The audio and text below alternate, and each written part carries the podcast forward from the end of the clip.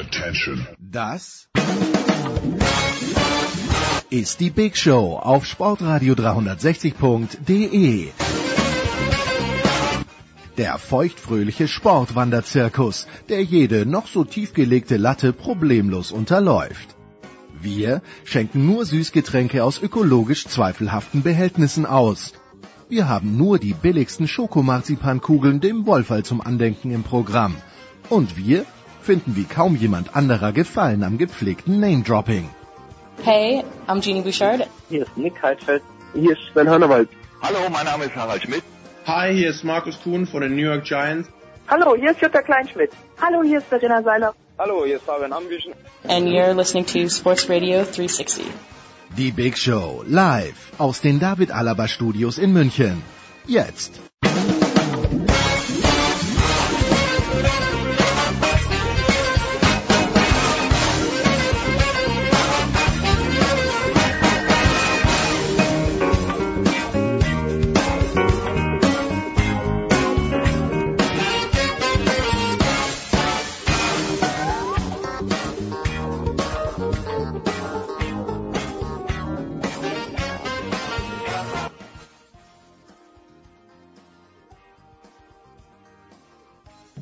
Es ist die Big Show 424 und wir beginnen nach diesen bewegten beiden Tagen in der Champions League selbstverständlich mit Fußball und ich freue mich, dass zum einen Andreas Renner von der Sohn wieder am Start ist. Servus Andreas.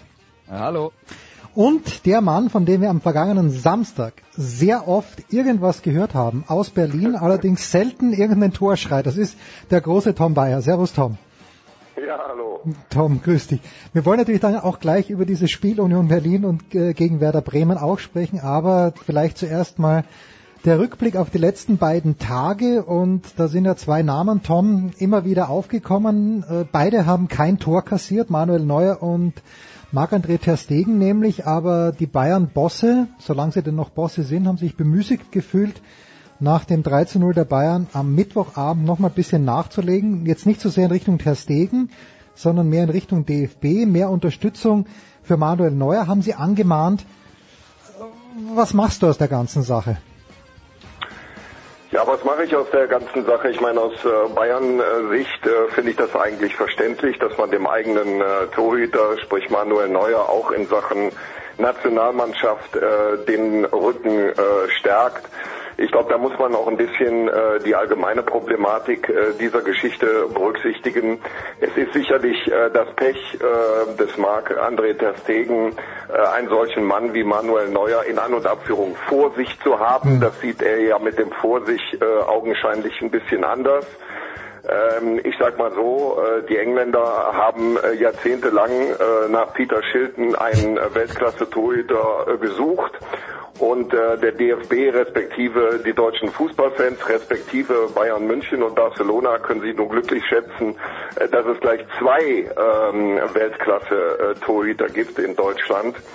Ja, und äh, letzten Endes ist es äh, meiner Meinung nach, äh, wie es immer ist, äh, der Trainer äh, entscheidet, ähm, wer ähm, zumindest bei den wichtigen Spielen im Tor steht und äh, da kann zumindest äh, nach dem, was äh, sich in den letzten äh, Monaten und auch Jahren ereignet hat, kein Zweifel dran bestehen, dass äh, Jogi Löw auf Manuel Neuer setzt.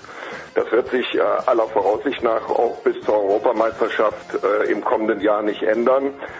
Ähm, dass die Bayern jetzt vielleicht in der Öffentlichkeit diesen Status äh, auch äh, in Sachen Klarheit äh, deutlicher dargestellt haben wollen, ist ihr gutes Recht. Es kommt natürlich, äh, das hat man ja in den letzten Tagen schon anhand der Berichterstattung ablesen können, ein bisschen Unruhe rein. Mhm. Und das ist sicherlich nicht im Sinne des FC Bayern. Und ich könnte mir vorstellen, dass das der Hauptgrund für den Vorstoß von Karl-Heinz Rummenigge gestern war. Andreas, denkst du denn, dass Manuel Neuer sich überhaupt noch anfechten lässt? Er hat ja reagiert auf die Ansage. Ich frage mich nur, wenn, wenn Joachim Löw hier unter Anführungszeichen einen Konkurrenzkampf Kampf ausruft und Ter Stegen dann sagt, naja, ich würde schon gern spielen, äh, dann, dann, dann passt das auch wieder nicht, Andreas. Naja, warum passt das nicht? Äh, ich hätte ein Problem damit, wenn, äh, ähm, wenn Marc-André Ter Stegen äh, Teil der Fußballnationalmannschaft wäre und sagen würde, ist mir, reicht. ich spiele. Ja, okay. Es ist okay, auf der Bank zu sitzen. Wir erwarten doch, dass der spielen will und dass er das dann irgendwann mal äußert und dann auch sagt, ich war enttäuscht in der Situation, dass ich bei den beiden Länderspielen keine Chance bekommen habe. Ähm, sind wir mal ganz ehrlich, bei allem, was Manuel Neuer in der Vergangenheit erreicht hat und auch angesichts der Tatsache, dass Manuel Neuer nach einer schwächeren Phase jetzt im Moment wieder sehr gute Leistungen bringt. Hm. Ähm, die schwächere Phase hat ja auch viel mit, ähm, äh, mit Verletzungen zu tun gehabt. Gibt es nicht wirklich einen sportlichen Grund, dass man im Moment ernsthaft sagen könnte, der eine ist besser als der andere?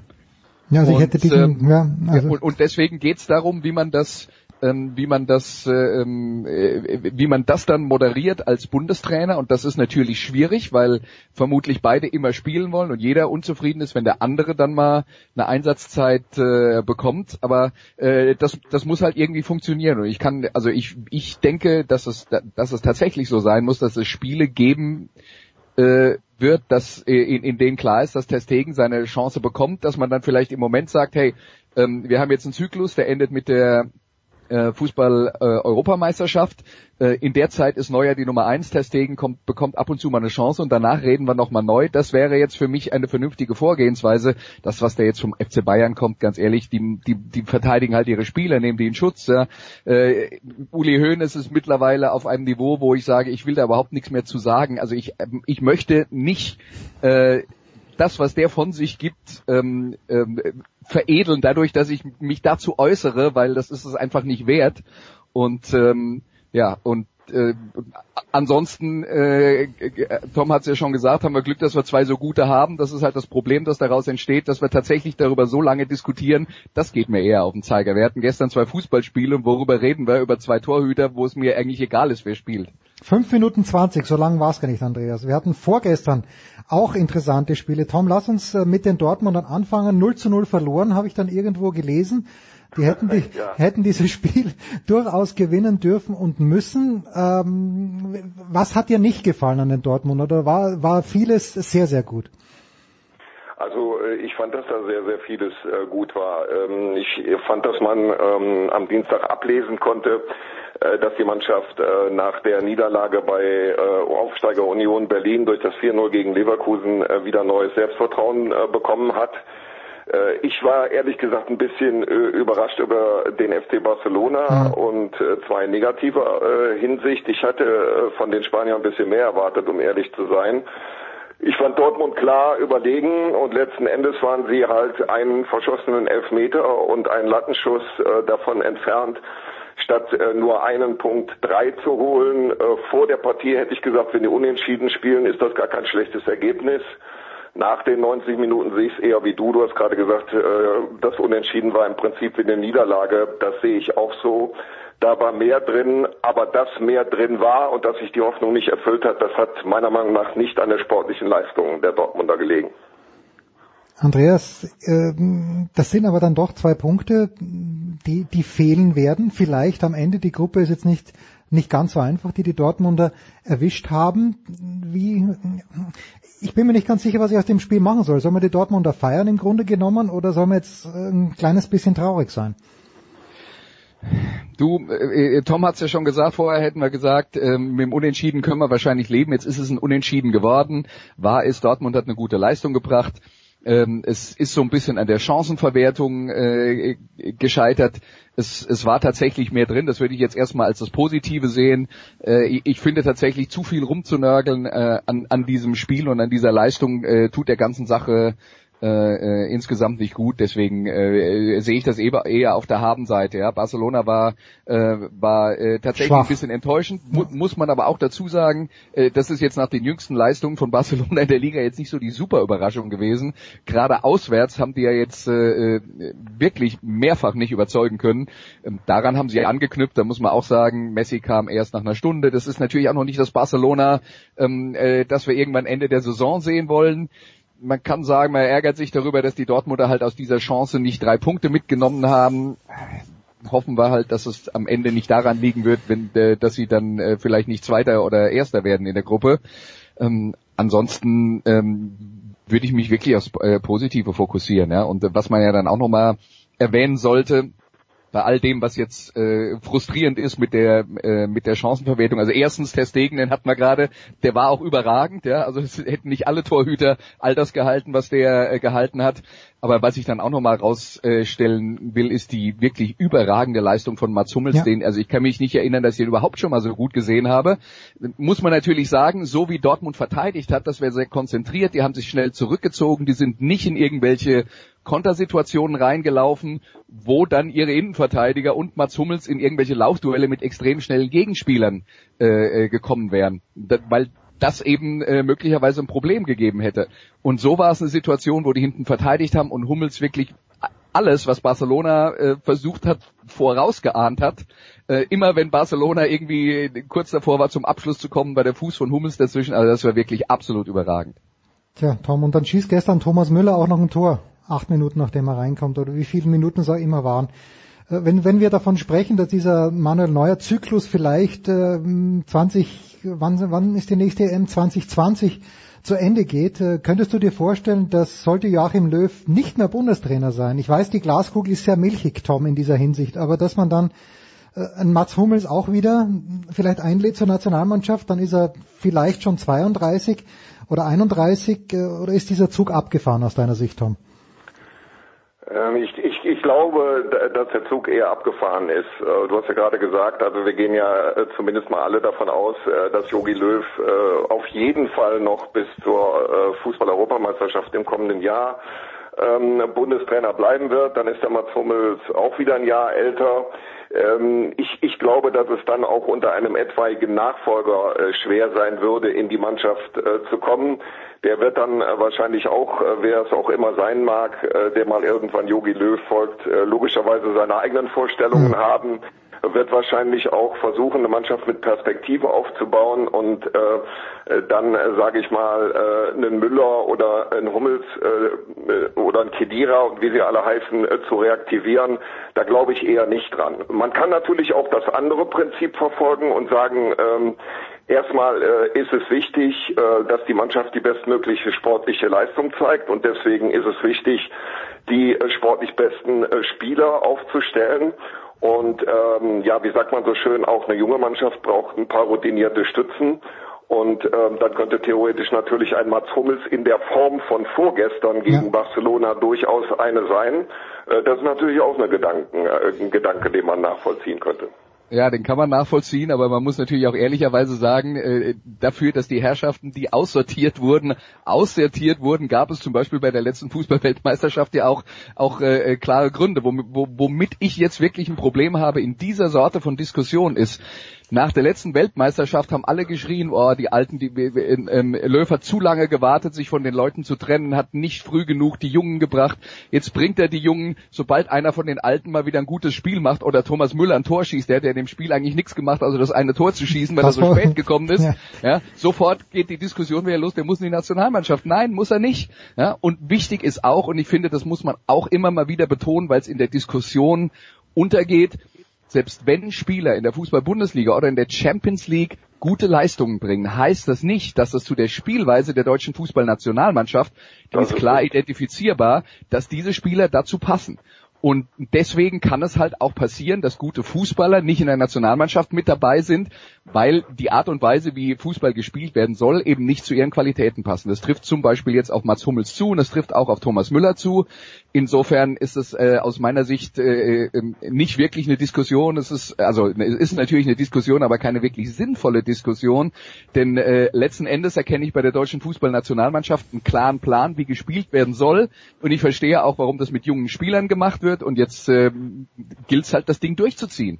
Und die die Zeichen bei der deutschen Fußball Fußballnationalmannschaft waren jetzt bis zu dieser Niederlage äh, gegen die Niederlande, was jetzt auch der schwerste Gegner in der Gruppe war und auswärts äh, haben wir die geschlagen, ähm, äh, lief das auch wirklich gut und dann gibt's halt einen Rückschlag und dann soll sofort wieder alles auf den Kopf gestellt werden. Das ist halt die, das sind halt Diskussionen beim Fußball, die kann man führen, aber letzten Endes verplempert man seine Zeit damit.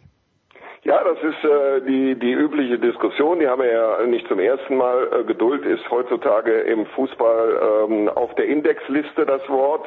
Und äh, das gilt vor allen Dingen auch für die deutsche Fußballnationalmannschaft. Da müssen halt stetig und pausenlos Erfolge her.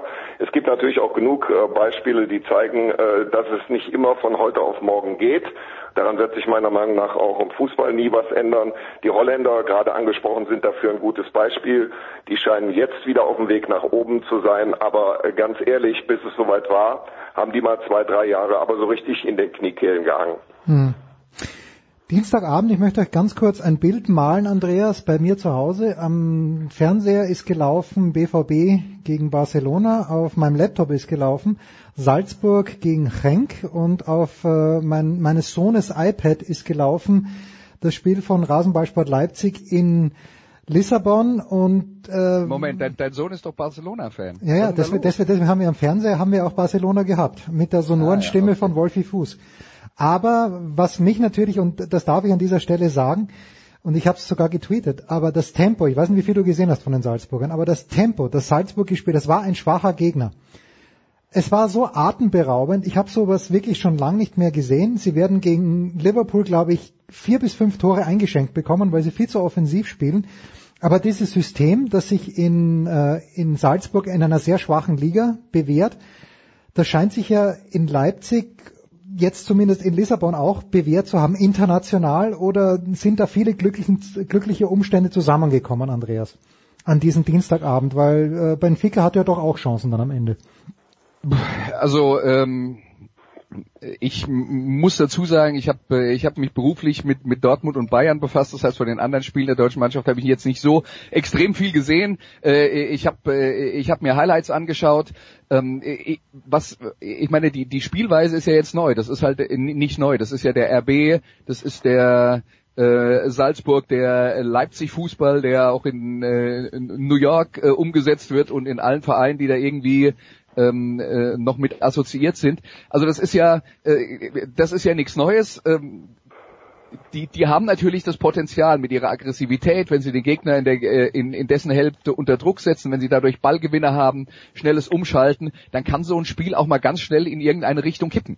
Ja, ähm, dass es äh, nicht immer funktioniert, sehen wir bei Bayer Leverkusen, weil die wollen im Prinzip genauso spielen, mhm. nur äh, ja. äh, nur ist das halt die, die Theorie und die Praxis sieht anders aus. Das hat was damit zu tun, zum Beispiel wie sehr ein Gegner mitspielen will. Also wenn du ähm, äh, in der Champions League gegen eine Mannschaft spielst, die, die selber den Ball haben will, die selber das Spiel bestimmen will, äh, das ist ein gefundenes Fressen für, für, für so Pressing-Mannschaften, äh, die auf genau äh, Fehler beim Spielaufbau hoffen, die sie dann umsetzen können. Und dass so ein Spiel wie das in Salzburg halt mal so äh, deutlich wird, das ist dann äh, äh, das ist dann sicher auch ähm, ein, ein bisschen äh, Zufall oder Glück oder Spielverlauf oder wie immer man das dann äh, bezeichnen will. Da würde ich jetzt auch nicht so viel reininterpretieren. Das Tolle für Salzburg ist, die haben ihr Spiel gewonnen. Ähm, die, die Leipziger äh, sind auch mit dem Sieg gestartet und das auswärts bei einem bei einem absolut respektablen Gegner.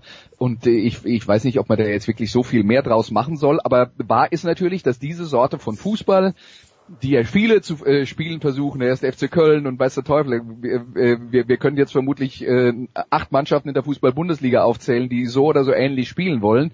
Ähm, äh, diese Sorte von Fußball, die kann so begeisternd werden. Das ist ja das Attraktive daran und deswegen wollen es ja so viele machen. Tom, wo, wo gibt schon eine Veränderung festzuhalten bei Leipzig? mit Julian Nagelsmann in der Bundesliga gut gestartet, in Bayern sehr, sehr glücklich eins zu eins gespielt.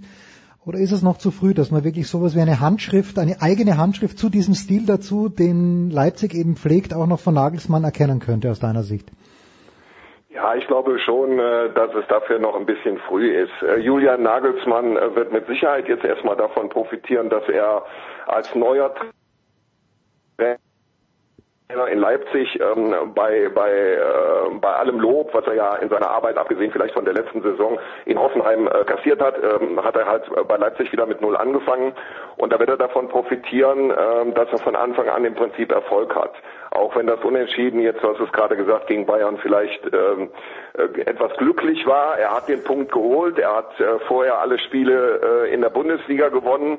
Er hat jetzt ähm, in einer für mich sehr, sehr ausgeglichenen Gruppe einen ganz, ganz wichtigen mhm. äh, Auswärtssieg gelandet, was die, später die Qualifikation für das Achtelfinale angehen könnte. Aber äh, ob das jetzt nun letzten Endes auch äh, der Fußball ist und der Fußball bleiben wird, äh, den RB Leipzig unter Julian Nagelsmann spielt, ich glaube, da muss man ihm noch ein bisschen Zeit geben. Ähm, da wird er auch selbst noch äh, vier, fünf, äh, vielleicht auch noch mehr Pflichtspiele abwarten, dann in, in, in Nuancen äh, noch was ändern. Dass RB Leipzig jetzt natürlich dann irgendwann äh, nicht ein völlig anderes System spielen wird, äh, das glaube ich, das, das kann man ausschließen. Aber ob das letzten Endes äh, und gegen jeden Gegner äh, genau das Spiel ist, was er jetzt durchzieht, ähm, na, da glaube ich eher nicht dran. Gut, wir machen eine kurze Pause und dann kümmern wir uns tatsächlich um jenes Spiel und natürlich um die Fußball-Bundesliga und vielleicht auch noch ein bisschen um Leverkusen. Aber Tom, wie gesagt, am letzten Samstag in der alten Försterei, ganz großes Kino, kurze Pause, Big Show 424.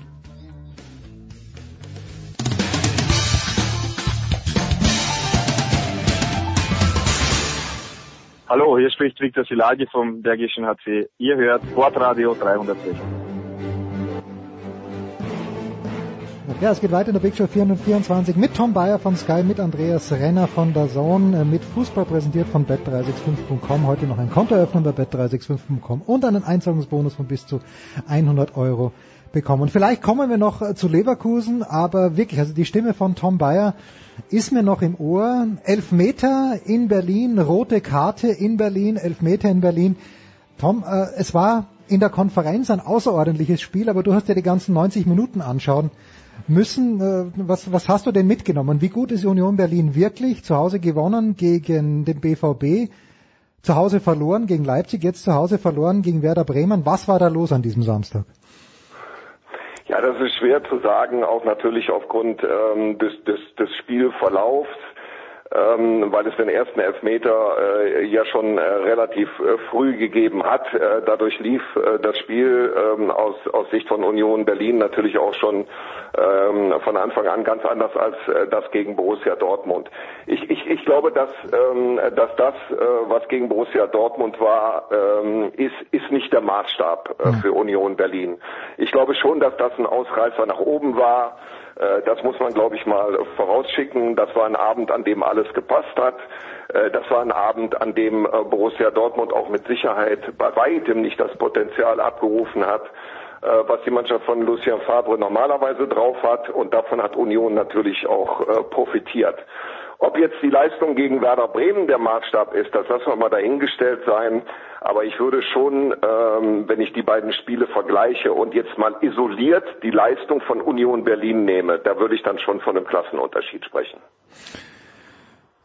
Dennoch der erste Elfmeter, Andreas, ich weiß nicht, wie genau du ihn dir angeschaut hast, aber Dietmar Hamann hat in der Halbzeitanalyse mit Michael, Michael Leopold gesagt, er versteht überhaupt nicht, wie der Schiedsrichter äh, diesen Elfmeter geben kann, wenn er schon rausgeht, sich das nochmal anschaut.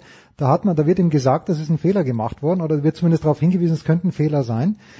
Ähm, ich weiß gar nicht, ich habe schon wieder vergessen, Andreas, wie du zum VAR stehst. Ich weiß, dass der Anchorman, der mir hier manchmal gegenüber sitzt, sagt, äh, bitte lass mal's, weil gerade an solchen Beispielen sieht man, es funktioniert nicht.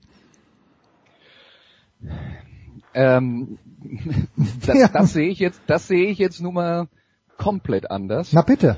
Und ähm, äh, ich habe tatsächlich ein, ein Problem mit der ähm, mit der VAR-Diskussion, weil offensichtlich der Irrglaube herrscht, dass es keine Fehler mehr geben wird, wenn es den Videoschiedsrichter gibt. Das ist natürlich Unsinn. Da sitzt immer noch, da ist immer noch ein Mensch, der eine, äh, äh die, die, ein Schiedsrichter, der seine eigene Entscheidung nochmal überprüfen muss das ist vielleicht auch nicht für jeden so richtig einfach. Ich glaube, jeder kennt die Situation, man wird auf einen Fehler hingewiesen ähm, und, und muss dann zugeben, ja, ich habe einen Fehler gemacht. Da tun sich sehr viele Menschen mit schwer. Das ist ein Teil, äh, der in diese äh, Beurteilung mit rein äh, spielt. Der, der zweite Teil ist, wir reden natürlich auch davon, dass in einer hitzigen Situation in einem äh, Stadion, wo äh, 1000 Leute den Schiedsrichter oder 30.000 Leute den Schiedsrichter anbrüllen, äh, es vielleicht auch nicht so leicht ist, einen kühlen Kopf zu bewahren. Ganz abgesehen davon sitzt dann auch in, in Köln ein Videoschiedsrichter. Das ist auch ein Mensch, der ähm, der möglicherweise unter Zeitdruck äh, eine Entscheidung treffen soll und sich nicht hundertprozentig sicher ist, dann aber irgendwann was sagen muss. Das sind das sind Dinge, äh, die, äh, die da reinspielen. Und dann kommt noch der ganz große Punkt ist, und der ist, von den Entscheidungen über die Schiedsrichter äh, zu befinden haben, da gibt's ganz wenige Schwarz- und Weiß-Entscheidungen. Ist der Ball über die Linie? Ja, nein. Ist, ist es abseits? Ja, nein. Da kann man inzwischen eine Linie ziehen und dann ist halt der Fuß ein äh, Zentimeter zu weit vorne oder nicht, dann ist es abseits oder nicht. Das sind klare Schwarz-Weiß-Entscheidungen. Bei allem anderen, bei allem anderen haben wir eine Grauzone, über die man diskutieren kann.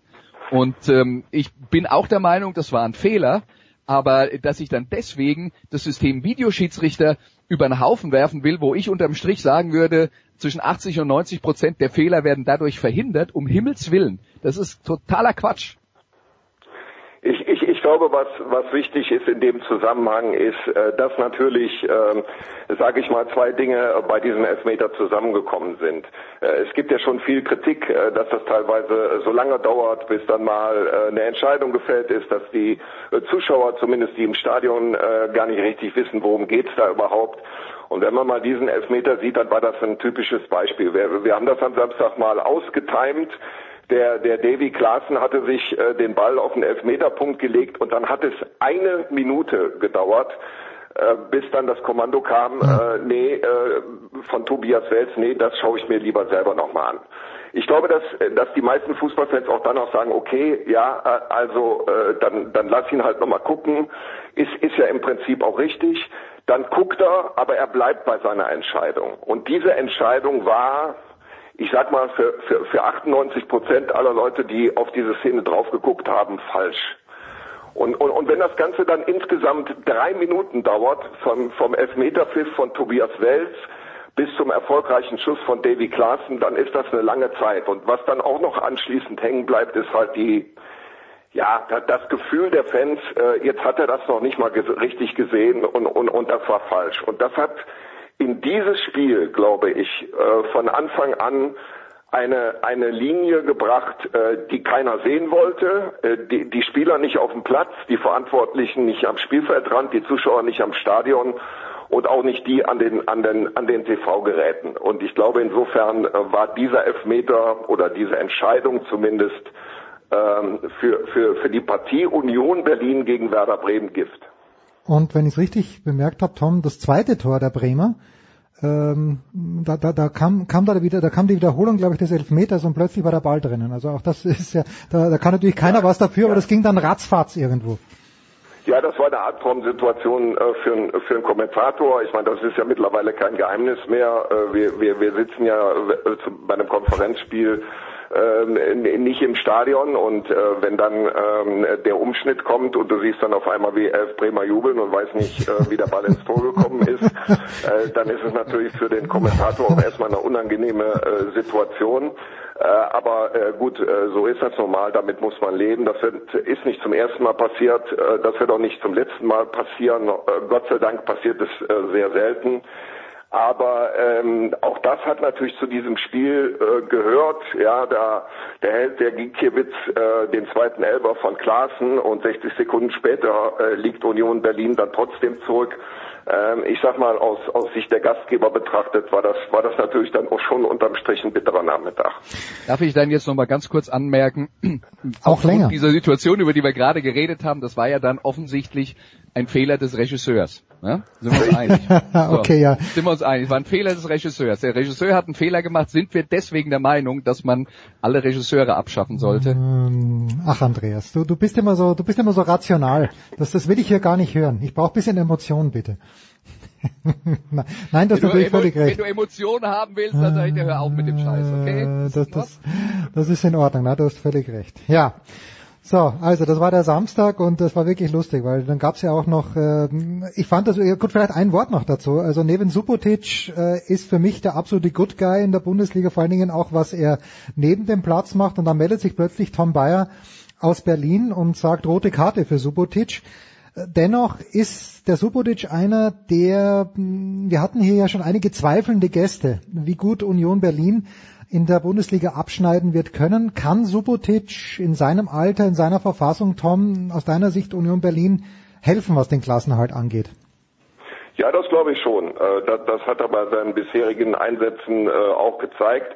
der hat für mich auch am Samstag jetzt äh, gegen Werder Bremen keine schwache Partie abgeliefert, äh, dass, äh, dass der mit, äh, mit dem Foul da letzten Endes über die Stränge geschlagen hat, obwohl er natürlich äh, genau wusste, dass er schon gelb hat und äh, man kann dann von einem äh, Spieler mit, äh, mit so viel Erfahrung, hat er mit Abstand die meiste äh, Bundesliga-Erfahrung auch bei Union Berlin, schon erwarten, dass er sich da ein bisschen zurücknimmt. Aber auch das war mit Sicherheit Ergebnis dessen, wie dieses Spiel gelaufen ist.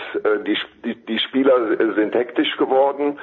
Ähm, es, es, es ging am Ende nur noch drunter und drüber und Fußball wurde im Prinzip gar nicht mehr gespielt und ich fand es auch bezeichnend und das kommt ja selten vor, äh, dass sich nach dem Schlusspfiff Spieler am Mikrofon hingestellt haben und gesagt haben, also heute haben wir es dann auch mal in Sachen Hektik, Emotionen, Rudelbildung äh, etc. und die Papo, alles was dazugehört, übertrieben. Äh, ich kann mich noch gut an ein Statement von, von Christopher Trimmel, dem Rechtsverteidiger von Union Berlin, erinnern, der das gesagt hat äh, und äh, dem kann man auch nur folgen. Das, das, das war ein Spiel, ähm, das die Welt nicht braucht, so wie es abgelaufen ist ja. und Gott sei Dank kommt es auch nicht jeden Samstag vor. Ja, also diese Aufregung ist schon äh, manchmal schwer verständlich. Da robe also ich mir. Wir Emotionen ja. auf dem Platz, aber am Samstag war ein Beispiel dafür, dass man es auch übertreiben kann. Ja. Und damit zur wie immer sehr stillen Allianz Arena. Stellen wir stellen ja jetzt fest, nachdem der Producer gerade mehr Emotionen gefordert hat. Ja, genau.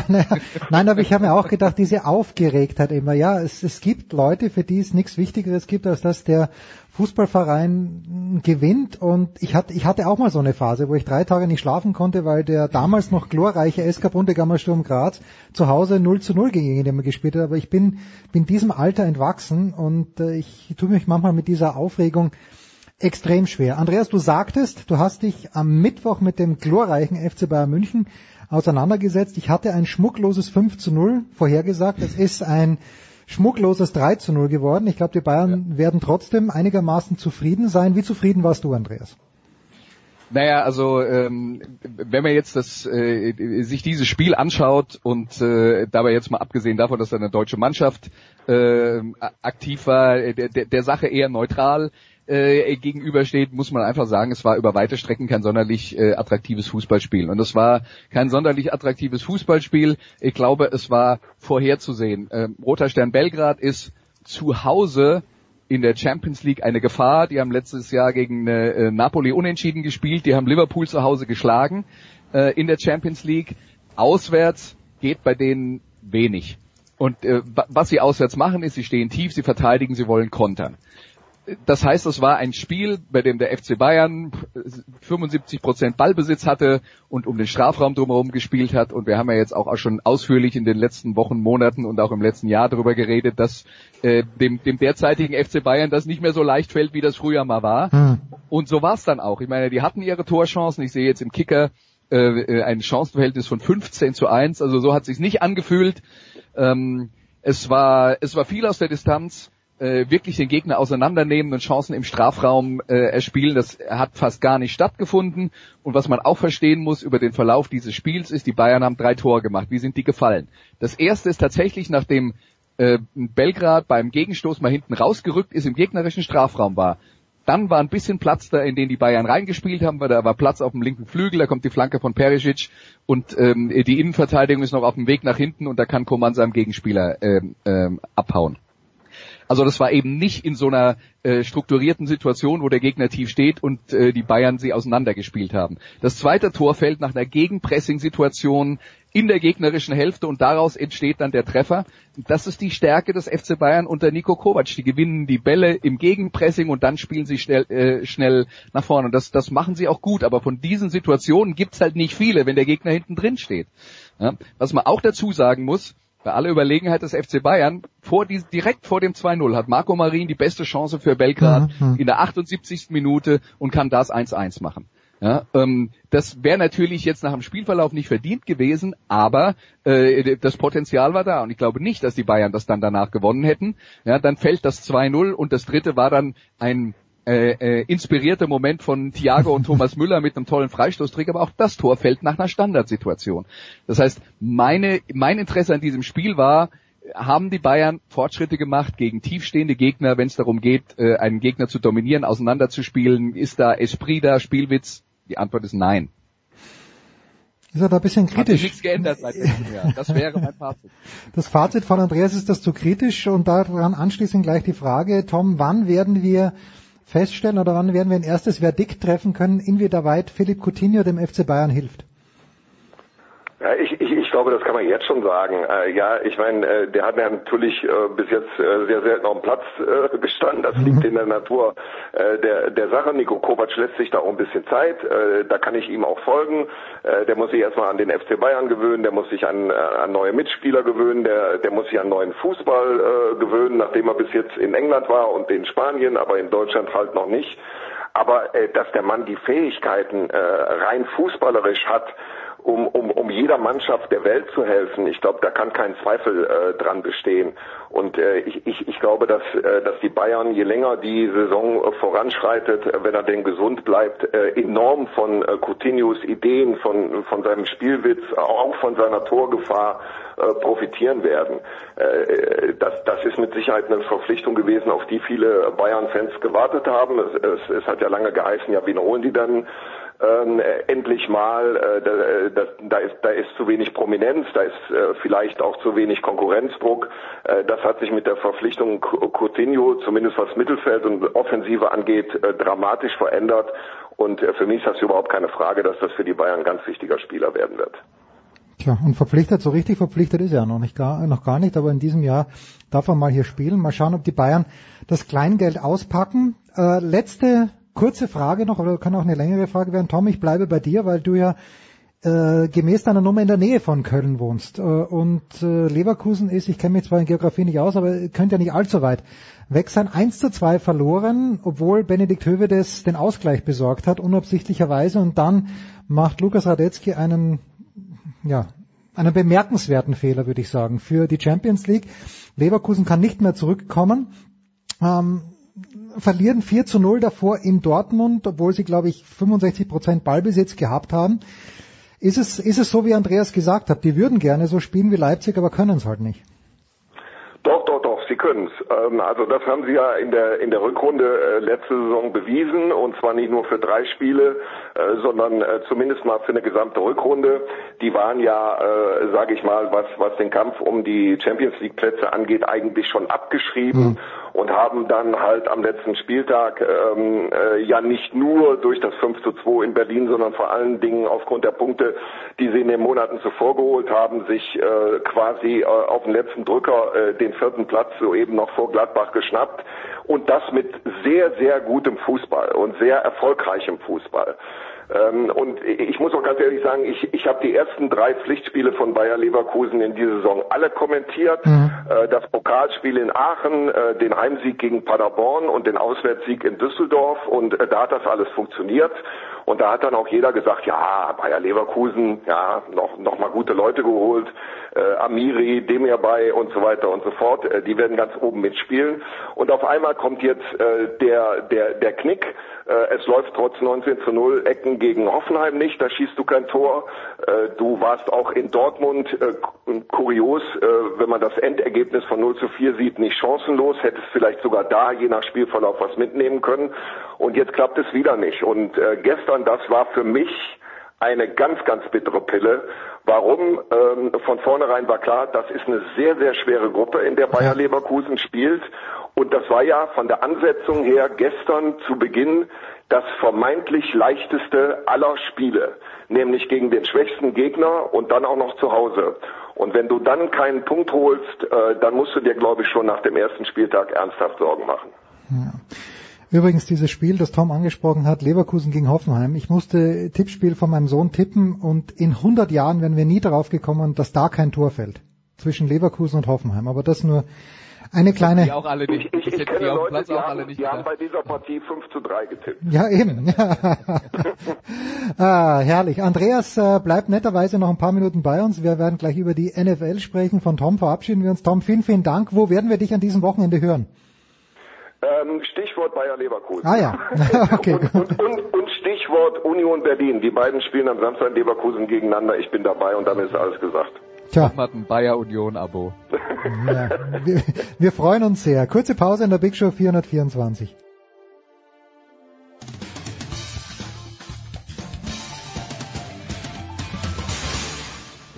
Das ist Daniel Theiss und Sie hören Sportsradio 360.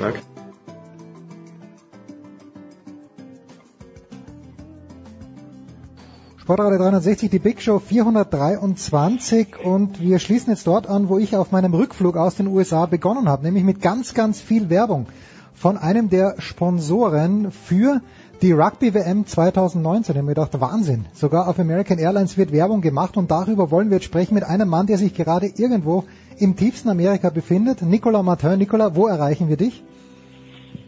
In Ocean City, Maryland, bevor es jetzt langsam Richtung Europa zurückgeht. Ich muss ja am Wochenende der GFL wieder im Einsatz sein. Von müssen ist keine Rede, du darfst. So, aber für Pro7 Max im Einsatz werden sein. Letzte Woche hat mir Markus Grawinkel gesagt, der beste Rugby-Kommentator Deutschlands. Das ist Jan Lüdecke. Bist du errötert, Jan, mein Lieber? Aber absolut, das ist ja mal ein Mega-Kompliment. Ja, ja. Dir, dir würde Karl sowas nie persönlich sagen. Grüß dich. Und natürlich der beste Experte, der beste TV-Experte in Deutschland, Manuel Wilhelm. Servus, Manu. Servus. So, genug Honig ums Maul geschmiert. Take it away, Nicola. Gut, dann fangen wir mal erstmal lokal an, bevor wir dann nach Japan fliegen. Wir fangen an mit dem, was am Wochenende steigt äh, in Deutschland. Ähm, äh, äh, Manuel, ähm, die Oktoberfest Sevens, ich, ich sehe schon eine gewisse Begeisterung in Deutschland losgehen, zumindest, ich glaube, der, der Verband war das gestern, der, der schon total stolz gepostet hat. Es ist eine neuseeländische Rugby-Mannschaft unterwegs nach Deutschland. Das allein schon sollte halt genug sein bei den Oktoberfest Sevens am Wochenende Olympiastadion in München. Ähm, acht Teams an Start, England, Südafrika, Australien, Neuseeland und dann äh, Deutschland in einer Gruppe mit Fiji, Frankreich, USA.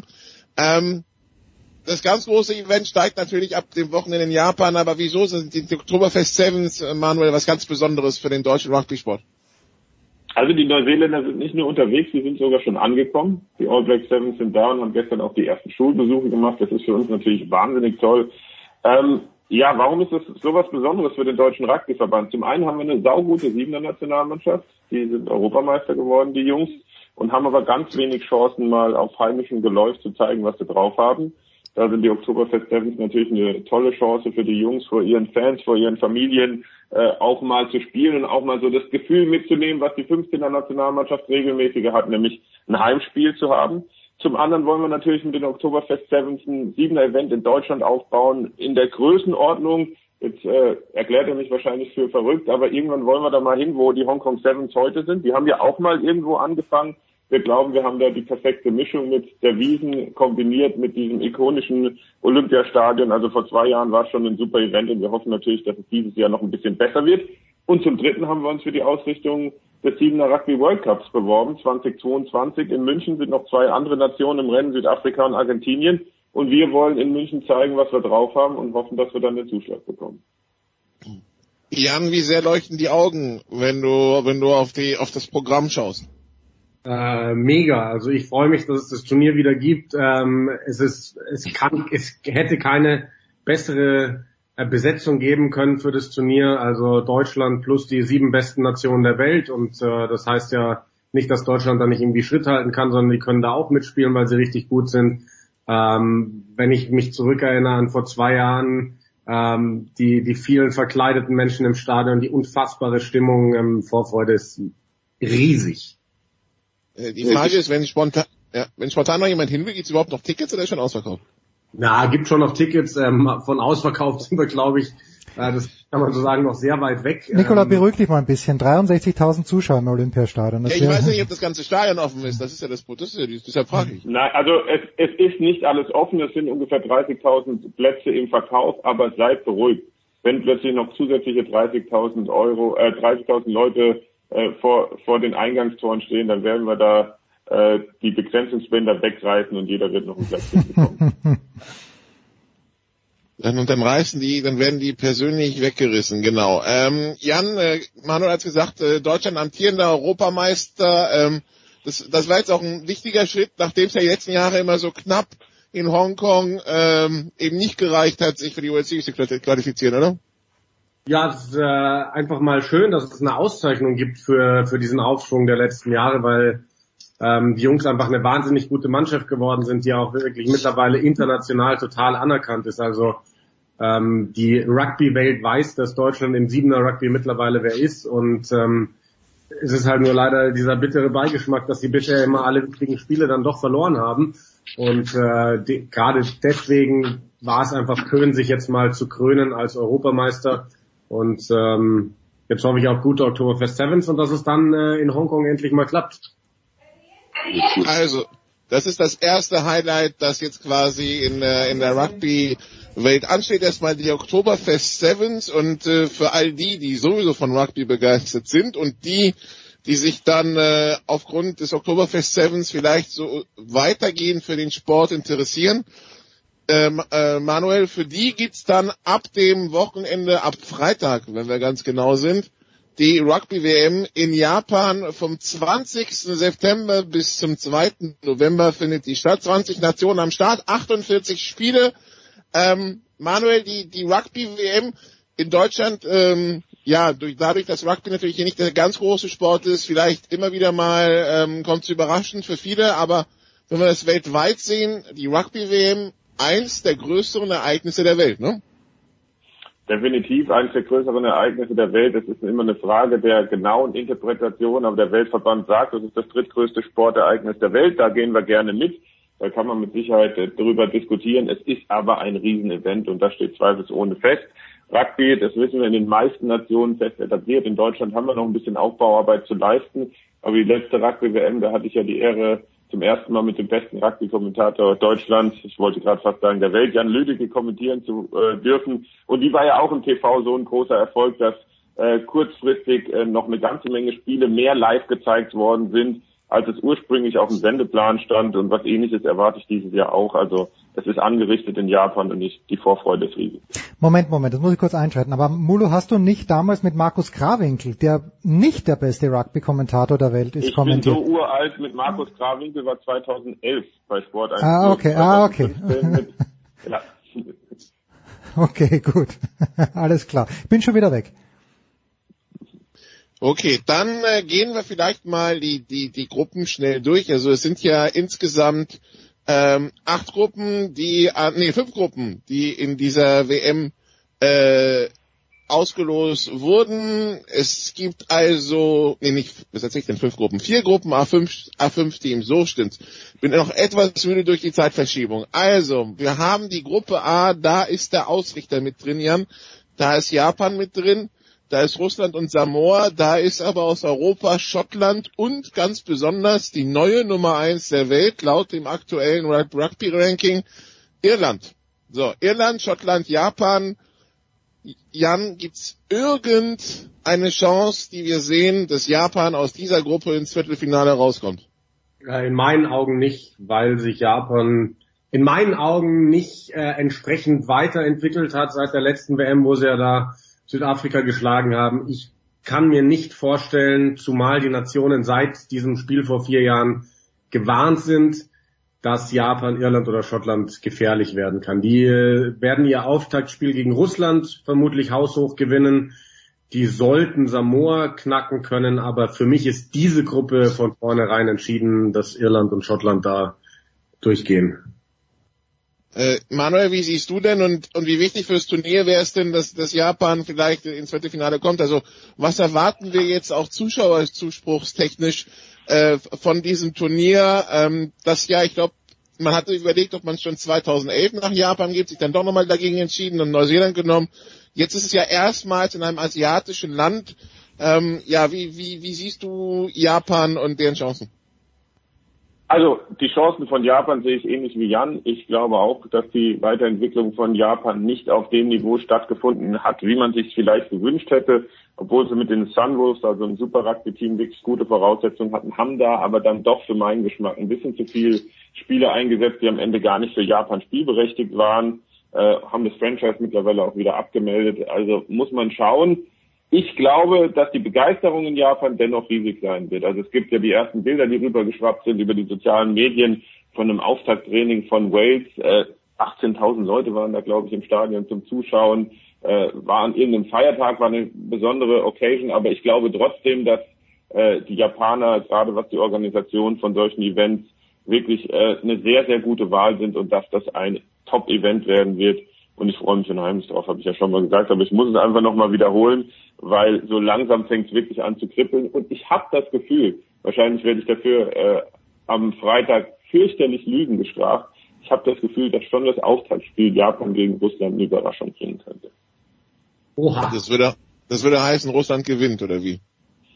Also es wird deutlich enger, als viele jetzt im Vorfeld erwarten würden. Okay, gut. Dann schauen wir auf die Gruppe B. In dieser Gruppe Neuseeland, Südafrika, Italien, Namibia und Kanada. Ähm, Manuel, alles andere als dass Neuseeland und Südafrika rauskommen aus dieser Gruppe, wäre wahrscheinlich nicht mehr als Sensation zu betiteln, sondern dann müsste man irgendwas anderes als Wort wahrscheinlich sogar noch erfinden. Lass uns trotzdem über Neuseeland reden. Die Neuseeländer, es gab ja im Rahmen der, im Rahmen der Vorbereitung äh, beziehungsweise es gibt jedes Jahr im Sommer das Rugby Championship, das ist, South, äh, das ist Südafrika, Australien, Neuseeland, Argentinien. Im Rahmen einer WM-Vorbereitung ist es dann immer gekürzt. Es gibt nur ein Spiel zwischen jeder Nation und nicht zwei. Ähm, die Neuseeländer sind in diesem Turnier erstmals seit 15 Jahren Dritter geworden. Sie haben gegen Südafrika zu Hause unentschieden gespielt. Sie haben in Australien mit 21 Punkten verloren. Das ist äh, die höchste Klatsche seit 20 Jahren und äh, auch die höchste Niederlage der, der Neuseeländer überhaupt. Ist das Vorbereitung oder müssen wir uns um Neuseeland in irgendeiner Form Sorgen machen, Manuel? Es ist Vorbereitung. Wir müssen um Neuseeland nicht besorgt sein, aber die anderen Nationen, die traditionell auch um den Titel so ein bisschen mitsprechen durften in den letzten äh, Editionen, die haben nochmal zugelegt. Es wird meines Erachtens deutlich enger werden für die Neuseeländer, was aber nicht heißt, dass man besorgt sein muss. Die werden die Gruppenphase relativ souverän überstehen. Es ist eigentlich, wenn man auf die Auslosung schaut, auch völlig Schnuppe, ob sie als Erster oder Zweiter durchgehen. Äh, durchgehen tun sie auf jeden Fall. Aber das Spiel am Samstag äh, Neuseeland gegen Südafrika, das wird natürlich schon ein richtiger Kracher. Die Südafrikaner haben heute schon ihre Aufstellung bekannt gegeben. Und ich glaube, die Neuseeländer sind nicht deutlich schwächer geworden, sondern gerade die Südafrikaner haben unter Rassi Erasmus eine ordentliche Schippe draufgelegt. Die haben eine tolle Mannschaft. Also vor ein, zwei Jahren hättest du mich fragen können, hättest du gesagt, die hätte ich euch erzählt, die sind absolut in der Abwärtsspirale und die sehe ich überhaupt nicht beim World Cup. Und jetzt sind sie für mich der Favorit, die Südafrikaner, und deswegen wird dieses erste Spiel gleich schon mal eine Standortbestimmung. Ja, Jan, ist das so, Südafrika mit den Favoriten? Wir haben es ja gesagt, bei der letzten WM gab es diese sensationelle Niederlage gegen Japan. Ähm, inzwischen, die letzten ein, zwei Jahre, die Ergebnisse tatsächlich, es, es geht aufwärts. Reicht das für den ganz großen Wurf? Also für mich sind sie gemeinsam mit Neuseeland und aktuell England der Top-Favorit. Ähm, was ich spannend finde an der Auslosung ist Neuseeland, Südafrika gleich als Auftaktspiel in der Gruppe. Ähm, wer weiß, ähm, vielleicht sehen die sich später in der K.O.-Runde nochmal und ähm, es reden ja schon viele Leute drüber, es könnte zum ersten Mal passieren, dass eine Mannschaft, die ihr Auftaktspiel verliert, am Ende Weltmeister wird. Also eine von den beiden, die dann das erste Spiel verliert, weil sie werden beide durch die Gruppe gehen. Und ich kann mich da nur Manu anschließen. Also was Südafrika in den letzten zwei Jahren gemacht hat, wow, geile Mannschaft ähm, und wie gesagt für mich einer der absoluten Top-Favoriten. Ist es denn wirklich so, wie Manuel gesagt hat, dass es egal ist, ob man auf, auf eins oder zwei rauskommt, weil ich meine, der, der zweite muss höchstwahrscheinlich gegen Irland ran und das will man im Viertelfinale vielleicht eher nicht, oder? Ja, das ist halt, das ist immer so schwer vor so einem Turnier zu sagen. Die Iren machen halt momentan einfach keinen guten Eindruck. Ähm, vor Schottland, glaube ich, hat eh keiner wirklich Angst. Ähm, aber ich, da, da muss man halt dann auch einfach die Turnierform abwarten. Ähm, wer jetzt wirklich unangenehmer ist, Irland oder Schottland. Klar willst du ähm, nicht unbedingt gegen Irland, aber ganz ehrlich, wenn wir dann Richtung Viertelfinale kommen, welchen Gegner gibt's denn dann noch, den du irgendwie spielen möchtest? Also da gibt's keinen angenehmen Gegner mehr im ganzen Turnier. Im Zweifelsfall vielleicht lieber die Schotten als die Iren, hast du schon gesagt. Also das wäre das wär ja. eine Möglichkeit. Ja. Also keiner der beiden Viertelfinalgegner von Neuseeland oder Südafrika wird weiterkommen oder wird Weltmeister. Okay, gut. Äh, sehen wir denn Hoffnung, dass wir, wenn wir, wenn wir auf 2015 zurückblicken, wir haben ja da ein Halbfinale erlebt, in dem kein Nordteam dabei war. Und deshalb rücken wir jetzt weiter und kommen dann äh, auf die nächste Gruppe zu sprechen, in der England, Frankreich, Argentinien, die Vereinigten Staaten und Tonga unterwegs sind. Haben wir zumindest bei England die Hoffnung oder Wales in Gruppe D, dass da einer ums Halbfinale spielen kann, Manuel? Also ich habe die Hoffnung bei Frankreich und England.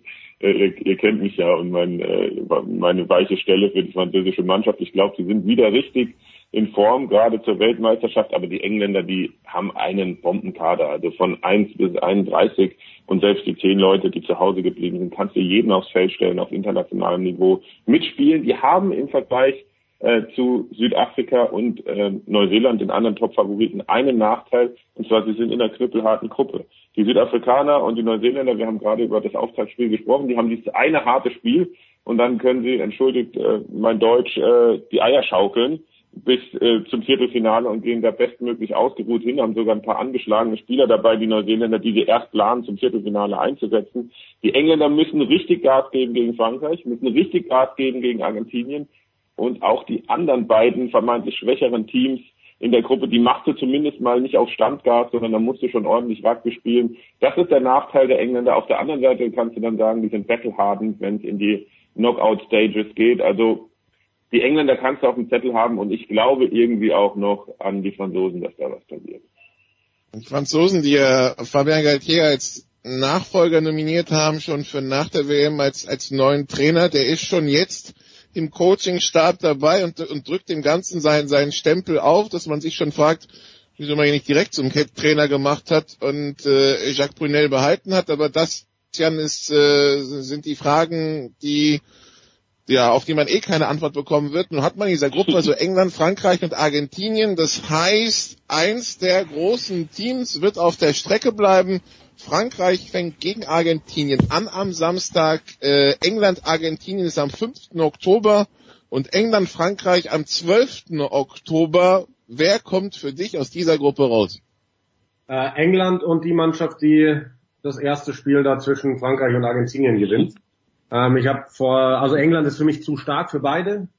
Ähm, und ich sehe es wie Manu, ich habe vor ein paar Wochen habe ich noch gesagt, ich sehe keine Chance, wie Frankreich Argentinien bezwingen soll.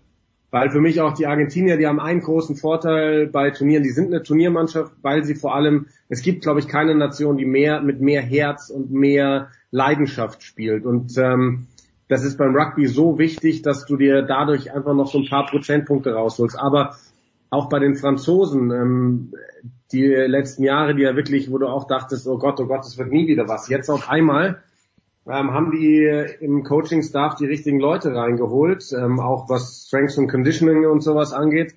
Und äh, wenn man sich die Auftritte jetzt gerade anschaut und sieht, was da für Talente gerade kommen mit Aldrit und äh, Dupont und sowas, dann kann ich mir schon gut vorstellen, dass die Argentinien schlagen und dass die auch für die ein oder andere Nation dann in der K.O.-Phase noch ein Stolperstein äh, werden können, wobei wir dann ja eh schon die nächste Hammergruppe haben, ähm, dann über Kreuz, weil da will ich gar nicht vorhersagen, was da passiert. Äh, die, die nächste Gruppe wäre Australien, Wales, Georgien, Fidschi, Uruguay. Äh, wieso? Also Australien und Wales? Und also meinst du, Georgien kann da irgendwie in die Suppe spucken oder? Nein, aber Fiji. Also ich glaube, dass Fiji wahrscheinlich Vielleicht haben sie die beste Hintermannschaft der ganzen WM. Ähm, also ihnen fehlt irgendwie so der absolute Spitzenverbinder, aber wenn ich mir Rad Radra und Tuisova da anschaue, ähm, die haben, ich weiß gar nicht mehr wann es war, letztes Jahr, vorletztes Jahr für die Barbarians gegen England gespielt und haben die komplett auseinandergenommen. Hab gestern noch einen äh, englischen Podcast gehört, wo Chris Ashton, ehemaliger Nationalspieler, der mit beiden zusammengespielt hat in Frankreich, über die beiden gesprochen hat und er gesagt hat, Sammy Radradra ist der beste Rugby-Spieler, den er jemals in seinem Leben live gesehen hat. Ähm, Tuisova war ein Mitspieler, hat er gesagt. Ähm, der ist dem einfach die ganze Zeit nur hinterhergelaufen, wenn er den Ball hatte, weil er wusste, irgendwann kommt ein Offload und dann ist er frei durch, weil dieser Typ einfach Menschen überrollt und Lücken reißt und ähm, Fiji hat eine perverse... So ein John Alemu oder wie? Mm, ja, ich glaube, es gibt keinen zweiten John Alomu. Ähm, aber der Typ ist schnell, der ist hart, der ist stark, der ist einfach alles. Ähm, und von solchen Jungs haben die ja viele, die haben auch im Sturm, wenn Nakarawa und Co., die haben eine pervers geile Mannschaft, Fiji. Die Frage ist da halt bei denen, die äh, kriegen sie irgendwie so ihre Fiji-Lockerheit, sage ich mal, so in den Griff, dass sie wirklich locker spielen und nicht irgendwie Larifari spielen. Weil das war oft das Problem bei den Fijis, die nehmen das dann locker oder wenn es dann mal gut läuft, dann fangen sie irgendwie an rumzuzaubern und äh, machen sich dadurch Sachen kaputt. Aber ich glaube, dass Fiji, das ist ja auch der, erste Gegner für Australien, äh, diese Gruppe überstehen kann. Australien, Fiji am 21. September, Australien, Wales am 29 und Wales Fidschi am 9. Oktober, Manuel, wer, also siehst du es auch so, dass Fidschi da für die ganz große Sensation sorgen kann? Vor, vor sechs Monaten hätte ich gesagt, auf jeden Fall. Die Vorbereitung fand ich ein bisschen wackelig. Die Einzeltalente, die sie haben, sind super. Sie haben ihren Sturm stabilisiert, haben mittlerweile eine erste und zweite Reihe, die absolut international konkurrenzfähig ist schaffen sie es über so viele Spiele taktisch diszipliniert zu spielen? Ich weiß es nicht. Ich kann nur sagen, dass ich mir wünschen würde, äh, Fiji, wenn Fiji weiterkäme, wäre es absolut bombastisch. Dann würden wohl die Waliser auf der Strecke bleiben. Wir schauen also auf den Spielplan für dieses Wochenende und sehen schon die ersten Kracher. Also, wir haben Neuseeland, Südafrika am Samstag, Irland, Schottland am Sonntag, Frankreich, Argentinien am Sonntag und Australien, äh, Frankreich, Argentinien am Samstag und Australien, Fidschi am Samstag. Das sind die ganz großen Spiele für dieses Wochenende. Und Jan, die Rugby-WM kann man natürlich in Deutschland verfolgen. Ähm, das Ganze wird bei ProSieben Max laufen. In äh, welchem Umfang kann man denn die Rugby-WM in diesem Jahr, äh, in diesem Jahr verfolgen? Komplett. Also es sind 48 Spiele. Ähm, ja. Wir übertragen davon 31 ähm, live im Free TV bei ProSieben Max aus dem Studio. Ähm, das, das wird äh, sehr schön. Ähm, und alle Spiele, die nicht im Free TV laufen, laufen aber im Originalkommentar bei ran.de. Das heißt, auf ran.de online lassen sich wirklich alle 48 Spiele live und das ist auch ganz wichtig, weil diese Frage auch schon ganz oft kam vor, will auch Real Life sehen, weil viele Leute sagen, ah, gerade unter der Woche, wie soll ich denn die Spiele schauen? Ich muss arbeiten. Also abends nach der Arbeit kann man sich dann real life die Spiele anschauen. 31 Mal mit deutschem Kommentar. Die stehen dann auch bei ran.de so zur Verfügung und äh, die 17, die wir nicht im Free TV zeigen, ähm, gibt mit englischem Live-Kommentar bei ran.de. Wobei Manuel da die großen Teams immer den, den meistens den Vorteil haben, also die, die, die wirklichen Kracher finden meistens rund, um, rund ums Wochenende statt und tatsächlich dann auch für die großen Teams meistens mit genügend Vorlauf und, und äh, um ausgeruht zu sein. Äh, Wenn es eine kurze Woche gibt, dann trifft es meistens die kleineren, ne? Dann trifft es meistens die kleineren, wobei wenn du es dir anschaust, haben sie es dieses Jahr schon deutlich besser gemacht als noch vor vier Jahren. Also es haben auch mal von den Großen welche eine kürzere Pause und die kleineren dürfen mal länger durchschnaufen. Die Japaner hat es besonders gut erwischt als Gastgeber, die haben, glaube ich, den besten Plan. Das ist aber auch in Ordnung. Äh, wir haben es ja eingangs gesagt, wir wünschen uns eigentlich, dass der Gastgeber so gut spielt wie irgend möglich. Also der Weltverband hat da schon ein bisschen die Stellschraube gedreht, aber natürlich sind die großen Stakeholder, die großen Rugby-Nationen und die haben natürlich ein gewichtigeres Wörtchen mitzusprechen als beispielsweise Uruguay. Also, Jens, 20 Teams am Start, 10 haben anscheinend eine realistische Chance aufs Viertelfinale. Das heißt, die Gruppenphase kann man nicht einfach so übergehen, die muss man sich anschauen und dementsprechend, Jens gilt, die musst du dir anschauen. Werde ich mir anschauen. Ich habe mich gerade während der Sprache versucht zu akkreditieren für das äh, Oktoberfest Sevens am Samstag und hoffe, dass ich da Jan und Mulo vielleicht persönlich sehen werde. Ansonsten werde ich natürlich vor dem Fernseher kleben. Meine Herren, ich bedanke mich ganz, ganz herzlich. Die Rugby WM also auf Pro7 Max und auf ran.de 31 Spiele live. Wir machen eine kurze Pause und dann geht's weiter in der Big Show 423.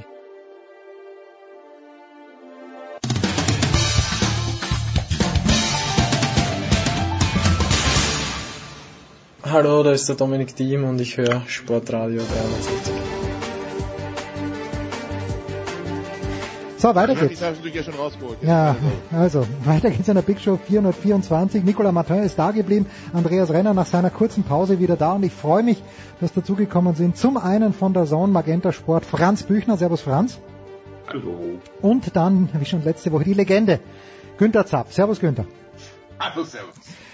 Nicola, was soll ich dir sagen? Kann es sein, dass du live und vor Ort, und wenn ich deinem Bild auf Facebook glaube, du warst gar nicht mal räumlich gesehen vielleicht 50 Meter Luftlinie davon entfernt, dass du den allerletzten Wurf von Ben Roethlisberger in seiner NFL-Karriere gesehen hast?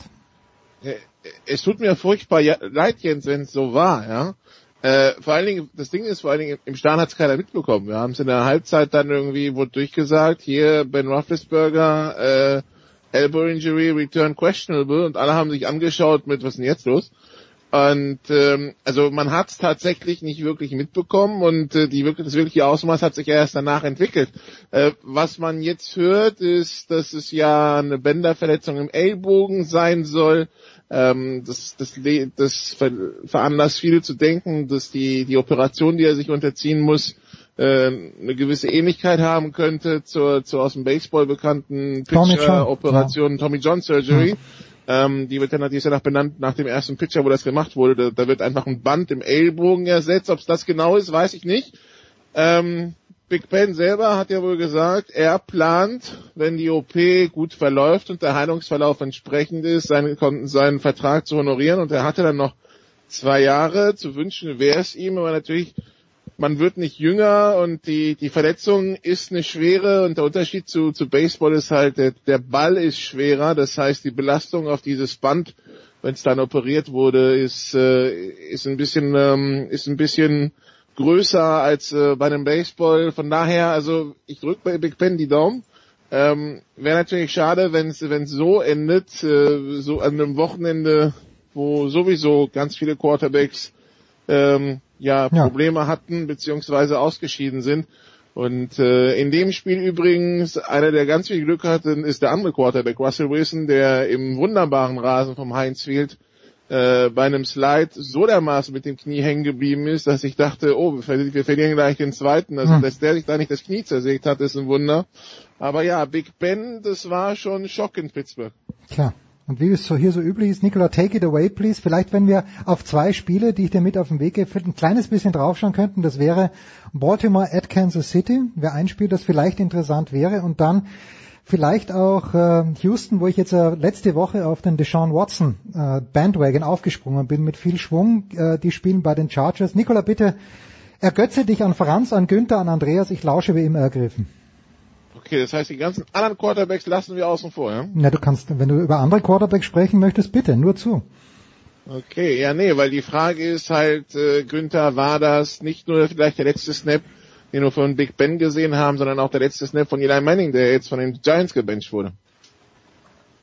Kommt drauf an, wie Daniel Jones spielt. Ich denke nicht der letzte Snap, irgendein ein, ein Abschiedsspiel in Anführungszeichen, äh, glaube ich, werden sie ihm schon geben, denn wir können, glaube ich, davon ausgehen, dass die Giants in diesem Jahr Richtung Playoffs nichts äh, reißen werden. Also vielleicht am Ende gibt's da nochmal eine Partie im letzten Spiel, wo man sagt, okay, er spielt nochmal, weil er danach wirklich aufhört, aber äh, die Zeichen sind natürlich ganz klar auf Zukunft gerichtet, verständlich und muss man sich klar rumtun, ist natürlich eine, eine, eine traurige Geschichte äh, aus Sicht von Eli traurig eigentlich nur, dass sie seine, seine, seine Starting-Serie unterbrochen haben, ohne dass es nötig war. Aber dass da ein Wechsel kommt, das ist äh, im Sport so. Und dann mache ich es doch lieber zu so einem Zeitpunkt äh, als, als äh, wann anders, wenn gleich die Frage natürlich ist, tut man Daniel Johnson gefallen, ihn jetzt ins kalte Wasser zu werfen mit der, mit, mit der Rumpftruppe. Aber das am Ende zu entscheiden. Bei Eli denke ich, äh, er wird nochmal spielen, aber sicher nicht äh, auf äh, in einem äh, entscheidenden Spiel. Die Frage, Andreas, die ich mir stelle, ist, was hat, was haben die Giants jetzt nach zwei Spielen gesehen oder nicht gesehen, dass sie so schnell schon diese Entscheidung treffen? Also was ist jetzt groß der Unterschied zum Saisonanfang?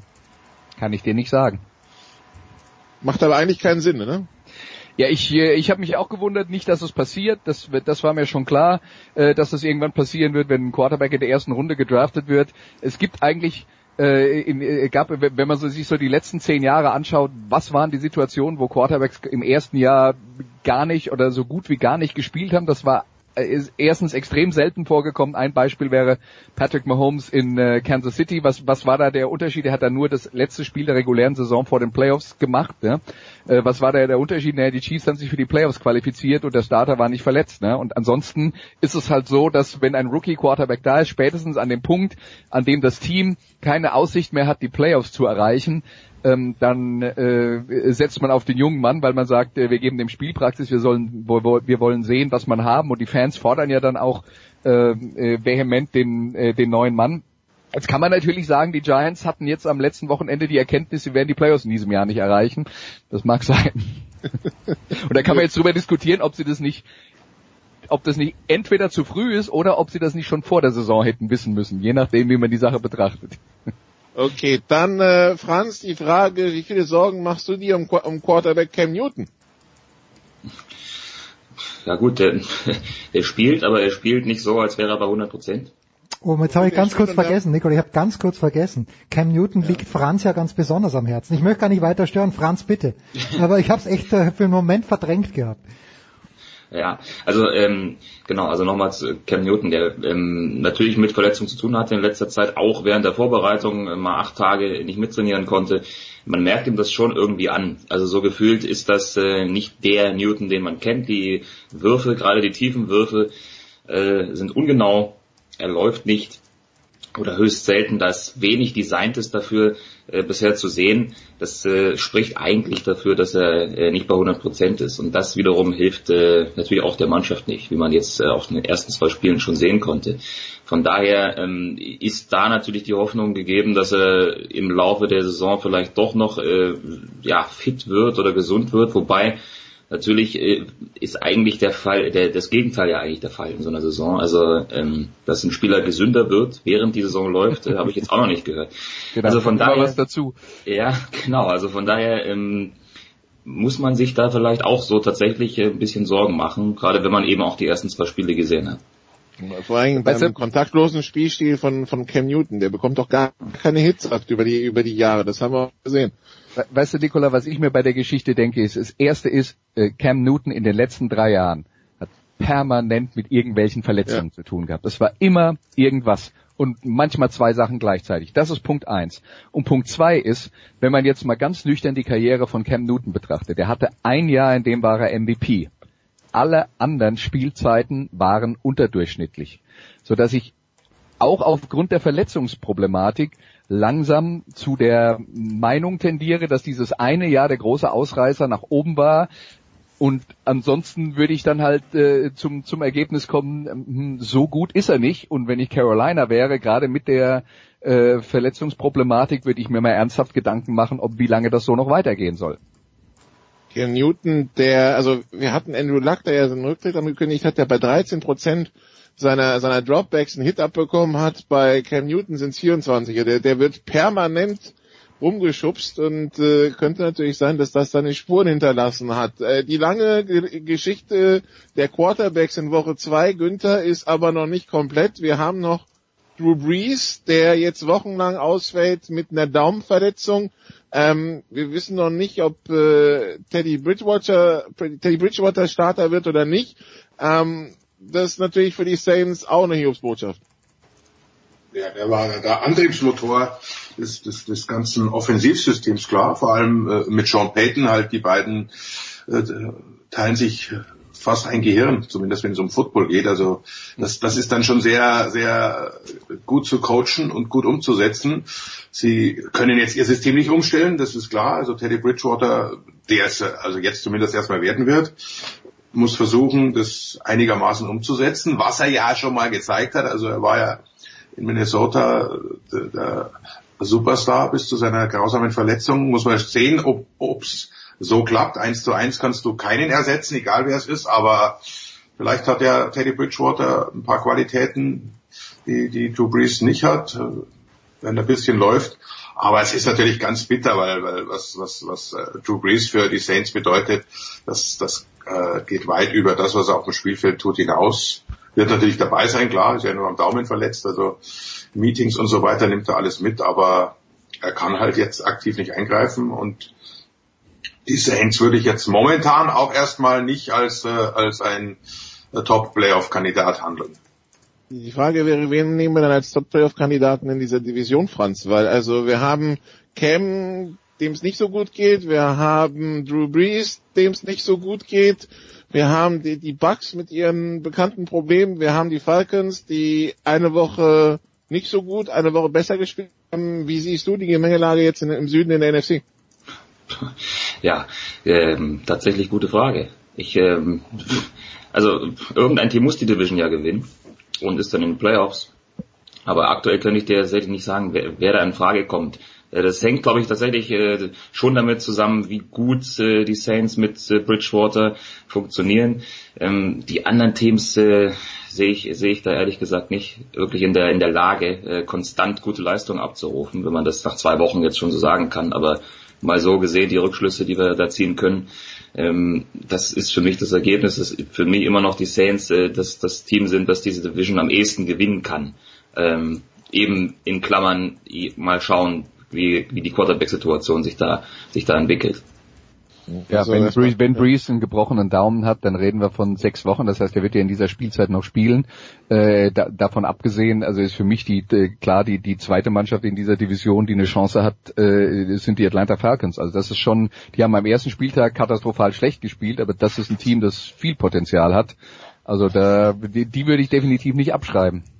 Also ich hatte sie ja Monday, äh, Sunday Night gegen Philly. Also das ist, äh, ist äh, ganz klar, bin ich völlig bei Andreas, die, die zweitstärkste Mannschaft momentan in, in, in, im Süden. Und äh, wenn die sich einigermaßen zusammenreißen und wenn die, wenn die äh, den Weg machen, nicht von Verletzungen wieder äh, so getroffen werden wie vergangenes Jahr, dann, dann haben die durchaus berechtigt Hoffnung, da, da vorne zu stehen.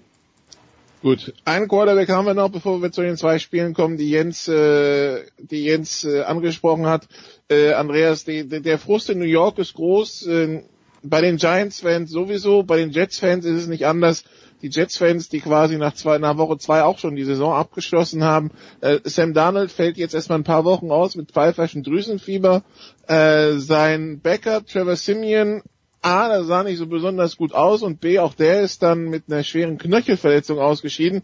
Das heißt, die Jets parken jetzt irgendwo bei Quarterback 3 abwärts und äh, ja, in der Division macht man sich dann anscheinend schon jetzt keine Hoffnung mehr. Das heißt, New York und Football auch 2019 ein schwieriges Thema, Andreas.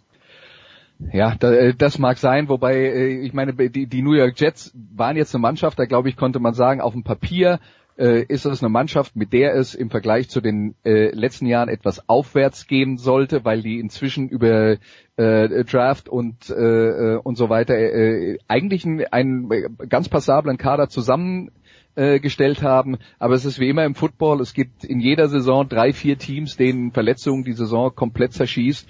Und äh, wenn das jetzt bei den Jets so ist, äh, glaube ich trotzdem, also es ist ja nicht so, dass Darnold äh, für die für die komplette Saison raus ist, soweit das bis jetzt äh, äh absehbar ist. Also pfeifisches Drüsenfieber ist ja immer ein bisschen schwer ähm, äh, ähm, äh, einzuschätzen, ob das äh, ob das zwei Wochen dauert oder oder äh, zwei Jahre aber ähm, bis jetzt gibt es ja keine Anzeichen dafür, dass er dieses Jahr nicht mehr spielen kann und dann ist die Saison trotzdem nicht abzuschreiben, weil wenn der zurück ist und sie äh, einigermaßen ihre Truppe auf dem Feld haben, dann können die äh, dann können die guten Football in dieser Saison bieten und äh, vielleicht am Ende sogar ähm, nochmal äh, so am Rande des äh, Playoff-Rennens mitspielen. Also das ist mir jetzt zu früh dazu sagen, da geht auf gar keinen Fall irgendwas.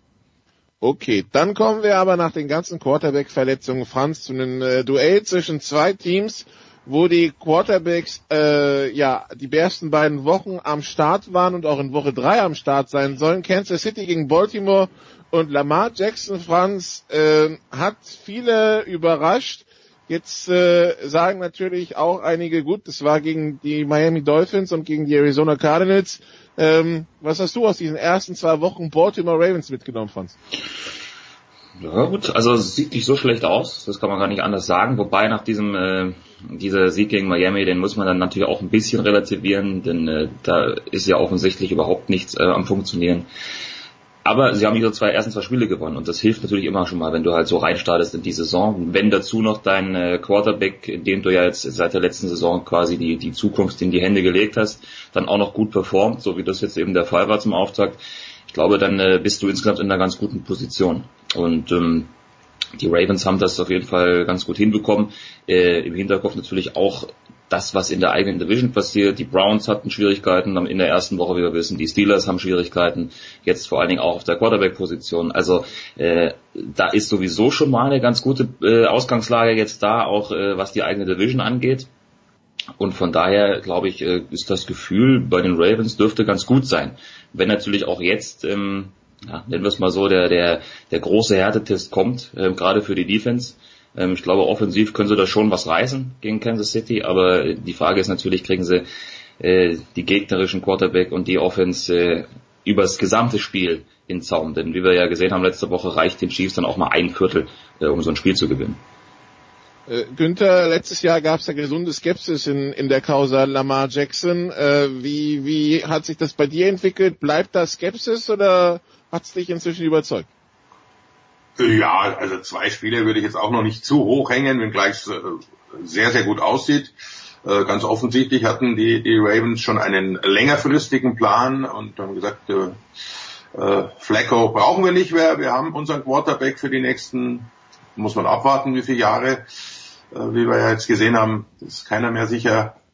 Aber also bin extrem äh, überrascht, wie gut er im, im, Passspiel ist. Am College hat er es ja schon gezeigt, aber da haben wir alle ja noch gesagt, okay, College und äh, muss man abwarten. Dann sind sie letztes Jahr nur gelaufen, selbst in den Playoffs haben sie es ja gegen San Diego bis zum Ende versucht mit, mit ihrer Option und sind, sind gescheitert. Dann dachte man, ja, die machen irgend so eine Mischung raus. Jetzt kommt plötzlich der, der Passing Quarterback Lamar Jackson, der das sehr, sehr gut macht. Äh, also, zwei Spiele sind jetzt noch nicht der, der ganz große Gradmesser, aber die sind auf dem richtigen Weg und äh, bringt alles mit.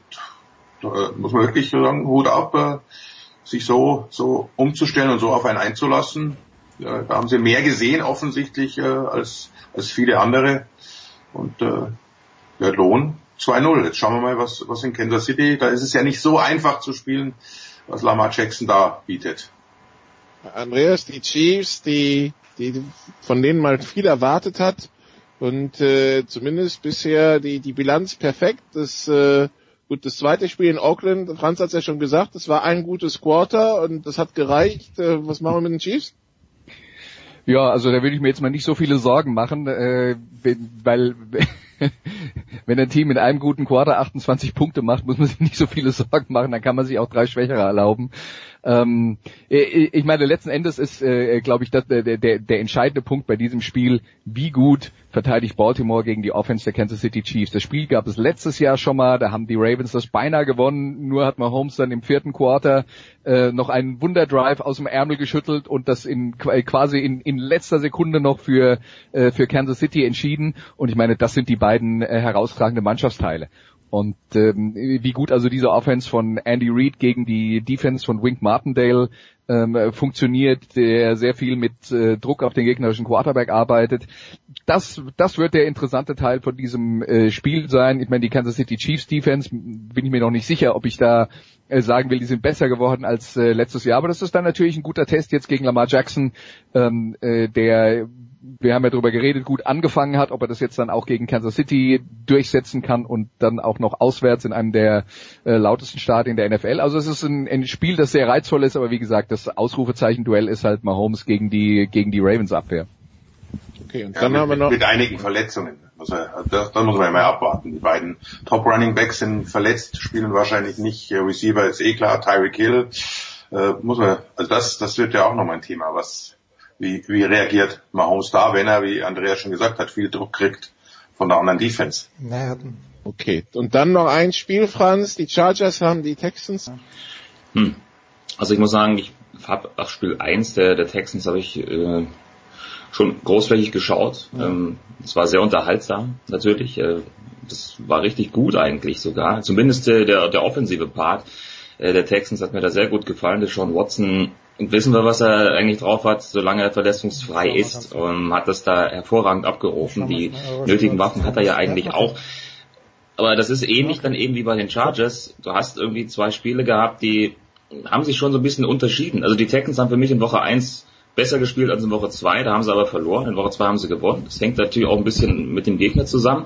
Und auf der anderen Seite Chargers gewinnen Woche 1 nach Verlängerung gegen die Colts, verlieren dann 10 zu 13 gegen Detroit also das ist irgendwie schwierig. Gerade natürlich nach der letzten Saison erwartest du natürlich auch von den Chargers da einfach ein bisschen mehr irgendwie. Und bislang noch nicht ganz so überzeugend tatsächlich, was, was LA da macht. Also, hm, so richtig äh, zu fassen ist es für mich noch nicht, sagen wir es mal so. Äh, wie sehen es die beiden anderen? Also wer ist für euch in, äh, also wer hat da die Nase vorn? Weil in diesem Duell das äh, sah mal gut aus und mal nicht so gut aus. Andreas? Ähm, ich sehe da Los Angeles vorne, weil ich glaube, dass die Chargers das bessere Team sind unterm Strich. Ja, und sie spielen zu Hause, also Kommt auch die Chargers, Chargers sind, sind ein komplettes Team, aber äh, haben ja halt ihre, wissen wir in der Vergangenheit, immer wieder mal ihre Problemchen, was sie davon abhält, ihr eigentliches Potenzial voll auszuschöpfen. Äh, Houston, also das sind wirklich, das sind, da, da kannst du würfeln, das sind zwei Teams, da weißt du vor dem Spieltag nicht, was du kriegst. Also im Moment, wir reden von zwei Spielen, aber es zieht sich ja bei den beiden Teams auch durch die letzten Jahre. Die schauen teilweise aus wie klarer Super Bowl Favorit und äh, eine Woche später äh, erkennst du sie nicht wieder. Von daher äh, ist das durchaus ein sehr, sehr interessantes Spiel. Was sagt die Buch, Buchmacher zu, zu dieser Partie? Wahrscheinlich ziemlich ausgeglichen, oder? Günther, überfordere mich bitte nicht. Ich schau mal schnell nach. Ich schau mal wirklich schnell nach. Ich meine, die Chargers so mit, mit vier vielleicht vorne, irgend sowas in der Richtung. Aber die Niederlage in Detroit war schon wirklich, äh, also hätte man nicht, hätte man nicht gedacht. Die Chargers mit dreieinhalb, Günther. Also. So, und wenn man sich dann äh, vor Augen führt, dass es drei Punkte von den Buchmachern dafür gibt, dass man Heimrecht hat, dann sieht man, dass äh, keiner, die, Qualität dieser, die, die, die Qualität dieser beiden Mannschaften offenbar sehr ausgeglichen beurteilt wird. Too close to call, sagen wir da, glaube ich. Ja, und mit einem Melvin Gordon, der sagt, er wird dieses Jahr spielen irgendwo, denn sonst wäre es äh, eine Verschwendung seines Talents. Dann denke ich halt, ja. Seines Geldes. äh, sagt er nicht. Inter interessante Stellungnahme, aber ja, in der, in der Causa Melvin Gordon ist anscheinend sonst nicht so viel passiert jetzt. Ja, was mir viel passiert, da, da sind wir wieder genau dort am Anfang. Ich lese gerade, ich weiß gar nicht auf welcher Seite, ein Gigant zerfällt und das äh, kann nur die Pittsburgh Steelers betreffen, diese Überschrift. Ja, also da darf, darf ich jetzt dann auch mal noch kurz ja, nachfragen, Jens. Ja, ausgerechnet heute reden wir nicht über die kommende Niederlage der Pittsburgh Steelers in San Francisco. Ich bin enttäuscht. Ja, also ich habe, äh, ich höre ja, du weißt, immer die, diesen Podcast, Dan Laberthold und Stu Gatz. Und Stu jetzt, jetzt ist er weg. Minka, Minka Fitzpatrick, jetzt geht, wird doch alles gut in Pittsburgh. Ja, pass auf. Defense steht wieder. ich ich, ich habe mich gerade gemutet. Ich weiß nicht, wenn, wenn, wenn jetzt äh, Jens tatsächlich für für äh, zehn Sekunden quasi wortlos war und nicht wusste, was er sagen sollte, dann habe ich was Besonderes geschafft. Ich habe was gesagt. Äh, ich habe was gesagt, Andreas, aber ich habe mich selbst gemutet. Ihr habt mich ah, nicht gehört. Okay. Ich wollte dazu nur sagen. ja, das stimmt. Du hast ein bisschen Emotionen reingebracht, mich äh, bestimmt. Äh, so nein, nein, nein. Ich, ich, wollte dir Folgendes sagen. Ich höre immer diesen Podcast, Dan Labertard und Stugatz. Und Stugatz hat seine Power Rankings gemacht und Nummer eins in den Power Rankings nach Woche zwei waren die San Francisco 49ers. Also besser wird's nicht. Was soll man da noch sagen? totaler Blödsinn. Na, natürlich ist es totaler Blödsinn, hat er auch gesagt. Es ist totaler Blödsinn, aber deswegen sind wir ja hier. Ich bedanke mich ganz herzlich. Äh, müssen wir natürlich noch fragen. Franz, an diesem Wochenende, wo werden wir dich überall nicht hören? Sag uns die drei Spiele, auf die du nicht machen wirst und den Rest äh, bei Magenta Sport und sonst auch immer. Nein, Franz, wo bist du am Wochenende? ja, am Freitag äh, fahre ich nach Würzburg zum Drittligaspiel gegen Meppen. Samstag setze ich mich in den Sender und mache eine Zweitliga-Zusammenfassung von Nürnberg gegen Karlsruhe und am Sonntag fahre ich nach München rein zum Eisstadion, um äh, Red Bull München gegen die Eisbären Berlin zu kommentieren. Das ist verrückt, dass äh, Sie tatsächlich jetzt beim Magenta Sport Münchner auf Münchner Spiele ansetzen. Günther, damit kannst du überhaupt nichts anfangen. Wo werden wir dich hören am Wochenende? Äh, Sonntag habe ich tatsächlich Doppelschicht. Erst den absoluten Kracher, das wird ein ganz, ganz enges Spiel. Äh, New England äh, oh, gegen, die, Jets. Jets. Also ah, das, das, das wird, äh, also da rechne ich mit, äh, also ich glaube, die Buchmacher sagen auch dreieinhalb oder, oder maximal vier vor. Äh, nee, ich schaue mir das jetzt mal an, äh, was die Causa auch braun ergibt und so weiter. Und dann äh, Sunday Night, äh, Cleveland gegen Los Angeles Rams war ja mal auf dem Papier ein richtig, richtig spannendes Ding vor der Saison und jetzt muss man sich's anschauen, aber ich glaube, das wird, das wird interessant. Äh, zwei junge, aufstrebende Quarterbacks, junge, wilde Trainer. Also das könnte durchaus interessanter werden, als der ein oder andere vielleicht jetzt meint. Auf der Zone Favorit mit 23 Auf der Zone, ja. Mit, bitte mit was? Mit drei Touchdowns? Favorit? Mit 23. Mit 23, ne? Also äh, fast vier Touchdowns. Andreas, wo werden wir dich hören? Am Samstag um 20 Uhr äh, GFL Viertelfinale äh, Frankfurt Universe gegen die Hildesheim Invaders bei livestream.com und am Sonntag äh, Oktoberfest Sevens Rugby beim ähm, bei Sport 1 Plus und dann auch äh, das Finale bei Sport 1. Moment, du bist im Stadion oder nicht? Nein. Okay, weil ich werde am Samstag vielleicht hingehen, wenn es denn klappt. Ja, das ist eine gute Idee und du solltest auf jeden Fall hingehen. Naja, das äh, haben wir haben wir gerade vorhin besprochen mit Nikola. Und Nikola, du wirst äh, das einzige, dein Auftrag ist nur zurückzukommen und das Ganze einigermaßen gesund. Äh, nee, ich äh, also ich, ich kommentiere am Frankfurt äh, in Frankfurt Frankfurt Universe gegen Hildesheim Invaders. Das heißt unter Umständen mit Andreas zusammen, wenn der auch da ist, könnte passieren. Und Sonntag Ja. hab so, Sonntag hab ich frei. Ja, das hast du dir verdient. Ich bedanke mich ganz, ganz herzlich äh, bei euch allen. Big Show 424. Kurze Pause, dann geht's hier mit Motorsport weiter.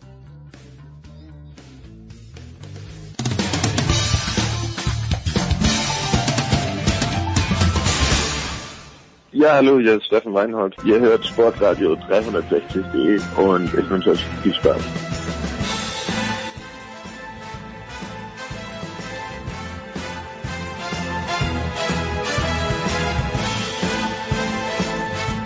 So, es geht weiter in der Big Show 424, wie angekündigt mit dem Motorsport. Und zum einen freue ich mich, dass Stefan de Voice Heinrich wieder ein paar Minuten Zeit für uns hat. Servus Stefan.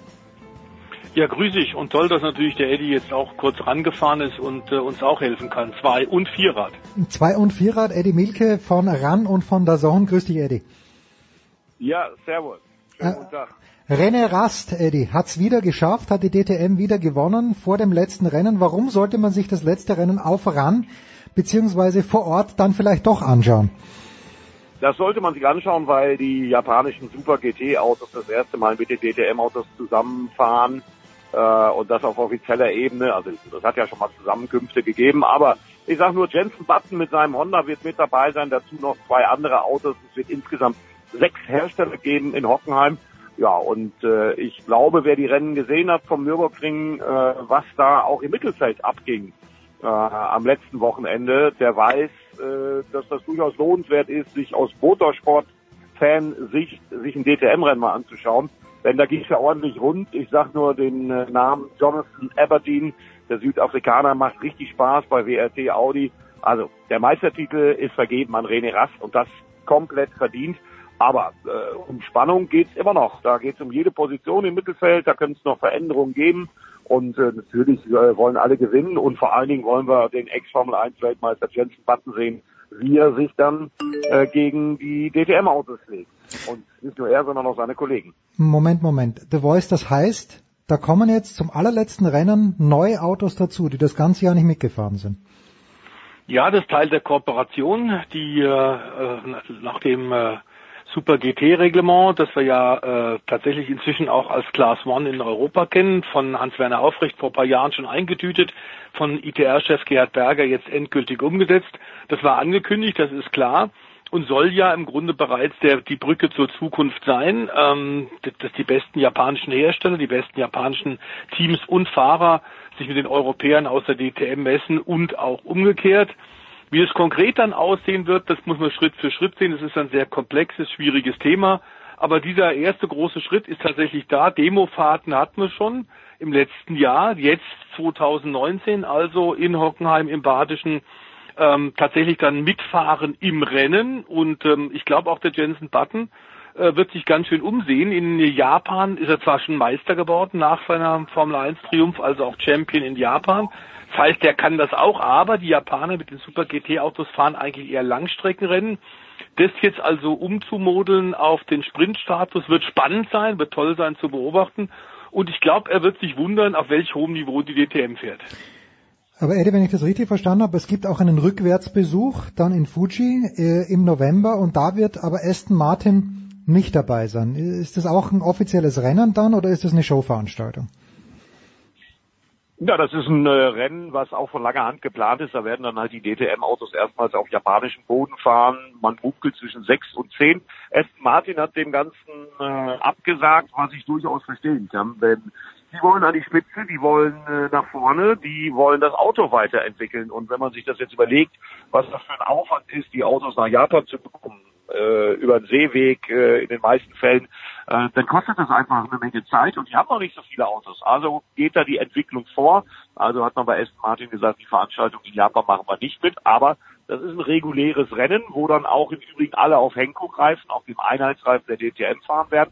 Und auch da bin ich gespannt. Aber ganz so weit sind wir noch nicht. Ich freue mich erstmal aufs Finale in Hockenheim. Ja, wie, wie sieht's denn mit Aston Martin generell aus, Stefan? Dein Saisonfazit. Äh, da ist ja, es steht zwar Aston Martin drauf, aber wird nächstes Jahr noch mehr Aston Martin drinnen sein? Kaum, wobei das im modernen Motorsport auch gar nicht äh, unbedingt äh, so sein muss. Das ist in vielen anderen Bereichen auch so. Also auch Aston Martin steht ja auf den Red Bull Autos in der Formel 1 drauf und da ist relativ wenig Aston Martin ja. drin. Das gibt es im Übrigen in ganz anderen Bereichen in den USA, in Asien vergleichbar, dass da einfach äh, kommerzielle äh, Deals sind, die aber nicht Technik, technischen Austausch beinhalten. Ähm, das ist seit äh, 15, 20 Jahren Usus, gibt's also ähm, ich glaube, im nächsten Jahr werden die tatsächlich konkurrenzfähiger sein. In diesem Jahr muss man einfach so deswegen schon mal loben, dafür haben sie einen Sonderbonus verdient. Ähm, ohne die äh, als dritter Hersteller äh, wird es die DTM wahrscheinlich 2020 nicht mehr geben. Sie haben ganz kurzfristig tatsächlich ähm, in Kooperation, allerdings natürlich mit der Truppe von äh, HWA, äh, der ehemaligen Mercedes-Einsatzmannschaft, die sehr viel technischen Support gibt und sehr viel bei der Entwicklung geholfen hat, vor allem beim Motor, ähm, haben unglaublich viele Anstrengungen hinter den Kulissen unternommen, innerhalb von 100 Tagen nur vier Autos für den Saisonauftakt in Hockenheim hinzustellen. Ähm, Riesenleistung. Dass da darunter natürlich die Konkurrenzfähigkeit ein bisschen leiden wird und auch die Weiterentwicklung während der Saison ist klar, die müsst, mussten sich erstmal finden. War ein sehr kurzfristiges Projekt. Ich muss sagen, dass sie es überhaupt hinbekommen haben, ist fantastisch, ist grandios. Und äh, wir sollten ihnen allen dankbar sein. Ähm, ich glaube, sie haben sich äh, über Erwartungen, zumindest von den Insidern, über Erwartungen äh, äh, geschlagen. Und ähm, ich gehe, gehe davon aus, dass tatsächlich im nächsten Jahr dieser Schritt ist. Ich sehe es ähnlich wie Eddie. Die haben jetzt ganz andere Prioritäten als tatsächlich äh, mehrere Wochen die Autos, Equipment in Containern über den Seeweg nach Asien und zurück äh, schippern zu lassen die wollen tatsächlich, und der Ehrgeiz ist da, der Anspruch auch im nächsten Jahr, die Lücke zu Audi und zu BMW weiter schließen. Und ich bin ziemlich sicher, das wird ihnen gelingen. Eddie, der zweifache Champion René Rast, lese ich gerade auf einem uns befreundeten, befreundeten Motorsportportal, motorsport.com, hätte durchaus Lust, vielleicht sich mal in der Formel 1 zu versuchen, sei es nur mit Testfahrten. A, wie groß ist die Chance da generell? B, bei wem müsste er sich denn da dann äh, bei wem könnte sich denn bewerben, bei welchen Teams? Ja, das ist eine gute Frage. Also, dass äh, ich glaube, jeder DTM-Fahrer Lust hätte, auch mal Formel 1 Auto zu bewegen. Auch die, wie Timo Block meinetwegen, die schon mal drin gesessen haben. Äh, das ist, glaube ich, äh, außer Frage. René Rast, äh, Gerhard Berger sagt ja immer wieder, äh, aus seiner Sicht hätte sicherlich das Niveau, äh, so ein Auto vernünftig zu bewegen. Ob es da Möglichkeiten gibt, kann ich nicht beurteilen. Das weiß ich nicht. Äh, da muss man mal gucken. Vielleicht kann Gerhard Berger da mal eine Brücke schlagen, dass er mal einen Test macht. Äh, das muss man abwarten. Das ist aber, glaube ich, auch nicht im Fokus von René Rast. Äh, der ist erstmal unglaublich erleichtert gewesen, der bei uns bei Sat 1 reingeguckt hat. Äh, der hat es gesehen und gehört. Der konnte es erst gar nicht glauben, weil das war ja ein Rennen mit Rechen, äh, mit äh, wirklich hohen mathematischen Fähigkeiten, die man da brauchte, um das zu lesen. Mal war er Meister, mal war er nicht Meister, je nachdem, wie die hinter ihm sich überholt haben oder nicht. Also, der feiert erstmal, der freut sich auch jetzt schon, das weiß ich, er hat gestern noch Kontakt zu ihm gehabt, auf Saisonfinale in Hockenheim, um da nochmal eine würdige Motorsportshow äh, für die Fans zu liefern. Auch wenn die Meisterschaft schon entschieden ist. Trotzdem wird Hockenheim nochmal ein DTM-Fest, da bin ich sicher. Tja, da sind wir uns sicher. Und nächstes, ja, man muss sagen, ja, vielleicht genau dazu noch anschließend, ähm, was, was Eddie gesagt hat, äh, lieber Jens, dass äh, die äh, britische Autosportbibel äh, Autosport bei uns Insidern, also als das Motorsportblatt überhaupt, die haben gerade einen Artikel ähm, äh, veröffentlicht, da steht drin, Why René Rast is the best driver outside Formula One. Und das ist wirklich ein Ritterschlag. Also die würden sowas nicht ohne weiteres schreiben. Ich glaube tatsächlich, dass die letzten drei Jahre gezeigt haben, er ist zwar ein etwas spät berufener, kein Spätstarter, aber ein spät berufener, auch in der DTM und für die Formel 1 ist er jetzt einfach auch schon zu alt. Ich bin aber sicher, der wäre konkurrenzfähig. Und ich glaube, er wird einen Test bekommen. Die Frage wird sein, äh, tatsächlich Gerhard Berger, wo er das hinbekommt, wo er dann tatsächlich welches Cockpit er bekommt. Aber zwei Titel in drei Jahren und in dem einen Jahr zwischendrin, 2018, wo er nicht Renny Meister geworden ist, war er Vizemeister. Hm. Äh, elf der letzten 22 Rennen gewonnen in diesem wettbewerbsintensiven Umfeld. Dazu sieben äh, Pole in den letzten 16 Rennen. Auch dort geht's um Tausendstel. Also das so auf den Punkt konstant auf diesem unglaublichen Niveau hinzubekommen, ist erstaunlich und seine Fehlerquote ist absolut Formel 1 würdig. Äh, und zwar nicht Schuh, äh, nicht nicht äh, Vettel würdig, sondern Hamilton würdig. Er macht so gut wie keine Fehler und wenn er mal einen Fehler macht, ist er sofort abgestellt. Er ist ein akribischer Arbeiter und auch da würde er in die komplexe Welt der Formel 1 reinpassen. Unterstreichen alle, die mit ihm gearbeitet haben der ist nicht das absolute Übertalent, dem alles zufällt. Er ist ein knallharter, sehr disziplinierter Arbeiter und deswegen hat er momentan, man muss es ganz klar sagen, die DTM im Griff. Ungewöhnlich, muss man sagen, ähm, aber ganz klar absolut verdient und der ist ein Champion, der sich äh, nicht darauf ausruhen wird, der auch in Hockenheim nochmal alles geben wird. Apropos Champion, Eddie, du bist auf dem Weg zu der Zone, weil du da ab Freitag früh dann äh, Aragon kommentieren wirst, und zwar die MotoGP. Es gibt erstaunlicherweise vier Rennen in Spanien über das ganze Jahr und es wird einen spanischen Weltmeister geben, nämlich Marc Marquez. Der Junge ist ja unglaublich, wenn man sich das anschaut. Er ist einmal ausgefallen im dritten Rennen der Saison in den USA und ansonsten immer nur Erster oder Zweiter geworden, wenn ich es richtig sehe. Äh, er kann sich, nein, nicht mal er selbst kann sich noch aufhalten, oder Eddie? Absolut, so ist das. Also auch in Aragon, das ist auch wieder eigentlich auf der er schon grandiose Leistung gezeigt hat, viermal schon gewonnen hat, äh, der kann sich nur noch selber schlagen. Und wer das letzte Rennen, letztes Wochenende in Misano gesehen hat, äh, wie er das wieder gemacht hat auf einer Strecke, auf der die Yamaha am letzten Wochenende überlegen war. Mhm. Ja, er hat halt äh, das ganze Rennen über den jungen Überflieger, 20 Jahre ist er, ist jung Fabio Quattararo, belauert. Und dann hat er in der letzten Runde zweimal zugeschlagen und hat am Ende den Sieg davon getragen auf einer Strecke, die an dem Wochenende, wenn man auf die anderen Honda-Fahrer schaut, auf Gil Quattro, auf Jorge Lorenzo sowieso oder auf Taka Nakagami, ähm, Gift war für alle Honda-Fahrer, äh, hat er dann trotzdem wieder die 25 Zähler geholt. Ja, und jetzt in Spanien, das letzte Mal, bevor es auf die große Südostasien-Reise geht, das letzte Mal vor europäischem Publikum oder noch vor spanischem Publikum. Das wird ganz, ganz schwer und ich glaube, er schlägt sich aber nicht mehr selber sondern er ist äh, in der Form seines Lebens und er wird auch in Aragon wieder eine ganz, ganz harte Nuss für die Konkurrenz sein. Stefan, fehlt ihm so ein kleines bisschen, also es ist ja schön dieses Generationenduell mit Valentino Rossi, aber fehlt dem Marc Marquez, fehlt dem so dieser ganz große Gegenspieler, wie es ja eine Zeit lang Nico Rosberg zu Lewis Hamilton war, früher mal Senna und Prost, da müssen wir gar nicht so weit zurückgehen, aber fehlt das ein kleines bisschen, wenn jemand so überlegen ist? Mm, wobei man nochmal sagen soll, er ist zwar sehr überlegen, aber er kann ähm, sich im Grunde immer noch weiter verbessern. Und gerade was, was wir äh, gehört haben, was er äh, tatsächlich äh, in Misano gezeigt hat, sind eben jetzt inzwischen auch andere Taktiken. Da ist ganz anders als in Silverstone gefahren, weil eben die, die Honda äh, in Misano einen klaren Nachteil hatte. Der ist inzwischen im Kopf so weit, dass er das eben auch noch völlig unterschiedlich anwenden kann. Und deswegen hat er eben auch noch diesen äh, entsprechenden Schritt gemacht den wir bei dir, lieber Jens, hier auf Sportradio ja schon mal konstatiert haben. Er ist noch besser, der Marc Marquez, als in den letzten Jahren. Ähm, der Gegenspieler fehlt ihm ein bisschen, das ist richtig. Es sind immer wieder andere.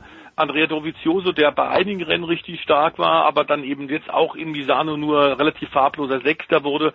Da fehlt es insgesamt. Auch äh, Danilo Petrucci hat diese Konstante auf der zweiten Werks Ducati einfach noch nicht.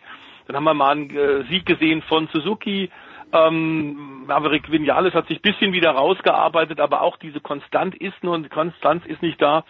Und bei Rossi muss man immer wieder sagen, ich glaube, der hat so wahnsinnig viel Sympathien weltweit und ist nach wie vor eines der ganz, ganz großen Aushängeschilder der Motorrad-WM. Aber da ist der, die Frage, der ist natürlich nach wie vor irre fahrgeil mit weit über 40. Aber eine Menge Leute, ähm, die, die sich nicht so gut auskennen in der Motorrad-WM, fragen dann immer wieder, sag mal, hat der nicht den Zeitpunkt des Rücktritts äh, schon verpasst, hätte er sich früher aufholen sollen, da wo er tatsächlich noch hat regelmäßig gewinnen können. Ich fand ihn in Misano wieder stark als Vierter, aber eben war da als Vierter nur drittbester Yamaha-Fahrer äh, mit einem relativ großen Rückstand von zwölf Sekunden auf die Spitze. Also das, darüber kann man diskutieren, ob tatsächlich Rossi sich so einen Gefallen tut, seinem großen Ruf ähm, als einer der besten Motorradrennfahrer der Welt tatsächlich jetzt noch in späten Jahren noch, noch mitzufahren. Mehr wird es sicherlich auch im nächsten Jahr nicht werden. Aber nach wie vor müssen wir sagen, das ist eine subjektive Sicht für ihn oder auf ihn. Für die Motorrad-WM, und da wird äh, Eddie mir zustimmen, ist er natürlich Gold wert. Denn äh, es gibt kaum einen Menschen auf der Welt, der so bekannt ist wie Valentino Rossi. Absolut, das kann ich nur unterstreichen. Und äh, vor allen Dingen, der, der brennt noch, der glüht noch, der arbeitet noch. Er ist zwar 41, aber äh, das macht ihm nichts. Der äh, sieht den Speed immer noch, duelliert sich ja mit den Jungs aus seiner VR46 Akademie auch regelmäßig auf der Rennsch. Und ich erinnere nur ans letzte Jahr, da kommen jetzt ja noch ein paar Strecken, auf denen er gut ist, auf denen Yamaha auch gut ist, zum Beispiel Sepang in Malaysia. Da hat er das Rennen angeführt, bis er dann unglücklicherweise gestürzt ist. Und mittlerweile ist es zwei Jahre her, dass er ein Rennen gewonnen hat. Aber äh, ich freue mich jetzt schon auf den Moment und vielleicht darf ich es ja kommentieren, je nachdem, wo es ist. Wenn der das nächste Mal ein Rennen gewinnt, dann wird er nochmal zeigen, äh, was los ist dann auf den Rängen und dann wird sich das ganze Fahrerlager mit ihm freuen. Und ich bin mir sicher, er tritt nicht ab, ohne dass er nicht nochmal ein Rennen gewonnen hat. Also das wird noch passieren. Ja, und ich finde sowieso generell immer schwierig, wenn es ihm Spaß macht, wenn er noch brennt, so wie du sagst, Eddie, warum soll er da zurücktreten? Ja, er ist immer noch bei den, bei den Besten dabei. Äh, körperlich scheint er keine Probleme zu haben. Der Hirscher sagt er, okay, er mag nicht mehr und hätte wahrscheinlich auch noch Rennen gewonnen. Das muss doch jedem selbst überlassen bleiben. Eddie, wann geht's los? Wann werden wir dich erstmals auf der Zone hören? Wenn ich es richtig verstanden habe, du kommentierst doch alle Trainingssessions durch.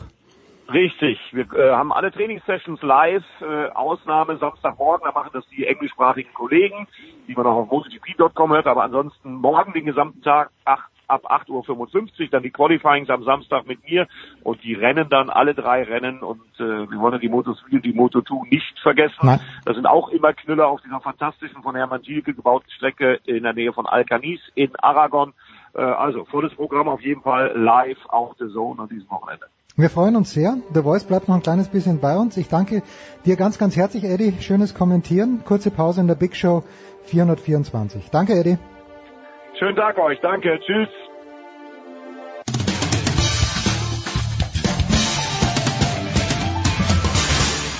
Hallo, hier ist Markus Windihock und ihr hört Sportradio 306.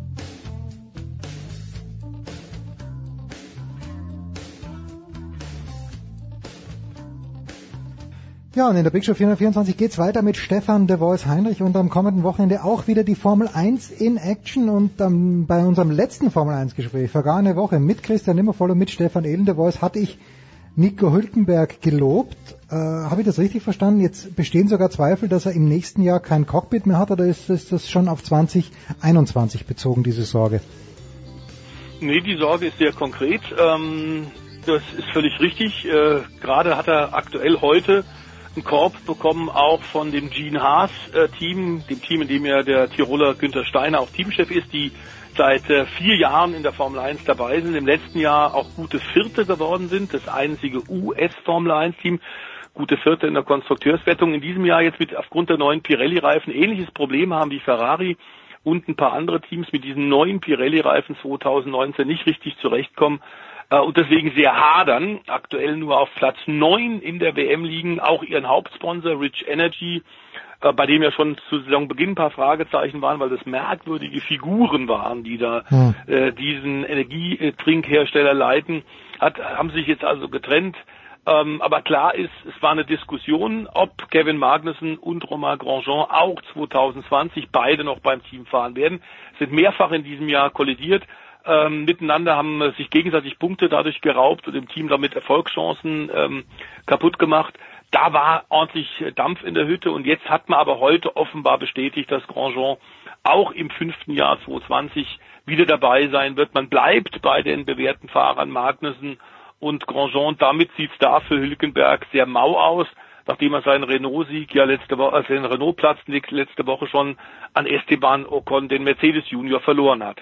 Tja, Esteban Ocon natürlich einer unserer Lieblingsfahrer, wenn wir uns daran erinnern können, wie er noch in Zuckerrosa unterwegs waren, vor allen Dingen wie die Zuckerrosa Auto noch einigermaßen stark waren. Wir gehen nach Singapur, The Voice, äh, da habe ich halt das Gefühl, wenn du das Training gewonnen hast, dann hast du das Rennen gewonnen, weil Überholen im Grunde genommen unmöglich ist. Ich glaube, die zwölfte Ausgabe, die dort stattfindet, mhm. dürfen wir uns, ist die einzige Abwechslung, die wir bekommen werden, dass Bernd Mailänder wieder raus muss, so wie die letzten elf Ausgaben auch.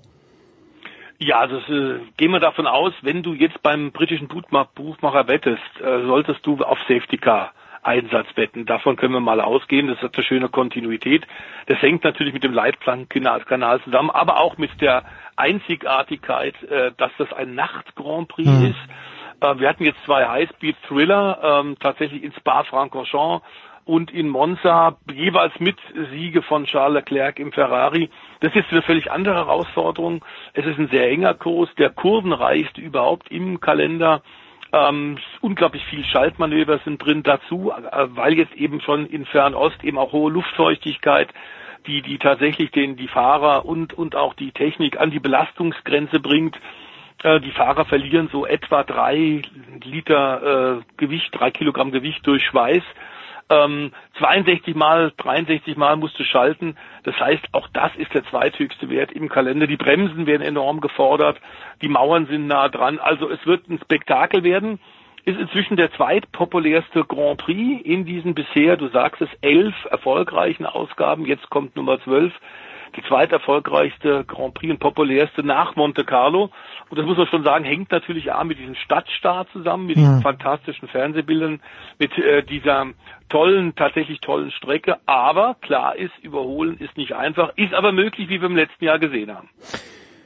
Ja, so, das ist äh, Singapur. Am diesem Wochenende Charles Leclerc die letzten beiden äh, Grand Prix gewonnen, aber die Strecke habe ich versucht, meinen Sohn zu erklären, der jetzt ein kleines bisschen oder schon ganz groß von Verstappen, gut, Alonso, wenn Alonso zurückkommt, die Liebe währt ewig, aber mein Sohn ist äh, von Verstappen jetzt, was ich nicht verstehe, weil ich finde Verstappen immer noch fast bisschen interessanter zu Leclerc gewechselt, aber Ferrari-Strecke ist es keine der Voice. Nee, ist es nicht. Ähm, ich glaube, dass die natürlich ein bisschen Selbstbewusstsein getankt haben dürften. Äh, Matteo Binotto hat im Übrigen jetzt in Singapur bei der ersten Pressekonferenz auch äh, Sebastian Vettel nochmal hochgelobt und gesagt, wie wichtig der für die Gesamtentwicklung des Teams ist, weil der nie locker lässt. Das heißt, man versucht tatsächlich jetzt dem Deutschen auch wieder ein bisschen Selbstbewusstsein äh, zu kriegen, denn man muss sagen, das waren zwei Tiefschläge jetzt. Hm. Ähm, letzten beiden Rennen, dass der Ferrari auf diesem Niveau momentan fahren kann, hängt eindeutig und ganz klar mit der vielen erfolgreichen Testarbeit, auch zusammen der Entwicklungsarbeit, der Erfahrung von Sebastian Vettel und Charles Leclerc kommt. Ähm, ist natürlich auch ein fantastischer Rennfahrer, aber setzt sich da ins gemachte Nest und gewinnt. Und Vettel mh, hm, zeigt Nerven und schmeißt das Auto raus. Also das war äh, eher unglücklich. Jetzt muss er wieder ein bisschen Selbstvertrauen bekommen. Ich glaube, trotz der vielen Diskussionen den sozialen Netzwerken, Vettel wird seinen Vertrag 2020 bei den äh, Italienern erfüllen. Aber klar, es muss jetzt was passieren. Das könnte ein Kurs sein, der durchaus auch ihm ein bisschen entgegenkommt. Er hat mit Red Bull dort ja auch durchaus schon gewonnen. Ich glaube aber tatsächlich, Mercedes wird jetzt äh, dort wieder äh, dominieren. Und ich glaube, dass allerdings die Roten äh, aus Österreich, die Rot-Blauen, äh, nicht sehr weit weg sind. Ich glaube, dass oh. Red Bull Racing tatsächlich mit Max Verstappen äh, die Silbernen wird ordentlich ärgern können. Da bin ich mir schon ziemlich sicher. Ähm, wir wissen ja auch, dass wenn das Auto nur ein bisschen hinter Mercedes her, kann der Max dann wiederum den Unterschied machen. Ähm, also auch die Bilanz von Red Bull ist äh, in, auf dem Marina Bay Street Circuit eine wirklich gute. Ähm, ich freue mich schon, es wird sicherlich ein großes Spektakel werden. Ähm, aber du hast völlig recht, äh, es wird strategisch auch von den äh, Leuten auf den Kommandoständen eigentlich erfordert, denn ein Safety Car wird ganz sicher geben. Tja. Du warst am vergangenen Wochenende nicht am Nürburgring, sondern hattest uns ja angekündigt, dass du zum ADAC GT Masters fahren würdest. Ähm, was, was, was ist die herausragende Erkenntnis dieses Wochenendes gewesen, The Voice? dass wir ähnlich wie am Nürburgring bei der DTM auch in Hockenheim bei der ADAC GT Masters eine Rennserie, die in den letzten fünf, sechs Jahren durchstartet und boomt, eine der besten Sportwagen GT-Rennserien der Welt inzwischen geworden ist, bei dem es also sehr oft 15 bis 20 Autos und Teams gibt, die innerhalb von einer Sekunde bereits im Qualifying sind.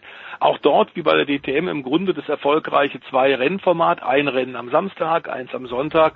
Und auch dort haben wir jetzt äh, einen Champion, äh, nach einer meisterhaften Vorstellung äh, sind tatsächlich äh, Kevin van der Linde aus Südafrika und da haben wir neben Aberdeen schon wieder einen aus Südafrika, einen Rundstreckenfahrer, der in Deutschland sehr erfolgreich ist und Patrick Niederhauser aus der Schweiz. Die haben am Sonntag das Rennen dann in Hockenheim gewonnen und mit diesem Sieg im Audi R8 LMS sind sie dann auch Meister geworden. Auch dort ein Wochenende vor Schluss, also ähnlich wie bei René Rast ähm, beim vorletzten Wochenende Champion in der Eifel Die beiden, Niederhauser und Van der Linde, völlig verdient Champion, ebenfalls mit einem Sieg geworden. Und das ist eine Rennserie, die werden wir im Auge behalten müssen, denn da tut sich einiges hinter den Kulissen. Es ist ein unglaublich äh, unglaubliches Feld und äh, auch die Fernsehübertragungen werden besser und besser. Es wird sehr hart hinter den Kulissen gearbeitet, um tatsächlich die zu etablieren als große zweite Kraft neben, und ich würde sogar aktuell nicht mal sagen hinter, sondern neben der DTM ähm, im deutschsprachigen Raum, in Österreich, der Schweiz eben auch. Und da hilft dann natürlich dann auch eine eine schweiz-deutsche Paarung, die da tatsächlich hm. gewonnen hat. Man muss sagen, Kevin van der Linde inzwischen halb Deutscher. Hm. Sein junger Bruder Sheldon ist der, der in der DTM in diesem Jahr als Rookie so beeindruckt hat. Also da kommen aus Südafrika ein paar wirklich gute. Ähm, und äh, GT Masters also werden wir im nächsten Jahr sicherlich regelmäßiger hier bei dir im Blick haben. Ähm, wollen wir von Südafrika reden? Können wir vielleicht einen kleinen Wechsel noch machen zu einem großen Namen, den wir bereits kennen? Denn Südafrika hat sich gerade an den vergangenen Tagen Fernando Alonso versucht, bei einer Offroad-Rallye dort, mhm. ähm, am Lauf zur südafrikanischen Cross-Country-Rennserie, denn wir haben es bei dir bereits, Jens, hier angekündigt. Alonso will tatsächlich die Dakar-Rallye jetzt 2020 auch fahren. Hat sich mit Toyota offenbar geeinigt. Der Arbeitgeber, mit dem er ja schon Le Mans, die 24 Stunden gewonnen hat, mit dem er schon Sportwagen-Weltmeister in der WEC geworden ist. Die stellen ihm nun also einen Hilux Geländewagen und er hat da gleich mal auf die Harte gelernt, hat einen tollen Co-Piloten bekommen, der fünfmal auf dem Motorrad bereits die Dakar Rallye in der Vergangenheit hat gewinnen können, auch schon Veranstalter war. Der Dakar war schon Sportdirektor der Dakar, kennt also nun so Offroad-Rallyes von allen Seiten. Marc Koma, richtig guter. Und der hat gleich auch mitbekommen, das ist mit einem zweifachen Formel 1 Weltmeister an seiner Seite auch nicht so ganz einfach. Sind nur 16. geworden, haben diverse Fehler gemacht, haben sich überschlagen, haben dann Vogelschaden in der Frontscheibe gehabt, mussten dann mehrere Stunden fahren. Einer hat die Scheibe gehalten, der andere hat dann so ein bisschen gelenkt und äh, navigiert. Also das war, glaube ich, mal eine hervorragende Vorbereitung für die Dakar und sie werden da weitermachen in der Vorbereitung, nämlich ähm, Anfang Oktober steht die Rallye Marokko auf dem Programm für Alonso, für Koma und für Toyota. Ähm, das wird dann die letzte Wettbewerbsmöglichkeit sein, bevor es bei der Dakar Anfang nächsten Jahres losgeht. Ja, und weil wir gerade bei der Rallye sind, da vielleicht abschließend noch ein Wort. In der Türkei wurde gefahren und ähm, mhm. du hast mir da netterweise was zugeschickt. Sebastian Ogier ist wieder im Titelrennen. Ich wusste gar nicht, dass er draußen war, aber deswegen habe ich ja dich in der Leitung. Äh, also Ogier in der Tat hat äh, in diesem Jahr ja nun will versuchen mit dem dritten Hersteller äh, Meister zu werden, nachdem er mit VW mit Ford schon Champion äh, geworden ist, Weltmeister, Rallye-Weltmeister, sechs Titel in Folge jetzt geholt hat. Aber äh, zurückgegangen dort zu dem Hersteller, der ihn äh, in Frankreich auch als junger Mann gefördert hat, Citroën, und deren Auto ist momentan wirklich nicht sehr gut. Deswegen haben sie auch für viel Geld Ogier geholt, dass er das Auto weiterentwickelt, aber die kommen da nicht so richtig hinterher er ist auch nicht sehr zufrieden, wie man intern immer wieder hören kann, macht enorm Druck.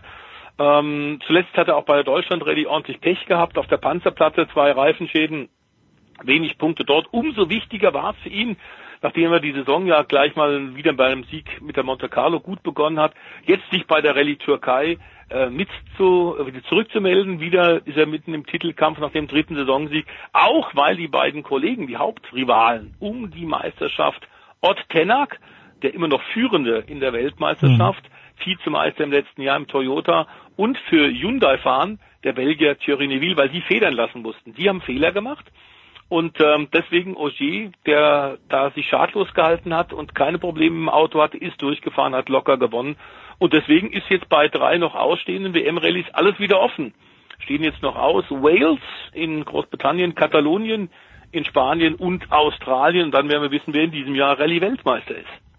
Wales, Katalonien und Australien. Na gut, die, die kommen auch herum. Die Rennsportserien, die kommen herum. Fantastisch. Ich bedanke mich wie immer bei Stefan The Voice Heinrich. Jetzt haben wir wirklich alles abgefackelt heute, glaube ich. DTM, MotoGP, äh, äh, ADAC, GT Masters. Großartig. The Voice, ich bedanke mich ganz, ganz herzlich. Wir machen eine kurze Pause, dann geht's weiter in der Big Show 424.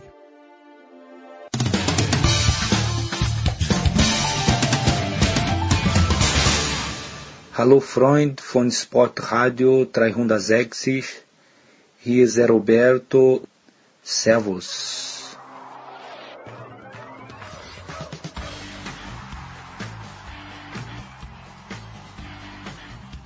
Herrschaften, es geht weiter in der Big Show 423 und äh, die Sonne scheint noch draußen. Ich habe große Lust, mich aufs Rad zu setzen, aber dafür brauche ich jetzt Input von zwei Experten, die mir sagen, wie ich mich aufs Rad setzen soll. Und das ist zum einen natürlich von radsport-news.com Felix Martis. Servus Felix. Servus, servus, servus. Und, äh, und dann äh, Ruben Stark vom SID. Servus Ruben.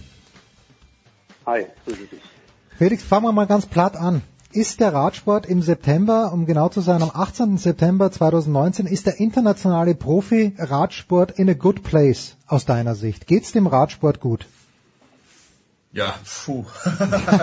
Die kleine State of the Union so zum Auftakt.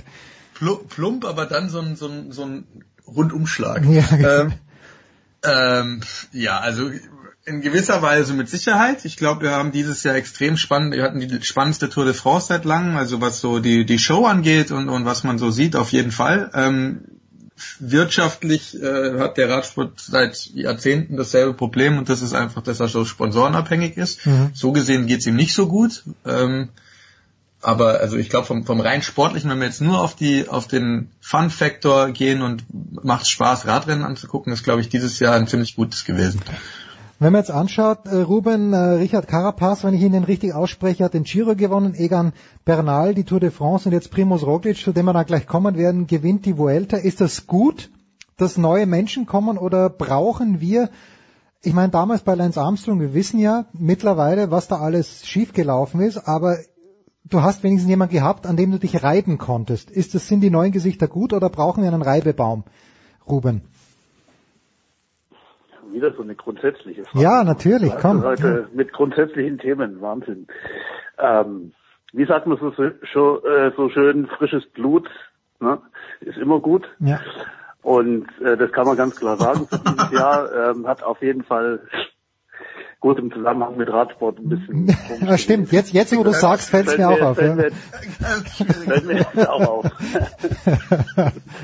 ähm, wie dem auch sei, äh, wir reden ja über das rein Sportler hier gerade und ähm, ja, es ist sehr, sehr gut für den Wettbewerb gewesen, dass da äh, frische Gesichter, sage ich jetzt mal, da sind, die so ein bisschen an den etablierten rütteln und ähm, man hat es äh, beim Giro gesehen, da war ja eigentlich äh, Vincenzo Nibali der Mann, den die Italiener auserkoren hatten, dieses Jahr zu gewinnen, musste sich dann aber geschlagen geben.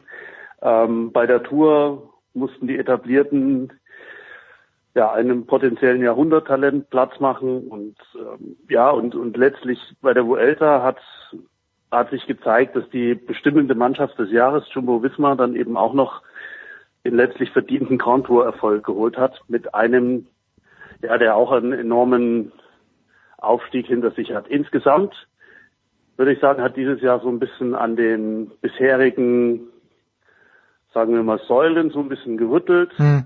Sky bzw. Ineos ist nicht mehr in dem Maße übermächtig, äh, wie sie es gewesen sind. Andere kommen und das wird nächstes Jahr sich noch verstärken, wenn Jumbo Visma dann Tom Dumoulin noch im Team hat. Mhm, mhm. Ähm, andererseits zeigt sich aber auch, du musst, um Rennen zu gewinnen, in vier, fünf bestimmten Mannschaften sein, die eigentlich das ganze Jahr dominiert haben. Das war eben Jumbo, ich habe es mehrfach gesagt, Quickstep, die wieder mit Abstand die meisten Siege haben. Bora Hansgrohe auch, die da als deutsches Team ganz oben mitmischen. Und eben Ineos, wenn du bei Rundfahrten was bewegen willst. Dann haben wir noch ähm, unsere Freunde aus von Astana und Movistar Hm. mit einem ganz besonderes guten Leumund gesegnet immer. Die mischen natürlich auch fleißig mit. Also ja, vieles ist ambivalent, sportlich ist es interessant und ich denke, dass das nächstes Jahr auch so weitergeht, dass da weitere neue Namen, gerade was den Klassikerbereich angeht, die jetzt der großen Masse vielleicht noch nicht bekannt sind, aber dieses Jahr schon hier und da deutlich aufgezeigt haben. Auch die WM wird diesbezüglich was bringen. Also rein sportlich bleibt es sicher interessant. Jetzt äh, Primus Roglic ist angesprochen worden. Felix, äh, ich spreche immer gerne mit Thomas Hahn von der SZ. Der Johannes ist hier auch dabei, Johannes Knut selbstverständlich. Und äh, die, die sagen mir dann immer, in der Leichtathletik, wenn etwas nachvollziehbar ist, wenn ein Weitspringer jedes Jahr fünf Zentimeter weiter hupft, dann ist es halt so. Primus Roglic ist auch gehupft, aber halt nicht am Radl, sondern auf der Skisprungschanze. Ist vielleicht von den körperlichen Voraussetzungen her der ideale Radfahrer oder Formel 1 Fahrer, schaut aus wie Lewis Hamilton von der Figur her. Aber ist das nachvollziehbar, diese Leistungsexplosion, Leistungssteigerung? Wo kommt der Junge her? Weil der war beim Giro schon gut dabei. Ja, aber auch letztes Jahr bei der Tour schon gut. Also letztendlich ähm, die Leistungssteigerung jetzt in diesem Jahr ist nach dem, was er letztes Jahr gezeigt hat, eigentlich nicht mehr überraschend gewesen. Mhm, okay. Also ähm, er war letztes Jahr bei der Tour schon, ich erinnere mich, wie wir in, äh, er war Vierter und wir sind, mhm. ich erinnere mich, wie wir am Ende von der Tour mit den deutschen Kollegen da standen und die meisten waren der Meinung, der gewinnt nächstes Jahr die Tour. Ja, okay. ähm, also der, der, der Sprung jetzt 2019 war nicht mehr so groß. Er hat ein unglaublich gutes Frühjahr gefahren, hat im Frühjahr alle kurzen Rundfahrten, die er gefahren ist, glaube ich, gewonnen, ähm, ziemlich dominiert. Alle haben gesagt, er ist beim Giro der große Topfavorit. Dann war er beim Giro zu früh in, Top, in Topform und ist dann eingebrochen letztendlich. Ähm, und kam dann halt jetzt zur Vuelta zum zweiten Saisonhöhepunkt mit, mit dem Sieg. Ähm, also dass, dass er jetzt die Vuelta gewinnt, war für mich jetzt keine Überraschung mehr und und und, und ähm, ja auch in der Überlegenheit eigentlich nicht wirklich, wenn ich mir so ein Vuelta-Starterfeld halt grundsätzlich anschaue, dass die meisten da schon mit Müdigkeit kommen und so. Ich meine, viele hatten die Tour in den Beinen. Hm. Also das, das nicht, inwiefern jetzt der, der Sprung vom Skispringer zum, zum extrem starken Radprofi ähm, erklärbar ist und wie das, wie sich das alles physiologisch ergibt, dafür bin ich ehrlich gesagt nicht der Richtige, um das wirklich beurteilen zu können. Ähm, aber jetzt so die Entwicklung aus den letzten zwei Jahren. Die ist, ist nachvollziehbar. Keine, du sagst du, die, die ja, ist nachvollziehbar. Ja, ist jetzt kein nicht nachvollziehbar. Alles andere, ja, keine Ahnung. Also letztendlich klar, wie, wie gesagt, wie du sagst, das ist ein, ein leichter, kleiner Typ. Ähm, das ist beim Skispringen nicht, nicht schlecht, das ist auch beim, beim Radfahren nicht schlecht, bergauf, wenn du leicht bist. Deswegen haben, gibt's in beiden Sportarten auch, die, auch ähnliche Probleme, was Ernährungsprobleme ähm, hm. bei Sportlern angeht. Äh, Stichwort Dominik Nerz, ähm, der hat da ja einiges ähm, offengelegt. Und ähm, ja, aber, aber ob jetzt da die Schnellkraft vom Skispringer oder die Ausdauer vom Radsportler, wie sich das, wie das zusammenpasst, keine Ahnung. Das ist ein kleines bisschen schwierig, aber also, Ruben, bitte wenn man so ein bisschen, wenn ich das ergänzen kann, wenn man so ein bisschen nachliest über ihn und ein bisschen guckt, wo er herkommt, dann ist es anscheinend äh, schon immer so gewesen, dass er eine besondere An Veranlagung für Ausdauersport hatte. Also grundsätzlich. Mhm.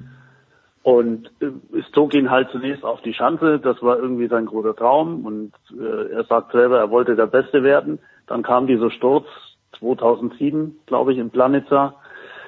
Dann war die Karriere vorbei und Ausdauersport hat er, so ist es zumindest nachzulesen, bis dahin auch betrieben. Nicht unbedingt auf dem Rad, sondern er ist wohl viel gelaufen.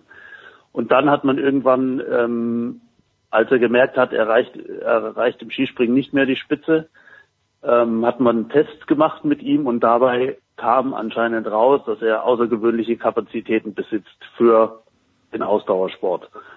Und dann hat man ihm eben aufs Rad gesetzt und hat ihn dann wirklich äh, über Jahre aufgebaut. Er ist in einem kleineren slowenischen Team erst gefahren und kam dann, Felix, 2015 zu Jumbo oder 16? Ich weiß es nicht aus dem Kopf, wann genau, aber ja, also aber so auf ungefähr, jeden Fall jetzt ne? nicht so, dass 2018 sein erstes Profijahr ist. Ja. Hm.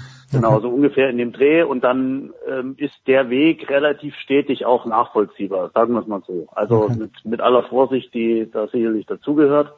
Ähm, ich habe jetzt dieser Tage mit, mit Toni Martin mal gesprochen, ähm, kurz bevor er dann mit seinem Sturz da ausgefallen ist. Er sagt, und er ist Zimmerkollege von, von Roglic gewesen, häufige, häufige Male jetzt in diesem Jahr eben auch bei der Vuelta. Er hält ihn für glaubwürdig, er findet das nachvollziehbar, er sagt, ich sehe, wie der arbeitet und das ist für mich alles schlüssig. So weit können wir das beurteilen. Okay.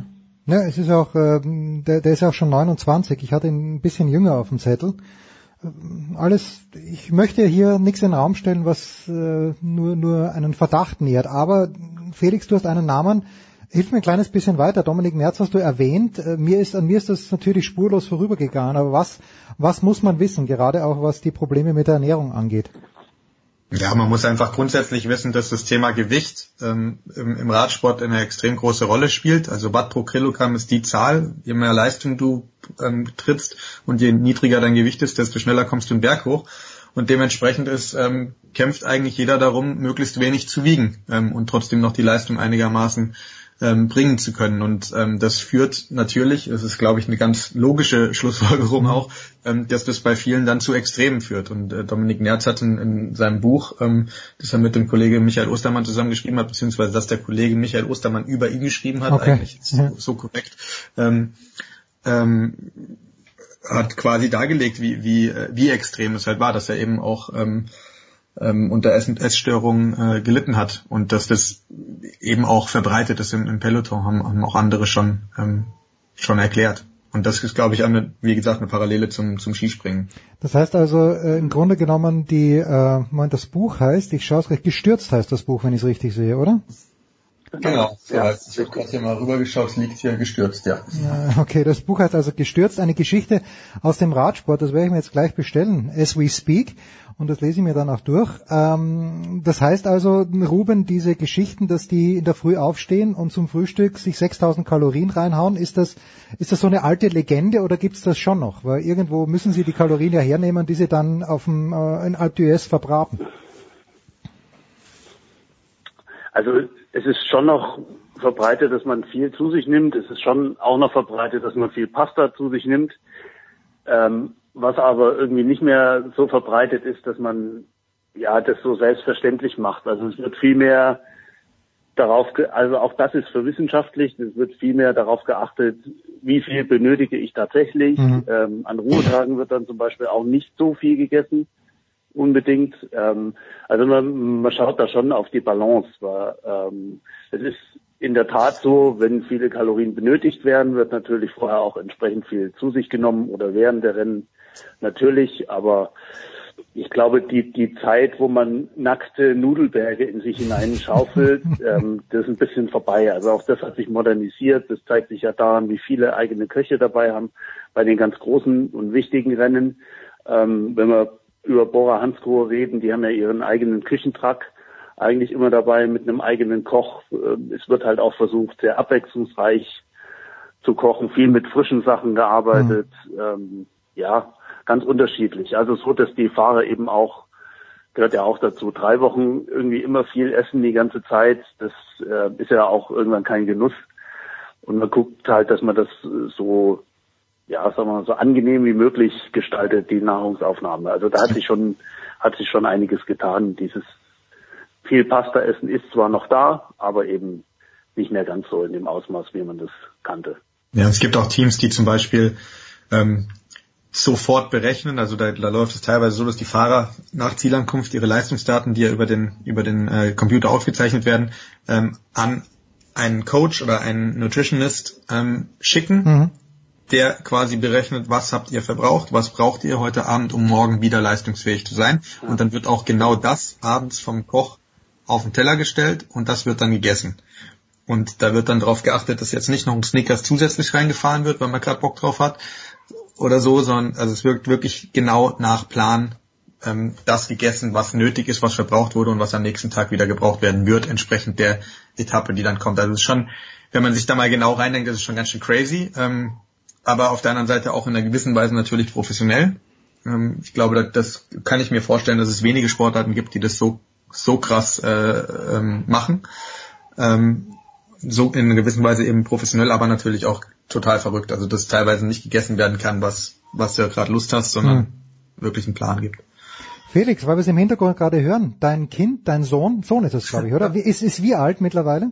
Tochter, drei Monate. Drei Monate alte Tochter, das ist fantastisch, großartig. Da hast du noch viele, viele schöne Jahre vor dir und natürlich auch viele Geschwisterchen. Nicht vergessen bitte, Felix. Ähm, ein Wort vielleicht noch, Ruben, zur Straßenweltmeisterschaft, die in Yorkshire stattfindet in diesem Jahr. Es geht äh, ganz gemächlich los am 22. September mit dem Höhepunkt dann am 29., wo Alejandro Valverde wahrscheinlich, davon gehe ich aus, seinen Titel zu verteidigen trachtet. Ähm, Gibt es da eine Rotation? Warum ist man gerade nach, nach Yorkshire gegangen? Bietet sich das an? Gibt es dort eine Tradition? Zehn Fragen auf einmal, Ruben. Als erstes stelle ich jetzt eine Gegenfrage. Bitte. Ähm, Zielort ist Harrogate. Ja. Was war 1982 in Harrogate? 1902. Äh, Stephen Roach ist dort Weltmeister geworden. Nein. Nein. Das kannst du aber Nicole auch. gewann den Grand Prix. Ah, oh Gott, ja. Ein bisschen, ein bisschen Frieden, ja, mit der Gitarre in der Hand. Ich habe mir es angeschaut, im ORF Ja, damals genau. natürlich, ja, natürlich. Das war damals dort. Also äh, aus deutscher Sicht gutes Pflaster, Mhm. auch weil 2014 der Torstart dort gewesen ist in Harrogate und Marcel Kittel damals ins gelbe Trikot sprintete auf der ersten Etappe. Also die Vorzeichen nicht schlecht aus deutscher Sicht. Und ähm, ja, auch mit dieser ganzen Begeisterung, die, die in Großbritannien äh, entstanden ist, beginnend 2012 mit dem Toursieg von Wiggins, mit Olympia etc. pp. Kennen wir inzwischen alle. Ähm, der Tourstart war damals grandios, äh, was die Zuschauer, den Zuschauerzuspruch anbelangte. Äh, und in dem Zuge war dann natürlich eine Bewerbung für eine Weltmeisterschaft fast zwangsläufig. Mhm. Und ähm, die haben sie bekommen. Felix, korrigier mich, aber wahrscheinlich noch als Cookson Präsident war, oder? Wurde die Ja, soweit ich weiß Bewerbung schon, ja. akzeptiert, Hm, okay. nehme ich mal an. Ja, soweit ich weiß schon. Also damals noch ein Brite an der Spitze des Weltverbandes. Ähm, das passt natürlich auch ganz gut. Aber ähm, ich gehe mal von, davon aus, dass es sehr stimmungsvolle Titelkämpfe werden, eben mit vielen Zuschauern. Wenn ich das richtig in Erinnerung habe, ist die Zielgerade auch dieselbe wie damals 2014 bei der Tour de France. Ähm, ja, mal gucken. Aus deutscher Sicht ist so ein bisschen schwer zu greifen, was da geht und was nicht. Äh, am, am Sonntag in diesem Mixed-Wettbewerb, der erstmals ausgetragen wird, da fahren drei Männer zuerst in einer Art Staffel ähm, und lösen, werden dann abgelöst von drei Frauen. Ähm, da ist sicher eine Medaille möglich aus deutscher Sicht. Ähm, Pflicht. Im Zeitfahren. Pflicht? Oh. Felix geht in die vollen Pflicht, sagt er. Na, bitte. Nein. Pflicht? Habe ich Pflicht gesagt? Ich, ich habe Pflicht gesagt. Du hast möglich gesagt. Ich Ach, du hast Pflicht gesagt. Ja, das stimmt. Irgendwo ist es schon Pflicht. Ja, dann äh, beim beim Zeitfahren ist halt die Frage, was kann Toni Martin noch, ähm, nachdem er ja sehr mannschaftsdienlich gefahren ist und eigentlich kaum ein Zeitfahren in letzter Zeit mal so wirklich voll auf Ergebnis, Mhm. äh, abgesehen von der deutschen Meisterschaft. Ähm, er glaubt, dass ihm der Kurs entgegenkommen könnte. Und dann ist er vielleicht in der Lage, um die Medaillen zu fahren. Ja, und dann, äh, was das Straßenrennen angeht, ähm, gibt es aus deutscher Sicht, glaube ich, keinen Siegkandidaten. Ähm, sie können sicher ein offensives Rennen fahren und müssen in Gruppen präsent sein. Und wenn da vielleicht so eine Gruppe mal geht, gibt es schon einige Fahrer, die dann auch da eine ganz gute Rolle spielen können. Es ist so ein, so ein Klassikerkurs. Mhm. So ein Politz kann da sicherlich vorne mitmischen. Allerdings ist halt der Ausfall von Max Schachmann, der fällt schon ziemlich ins Gewicht. Ähm, der hätte sowohl in dem Zeitfahren gut abschneiden können und auch sicher in dem Straßenrennen da ein Wörtchen mitreden können. Deshalb muss man mal gucken. Bei den Frauen, das weiß Felix ein bisschen besser als ich. Ich glaube, dass die ganz gut in Form sind im Moment. Also wenn, zumindest wenn es um Lisa Klein und Lisa Brennauer geht. Das sieht, wenn man da auf die nackten Ergebnisse schaut, mal ganz gut aus. Ja. Und darüber hinaus muss man mal gucken. Äh, interessant im Straßenrennen und das ist jetzt schon mein heißer Tipp, äh, ist der Kollege Van der Poel aus den Niederlanden. Mhm. Schreibe ich mir jetzt auf. Ich kann mir gut vorstellen, dass der, dass der da ins Regenbogentrikot fährt. Auf jeden Fall werden wir einen neuen Weltmeister kriegen, da bin ich mir ziemlich sicher. Okay, Alejandro Valverde hat sein Pulver verschossen. Ja, ein Wort zu den Damen, Felix. Immer wieder gerne genommen.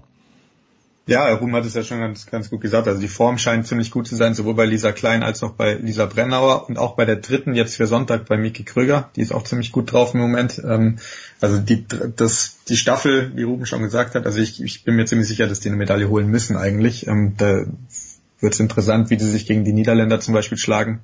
Bei der EM ist es knapp gegen uns ausgegangen. Jetzt äh, in, haben da die, haben die Holländer gewonnen zu Hause in Alkmaar, aber jetzt ist das deutsche Team auch ein bisschen stärker. Also man muss schauen, vielleicht ist sogar Gold am Sonntag schon bei der, beim ersten Wettkampf drin.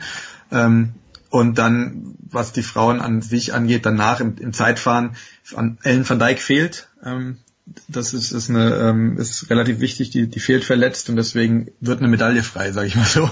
Okay. Ähm, also ich denke, die Niederländerinnen sind halt einfach die, das dominante Team sowieso, ähm, sowohl im Straßenrennen als auch im Einzelzeitfahren und ähm, werden wahrscheinlich ein, zwei Medaillen im Zeitfahren schon wegnehmen mit Van Vleuten, Van der Breggen.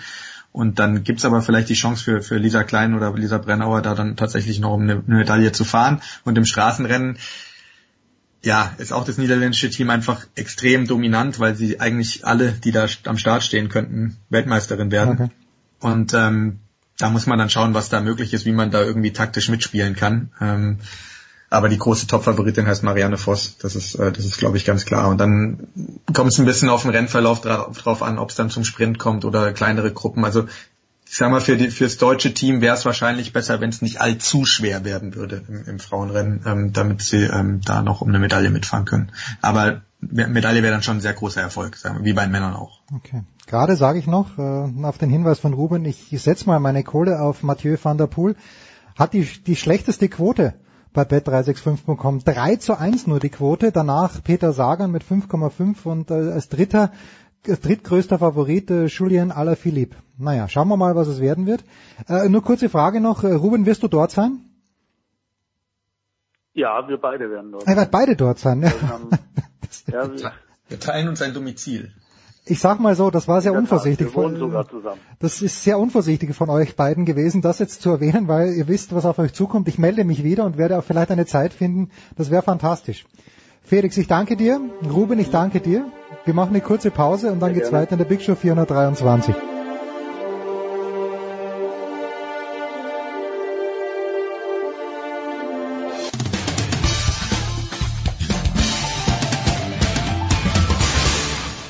hier ist die ehemalige Biathletin Kadi Wilhelm und ihr hört Sportradio 360.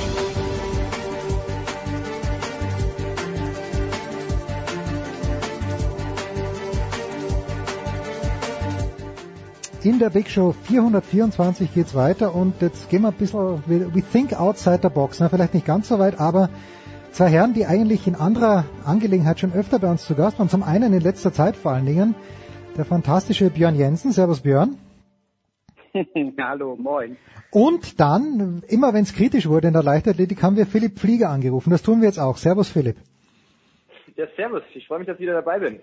Ja, ich freue mich auch und wir freuen uns alle, denn vor mir liegt in meinen zwei Lieblingsfarben gehalten, wenn ich das mal sagen darf, nämlich schwarz-gelb, folgendes Buch, Laufen am Limit, erschienen bei Edelbooks von Philipp Flieger und erstaunlicherweise mit Björn Jensen. Philipp, und Björn, Philipp, ich frage dich, kennt ihr euch schon so lange? Wie bist du auf Björn gekommen? Äh, wie hat sich diese Zusammenarbeit äh, bei diesem Buch ergeben? Ja, wie so oft im Leben, äh, glücklicher Zufall, würde ich sagen. Ähm, generell muss man ja auch in Hinsicht auf das Buch äh, betonen, dass das ja auch eher, ähm, naja, eine überraschende Geschichte war, die so entstanden ist. Also nicht so, dass ich nicht gesagt hätte, ich kann mir nicht vorstellen, irgendwann mal über das Ganze, was man so erlebt, als, als Leistungssportler mal ein Buch zu schreiben, aber dass das jetzt quasi so schnell äh, seine Umsetzung gefunden hat, lag einfach daran, dass das Angebot von Edelbooks äh, äh, an meine Agentur Jung von Matt äh, im, im letzten Herbst einfach äh, kam und mhm. dann hat man sich damit natürlich relativ schnell mal intensiver mit auseinandergesetzt und mir war ja auch ganz schnell klar, also ich kann das ja nicht alleine machen, also ähm, ich habe ja dann auch so den, den, den Job als Sportler logischerweise und A, auch nicht so viel Erfahrung äh, mit dem Schreiben. Und ähm, Björn wiederum äh, hat ja schon einige sehr erfolgreiche Bücher geschrieben, auch für Edelbooks. Und äh, tatsächlich hat uns der Verlag, äh, sagen wir mal, für ein erstes Gespräch zusammengebracht und wir haben uns, glaube ich, äh, waren uns direkt auf Anhieb sympathisch und ähm, ja, waren guter Dinge, dass wir das zusammen mal angehen.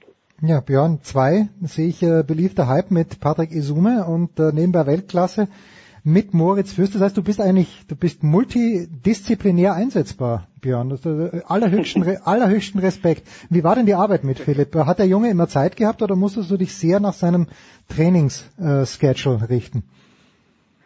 Nee, das war ähm, tatsächlich so, wie man das von, von Leistungssportlern auf dem Niveau kennt äh, von hoher Disziplin geprägt. Äh, wenn wir Termine verabredet hatten, wurden die eingehalten. Mhm. Äh, und ähm, ja, wir haben äh, da sehr stringent dran gearbeitet, haben tatsächlich unsere Telefontermine gehabt, äh, haben das meiste über Telefongespräch gemacht in dem Fall, weil die räumliche Entfernung Hamburg-Regensburg dann doch äh, ein bisschen zu groß war, um, um ständig zu treffen. Und äh, ja, das hat, hat wunderbar funktioniert. Also Reibungslos. Reibungslos, ja. Und äh, ich habe mir zum Beispiel, also Philipp berichtet natürlich auch, äh, wie das so ist, aber er gibt auch Tipps und da steht zum Beispiel unter die Bekleidung Sonnenbrille, wenn ich das kurz zitieren darf. Ich laufe fast nie ohne, damit mir keine Insekten ins Auge fliegen. Da fällt mir der alte Gerhard Berger Witz ein, dass ein Konkurrent von ihm so langsam gefahren ist, dass die Fliegen hinten am Helm geklebt sind. Und bei mir ist es auch so, ich, ich, ich laufe so langsam, dass bei mir auch die Fliegen hinten auf, äh,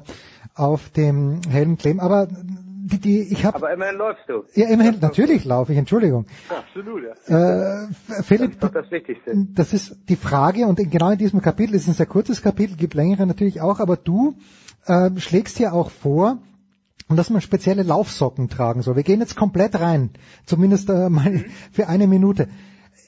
Was schlägst du vor? Wie groß sollen diese Laufsocken sein? Sollen die wirklich den ganzen Schuh ausfüllen oder äh, lässt du deinen Füßen ein bisschen Platz? Naja, sag mal, Laufsocken ist halt so ein Thema, äh, es ist halt die Zusammensetzung des, äh, des Gewebes, sage ich mal, macht, glaube ich, den Unterschied. Also natürlich kann man auch normale Baumwollsocken anziehen, nur die werden halt relativ schnell, man schwitzt ja und am Fuß schwitzt man halt mehr, wenn man in einem Schuh drin steckt, äh, relativ schnell feucht. Und äh, da ist halt die Gefahr, dass sich da dann äh, Druckstellen oder eben Blasen bilden, relativ hoch. Und äh, Laufsocken haben halt einen höheren Kunststofffaseranteil, sodass das äh, die, die Feuchtigkeit ein bisschen eher abgeleitet wird. Und äh, dementsprechend ist die Gefahr von äh, Blasenbildung äh, etwas reduziert. Und es hängt natürlich immer davon ab, wie viel läuft man. Aber wenn man jetzt sagt, man strebt wirklich an, irgendwie längere Strecken zu laufen im Training oder vielleicht auch im Wettkampf, dann ähm, ist das schon was, wo ich sage, ja, das ist ein ganz gutes und sinnvolles Investment, ähm, was ja auch nicht in dem Vergleich ist, wie, wie was ein Laufschuh so kostet. Ja, äh, wie viel läufst du, Björn? Das ist, glaube ich, die Frage, die sich alle unsere zwölf Hörer in diesem Moment stellen. Wie viel läuft äh, Björn Jensen? ähm, ich laufe vor allem äh, vor meinem Laptop heiß. Das ist eigentlich, aber nein, ich tatsächlich versuche ich auch ähm, so drei bis viermal die Woche morgens äh, so zwischen fünf und zehn Kilometern zu laufen. Das ist so mein Pensum. Ja, das ist stark. Na bitte, so, so diszipliniert bin ich bin. einhaken darf, ja. da möchte ich kurz einhaken, das war tatsächlich für die Zusammenarbeit für dieses Buch, fand ich, also mein persönlicher Eindruck, die perfekte Symbiose, denn es kam immer wieder natürlich auch ähm, Themen, wo, wo ich als Athlet, der das jetzt schon seit sehr, sehr vielen Jahren macht, da gar nicht mehr drüber nachdenkt, sondern in dieser, in dieser Bubble, in dieser Blase, in der ich lebe, ist das so normal, dass, Mhm. äh, dass Björn dadurch oft die richtigen Fragen gestellt hat, um das einem Leser, der vielleicht jetzt nicht ganz so tief in der Materie drin ist, sowas, glaube ich, auch einfach ein bisschen näher zu bringen. Und ich glaube, im Rückblick ähm, war das so gesehen die perfekte Konstellation, glaube ich, für das Buch. An wen richtet sich das Buch? Nochmal Laufen am Limit, Philipp Flieger mit Björn Jensen. Philipp, an wen richtet sich das an jemanden wie mich? Ich habe einmal unvorsichtigerweise einen Ironman gemacht und laufe vielleicht, keine Ahnung, keine Ahnung, 50 Kilometer in der Woche, würde ich mal ungefähr schätzen, dass ich da auch äh, zusammenbekomme. Bin ich das oder sind das Leute, die erst einsteigen wollen? Wer ist die Zielgruppe? Also ich glaube, für jemand ähm, wie dich auf jeden Fall, ganz klar, ne, dann du bist ja regelmäßiger Läufer. Ich meine, grundsätzlich, wer einen Ironman gemacht hat, das ist sowieso schon mal was komplett Verrücktes, für mich undenkbar. Ähm, Mhm. liegt jetzt vielleicht weniger am Laufen, eher am Schwimmen bei mir, aber ähm, Das sagen nein, viele. Glaube, das war meine einzig gute Disziplin. Entschuldige, nur weiter.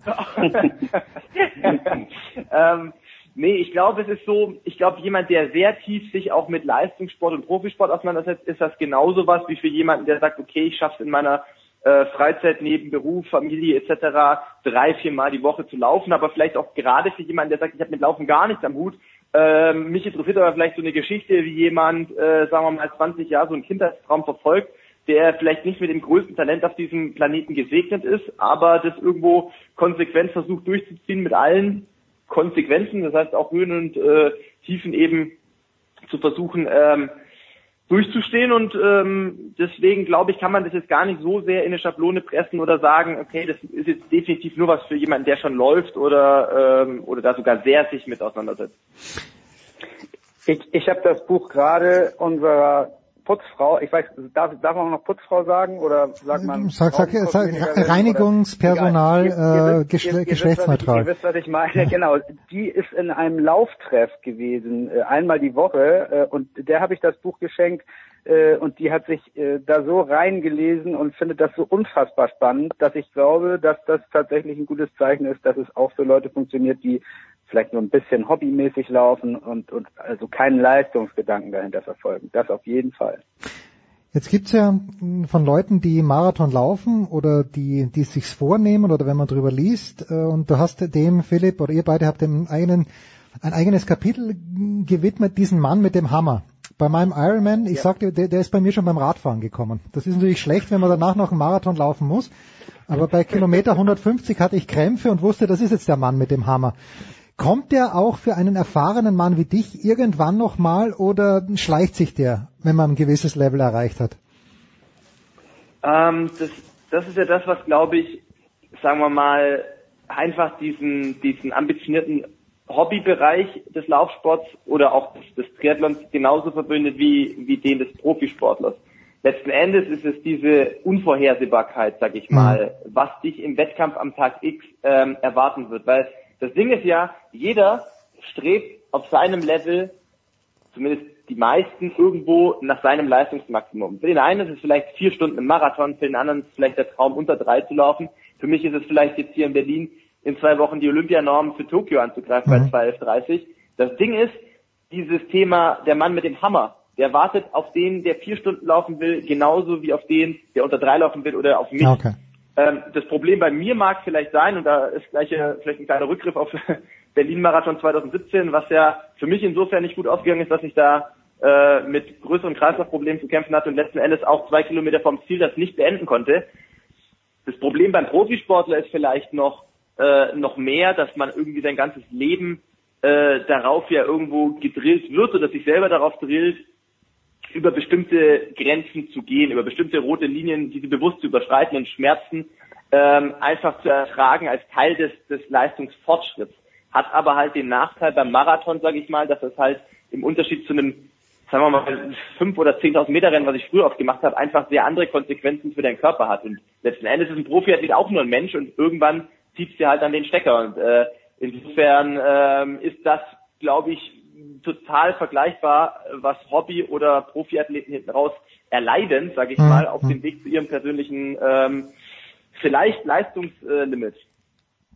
Und Björn Olympia ist gerade angesprochen worden. 2016 war Philipp dabei in Rio de Janeiro. Wenn ich es richtig auf dem Zettel habe, jetzt äh, wird äh, Tokio als nächstes großes Ziel ausgerufen. Hast du bei den Gesprächen mit Philipp Björn äh, das Leuchten in den Augen gesehen, als die Sprache auf Olympia kam? Ist das noch was Besonderes? Für das, das ist das das Besonderste, wenn es diesen Superlativ überhaupt gibt für Athleten?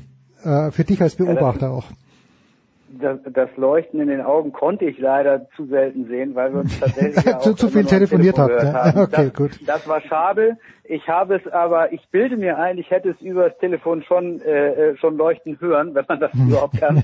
ähm, also ich, ich würde aber also gar nicht mal sagen, dass Olympia jetzt eine so herausgehobene Bedeutung hat, ähm, äh, weil ich habe das Gefühl gehabt, dass dieses Gesamtgebilde Laufen äh, für Philipp einfach eine so große Faszination hat, äh, da- dass man, die man, die man in, in allen Facetten gespürt hat. Nicht nur beim Olympiathema, sondern die Leidenschaft, die er da reinsteckt, habe ich auch rausgehört in den Kapiteln, wo wir darüber geredet haben, mh, wenn er Stress hatte mit dem DLV beispielsweise, diese ganzen Mhm, mhm. äh, Querelen, die da mit dranhängen, wenn man sich qualifizieren will, Normen erfüllen muss, die dann manchmal völlig verrückt scheinen und äh, was für was für Knüppel einem Athleten dort zwischen die Beine geworfen werden können. Da habe ich genauso die Leidenschaft gespürt bei Philipp wie, wie für das Thema Olympia. Aber ähm, ich glaube, das ist eben auch das, was was solche Sportler auszeichnet. Äh, das ist ähm, für, für uns normale Menschen äh, meistens schwer vorstellbar, äh, was, was man dort investieren muss, um, um das Ziel zu erreichen.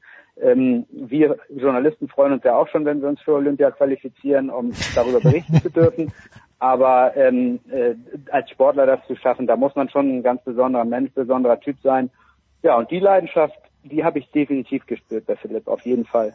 Philipp, das heißt also, äh, wenn ich jetzt mal richtig rechne, du lässt Doha aus, damit du in Berlin die 2.11.30 knackst. Gibt es noch eine zweite Möglichkeit oder ist that it? Ähm, richtig. Äh, Das Grundding für uns Leichtathleten ist ja immer, äh, warum einfach, wenn es auch kompliziert geht. Und äh, Genau. ich glaube, in der Hinsicht passt die Reform des Weltverbandes eigentlich ganz gut wieder. Ähm, es wird tatsächlich, also es gibt einen neuen Qualifikationsmodus für die Olympischen Spiele im nächsten Jahr, ähm, der vorsieht, dass äh, die IAAF äh, quasi 50 Prozent des Marathonfeldes über eine direkte Norm ähm, erzielen möchte. Das bedeutet für uns die verschärfte Norm jetzt von zwei Stunden 11.30, die ist schon ziemlich happig. Da Mhm. fallen mir jetzt alleine aus dem letzten Jahr in Europa nicht ganz so viele Leute ein, die das überhaupt geschafft haben. Ähm, und die zweite Hälfte soll quasi über eine Weltrangliste ähm, dann zusammengestellt werden. Diese Weltrangliste existiert aber jetzt seit diesem Jahr, hat aber noch keine Anwendung gefunden für Doha. Ähm, das heißt, es macht halt relativ schwer, das irgendwie abschätzen zu können, was für eine Zeit für was für eine Zeit bekommst du wie viele Punkte und dann Okay. gibt's noch diese Kategorien von Rennen, wo du natürlich äh, diese diese Major Marathons hast, dann die Gold Label Rennen und sowas, für die kriegst du auch Punkte für bestimmte Platzierungen. Das macht halt sehr schwammig und sehr unplanbar, sage ich jetzt mal, ähm, damit zu rechnen, dass du mit dieser Weltranglisten, äh, Weltranglistenplatzierung da irgendwo äh, durchkommst. Deswegen ist natürlich für mich das Ziel in Berlin, möglichst diese 2 Stunden 11.30 zu unterbieten. Das wäre natürlich dann die, die, die, das sichere Ticket schon jetzt. Ähm, aber im Zweifelsfall muss ich eben im Frühjahr 2000, äh, 2020 eben nochmal einen Marathon laufen. Jetzt hat äh, Philipp, um bei dir zu bleiben, ich war bei den US Open vor kurzem und äh, hat Roger Federer in einer Pressekonferenz überlegt, ob er nach Tokio fahren soll und er hat gemeint, naja, also er hat von anderen, er war ja nicht in Rio de Janeiro, weil er verletzt war, er hat davor gesehen Sydney, er hat gesehen Athen, er hat gesehen äh, Peking, wo er die Goldmedaille gewonnen hat und London natürlich, wo er Silber gewonnen hat. Und Federer hat gemeint, naja, er hat von Athleten gehört, dass Rio de Janeiro nicht ganz so toll war. Wie war es für euch Leichtathleten, wie war es für dich ganz besonders? Ja, das ist, äh, das ist ein guter Punkt. Also ich glaube, wenn das für jemanden wie mich das Ziel ist, was du, so ein utopischer Traum, dem du 20 Jahre lang nachgejagt bist, Hm. dann sind per se jede Olympische Spiele für dich natürlich, wenn du das dann wirklich erreichen darfst und dieses, dieses ganze Thema erleben darfst, ist, sind Olympische Spiele für dich natürlich das Größte.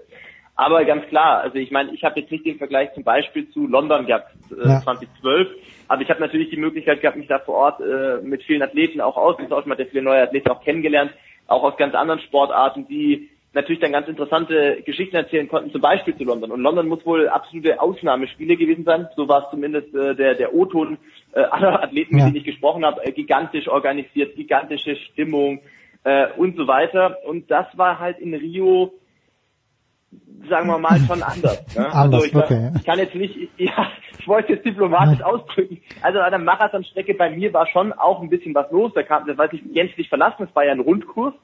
Ähm, ich glaube, das war in London auch ein Rundkurs, aber ähm, da war schon einigermaßen was los. Aber klar, wenn man natürlich allein die Fernsehbilder, ich durfte ja leider erst, äh, danke an den DLV an dieser Stelle, erst drei Tage vor meinem Wettkampf dort anreisen. Insofern habe ich nicht ganz so viel, nicht ganz so viel von den Spielen vor Ort mitbekommen ähm, sondern das auch im Fernsehen verfolgt. Aber da war natürlich klar ersichtlich, dass die Stadien teils halb leer sind und die Stimmung halt äh, natürlich jetzt nicht gerade ekstatisch war. Und ich glaube, das ist halt dann für für ähm, auch für die Athleten vor Ort natürlich schon sehr schade einfach. Auf der anderen Seite kann man aber auch die Leute vor Ort verstehen. Ich meine, klar, für für äh, das IOC war das sicherlich ein Prestigeprojekt zu sagen, wir machen hier die ersten Spiele mal in Südamerika. Ja. Aber mh, Brasilien hat sicherlich andere Probleme, als ob man da so ein ähm, so ein Sportevent und und diese Ausgaben, die dafür notwendig sind, äh, vor Ort umsetzen muss.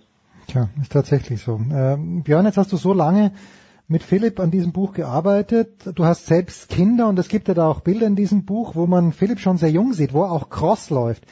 Also ich könnte meine Kinder nicht dazu motivieren, dass sie Läufer werden. Hast du irgendeinen einen Ansatzpunkt gefunden, dass du zu deinen Kindern, wenn sie denn dann so weit sind, äh, sagst, komm, jetzt rennen wir mal schnell einen Siebener in 38 Minuten? ähm, ich habe mir fest vorgenommen, äh, meine Kinder äh, selber entscheiden zu lassen. Okay, gut. Äh, und das, da, da sind sie auch mittlerweile schon ziemlich gut drin, machen beide die Sportarten, auf die sie Lust haben, laufen als äh, als jetzt singuläre Sportart ist da jetzt noch nicht dabei, aber äh, es ist viel äh, Laufen dabei. Mein Sohn spielt Fußball und ähm, Ah, okay. möchte jetzt American Football anfangen. Nein. Ähm, äh, insofern, ähm, ich glaube, das Wichtigste ist ja, dass man den Kindern vorlebt, wie, wie wichtig Bewegung ist und welchen Stellenwert Sport haben sollte im Leben. Das finde ich äh, ganz wichtig. Und welchen sie sich dann aussuchen, ich glaube, da äh, haben wir relativ wenig Einfluss und sollten entsprechend ihn, den auch äh, beschränken, unseren Einfluss. Und uns einfach daran freuen, wenn sie was werden wollen. Das haben Philipps Eltern ja auch getan, wobei man natürlich sagen muss bei Philipp, äh, dass, dass da ja auch familiäre Prägung äh, schon vorlag, äh, dass der Vater ihn da, da sehr äh, mit äh, reingenommen hat in diese Laufszene. Insofern entsteht sowas vielleicht manchmal dann daraus auch, aber ja, Also da würde ich doch sagen, wir gucken einfach mal, was passiert und ich freue mich einfach. Sind mit allem happy. rauskommt. Ja, sind mit allem happy. Ja. Laufen Genau. am Limit. Äh, bei Edelbooks erschienen Philipp Flieger gemeinsam mit Björn Jensen. Bestellt es wo auch immer, gerne auch bei Amazon über unseren äh, persönlichen Sportradio 360 Account oder nehmt es mit aus der Buchhandlung. Ist auf jeden Fall lesenswert und es ist sehr, sehr hilfreich. Philipp, du bist zwar nicht in Doha, äh, aber gib uns mal, gib mir mal bitte, äh, du kennst ja die meisten deutschen Athleten wahrscheinlich persönlich, aber auf wen sollte man denn besonders achten, weil er oder sie entweder herausragende Leistungen zu bieten haben wird oder weil es einfach ein, nur ein komplett netter Kerl oder eine komplett nette Dame ist? Also äh, im Läuferlager ist es ja so, wir sind äh, da natürlich zahlenmäßig nicht ganz so stark vertreten ähm, äh, wie jetzt vielleicht im Wurfbereich, ganz klar. Ich denke, Medaillen werden wir wahrscheinlich eher dort erwarten können, allen anderen äh, natürlich den Speerwerfern. Ähm, ich denke aber gerade zum Beispiel bei einer Gesa Felicitas Krause, ja. der würde ich tatsächlich äh, die Wiederholung einer WM-Medaille zutrauen, die sich jetzt wirklich sehr, sehr akribisch und äh, fast ein Jahr lang jetzt auf diese sehr späte, für uns Leichtathleten zumindest sehr späte Mhm, Saison vorbereitet hat und tatsächlich diesen Sommer sehr wenig gestartet ist und sehr spät auch in die Wettkampfsaison eingestiegen ist.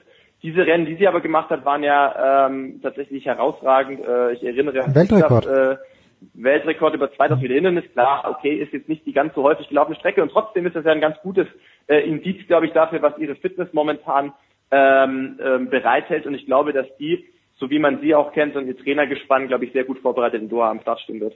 Ja, da freuen wir uns äh, äh, und werden natürlich auch den Berlin-Marathon im Auge behalten. Björn, du bist ja ein Mann of many talents. Was wird für dich das kommende Wochenende bringen, Björn? Wirst du dich der Leichtathletik zuwenden oder vielleicht irgendetwas völlig anderem? Äh, Das kommende Wochenende hält wieder eine nette Mischung bereit aus äh, Hockey hier in Hamburg, aus den Hamburger Boxmeisterschaften. Äh, das sind alles so Themen, die dann auch wichtig sind für uns. Leichtathletik ist äh, für mich leider ähm, kein großes Thema da. Äh, Der Hamburger Bezug immer so ein bisschen fehlt. Das ist äh, Mhm. eigentlich nur private Leidenschaft. Ich freue mich, auch wenn die WM in Doha stattfindet, was natürlich äh, skurril wirkt angesichts der Temperaturen, aber man muss es vielleicht so sehen, ist eine gute Übung für Tokio, denn da wird es ja noch heißer. Ja, und dort ist es dann ja mitten im August. Ich bedanke mich ganz, ganz herzlich bei euch beiden. Noch Ja, einmal, nochmal der Hinweis. Also, Laufen am Limit, Philipp Flieger mit Björn Jensen, erschienen bei Edelbooks. Big Show 424, wir machen eine kurze Pause.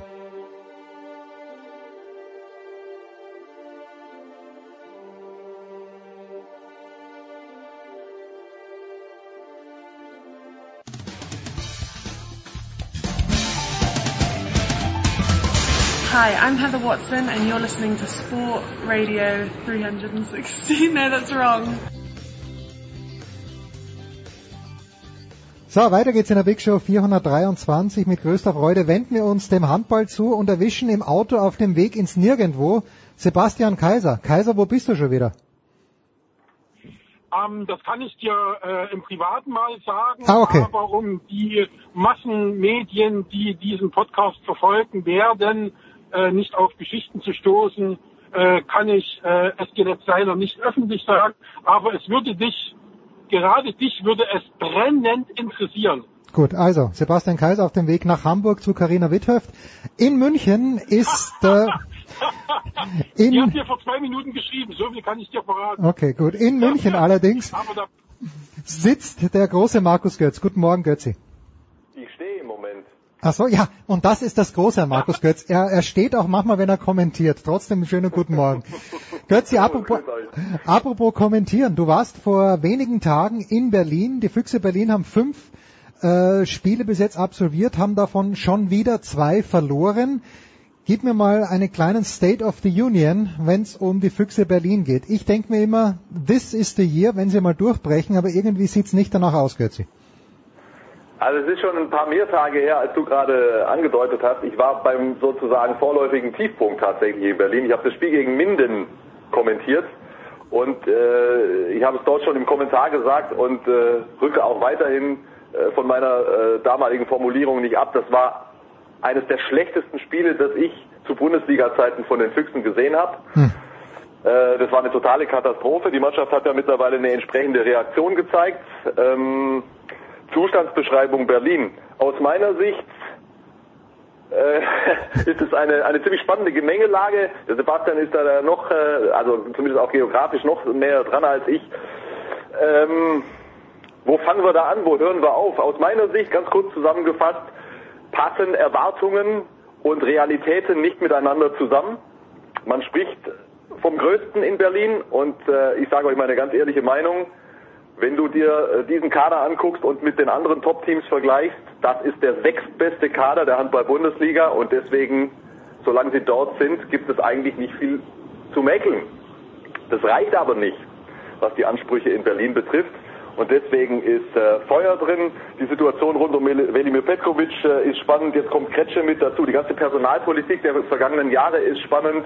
Ähm, das hat ja auch einen Grund, warum jetzt äh, jemand von extern, sprich Stefan Kretschmer, hauptsächlich für die Kaderplanung verantwortlich sein äh, soll, denn dort sind aus meiner Sicht in jüngster Vergangenheit gravierende Fehler gemacht worden. Und um das auch noch zu ergänzen, ich kenne Bob schon seit 100 Jahren gefühlt und ähm, ich komme auch mit Bob echt gut klar und wir haben viel gemeinsam erlebt. Wir haben schon 2004 zusammen die Deutschen zum EM-Titel kommentiert. Ähm, und ich schätze sein bisheriges Handball-Lebenswerk wirklich extrem und auch hoch.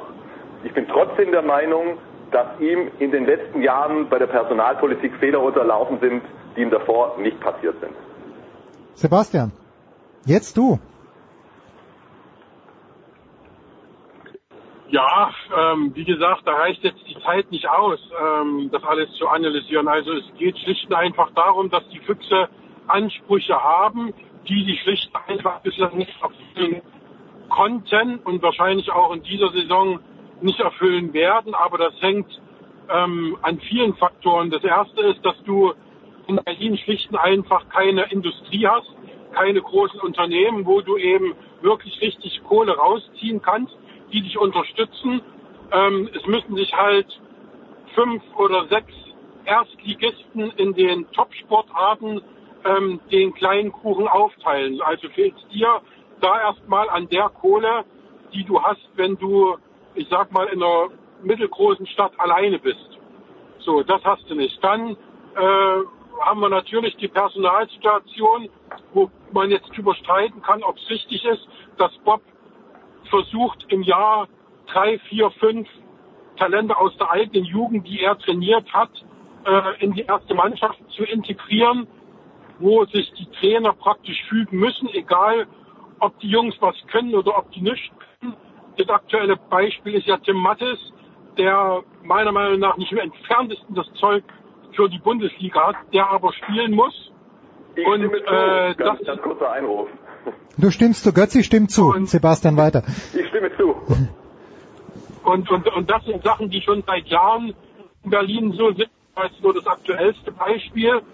Und ähm, wie gesagt, man kann auch sagen, es ist toll, dass sie lieber in den Nachwuchs investieren, statt in teure Spieler oder gute Spieler auch. Aber äh, dann kann man eben nicht verlangen, dass man ähm, eine Mannschaft hat, die um die deutsche Meisterschaft mitspielt. Das geht, also es geht entweder das eine, wie es Kiel macht, ich kaufe mir Stars zusammen, oder es geht das andere, was die Füchse machen, ich versuche aus mir selber zu rekrutieren. Aber äh, äh, dann kann ich eben nicht erwarten, deutscher Meister zu werden. Und das ist ja irgendwann mal, das werden sie mit dem Weg nicht schaffen. Da muss, äh, da müssen definitiv andere Leute her ähm, als Spielermaterial. Und wie gesagt, ob äh, Kretschi die besorgen kann, weiß ich. nicht. Ich glaube, dass er keine ein Name ist, der dafür steht, den einen oder anderen Geldgeber zu gewinnen. Ich glaube nicht, dass Kretsche derjenige ist, der jetzt die ganz großen Talente entdeckt und ähm, jetzt den Spielermarkt der Füchse oder den Spielerkader der Füchse revolutionieren wird. Also das hat in Magdeburg nicht so richtig geklappt, also da war. In Leipzig war er Aufsichtsrat. Da kann ich jetzt nur ganz schwer einschätzen, äh, was da sein Anteil am Erfolg war. Da glaube ich auch, dass es äh, viel auch mit Carsten Günther in Leipzig zu tun hatte, dass die Leipziger da stehen, wo sie jetzt stehen, nämlich permanent in der ersten Liga. Ähm, und wie gesagt, die Füchse haben natürlich andere Ansprüche, aber ich glaube, dass man das Konzept einfach ändern muss und dazu ist Bob nicht bereit und das ist aber sein gutes Recht.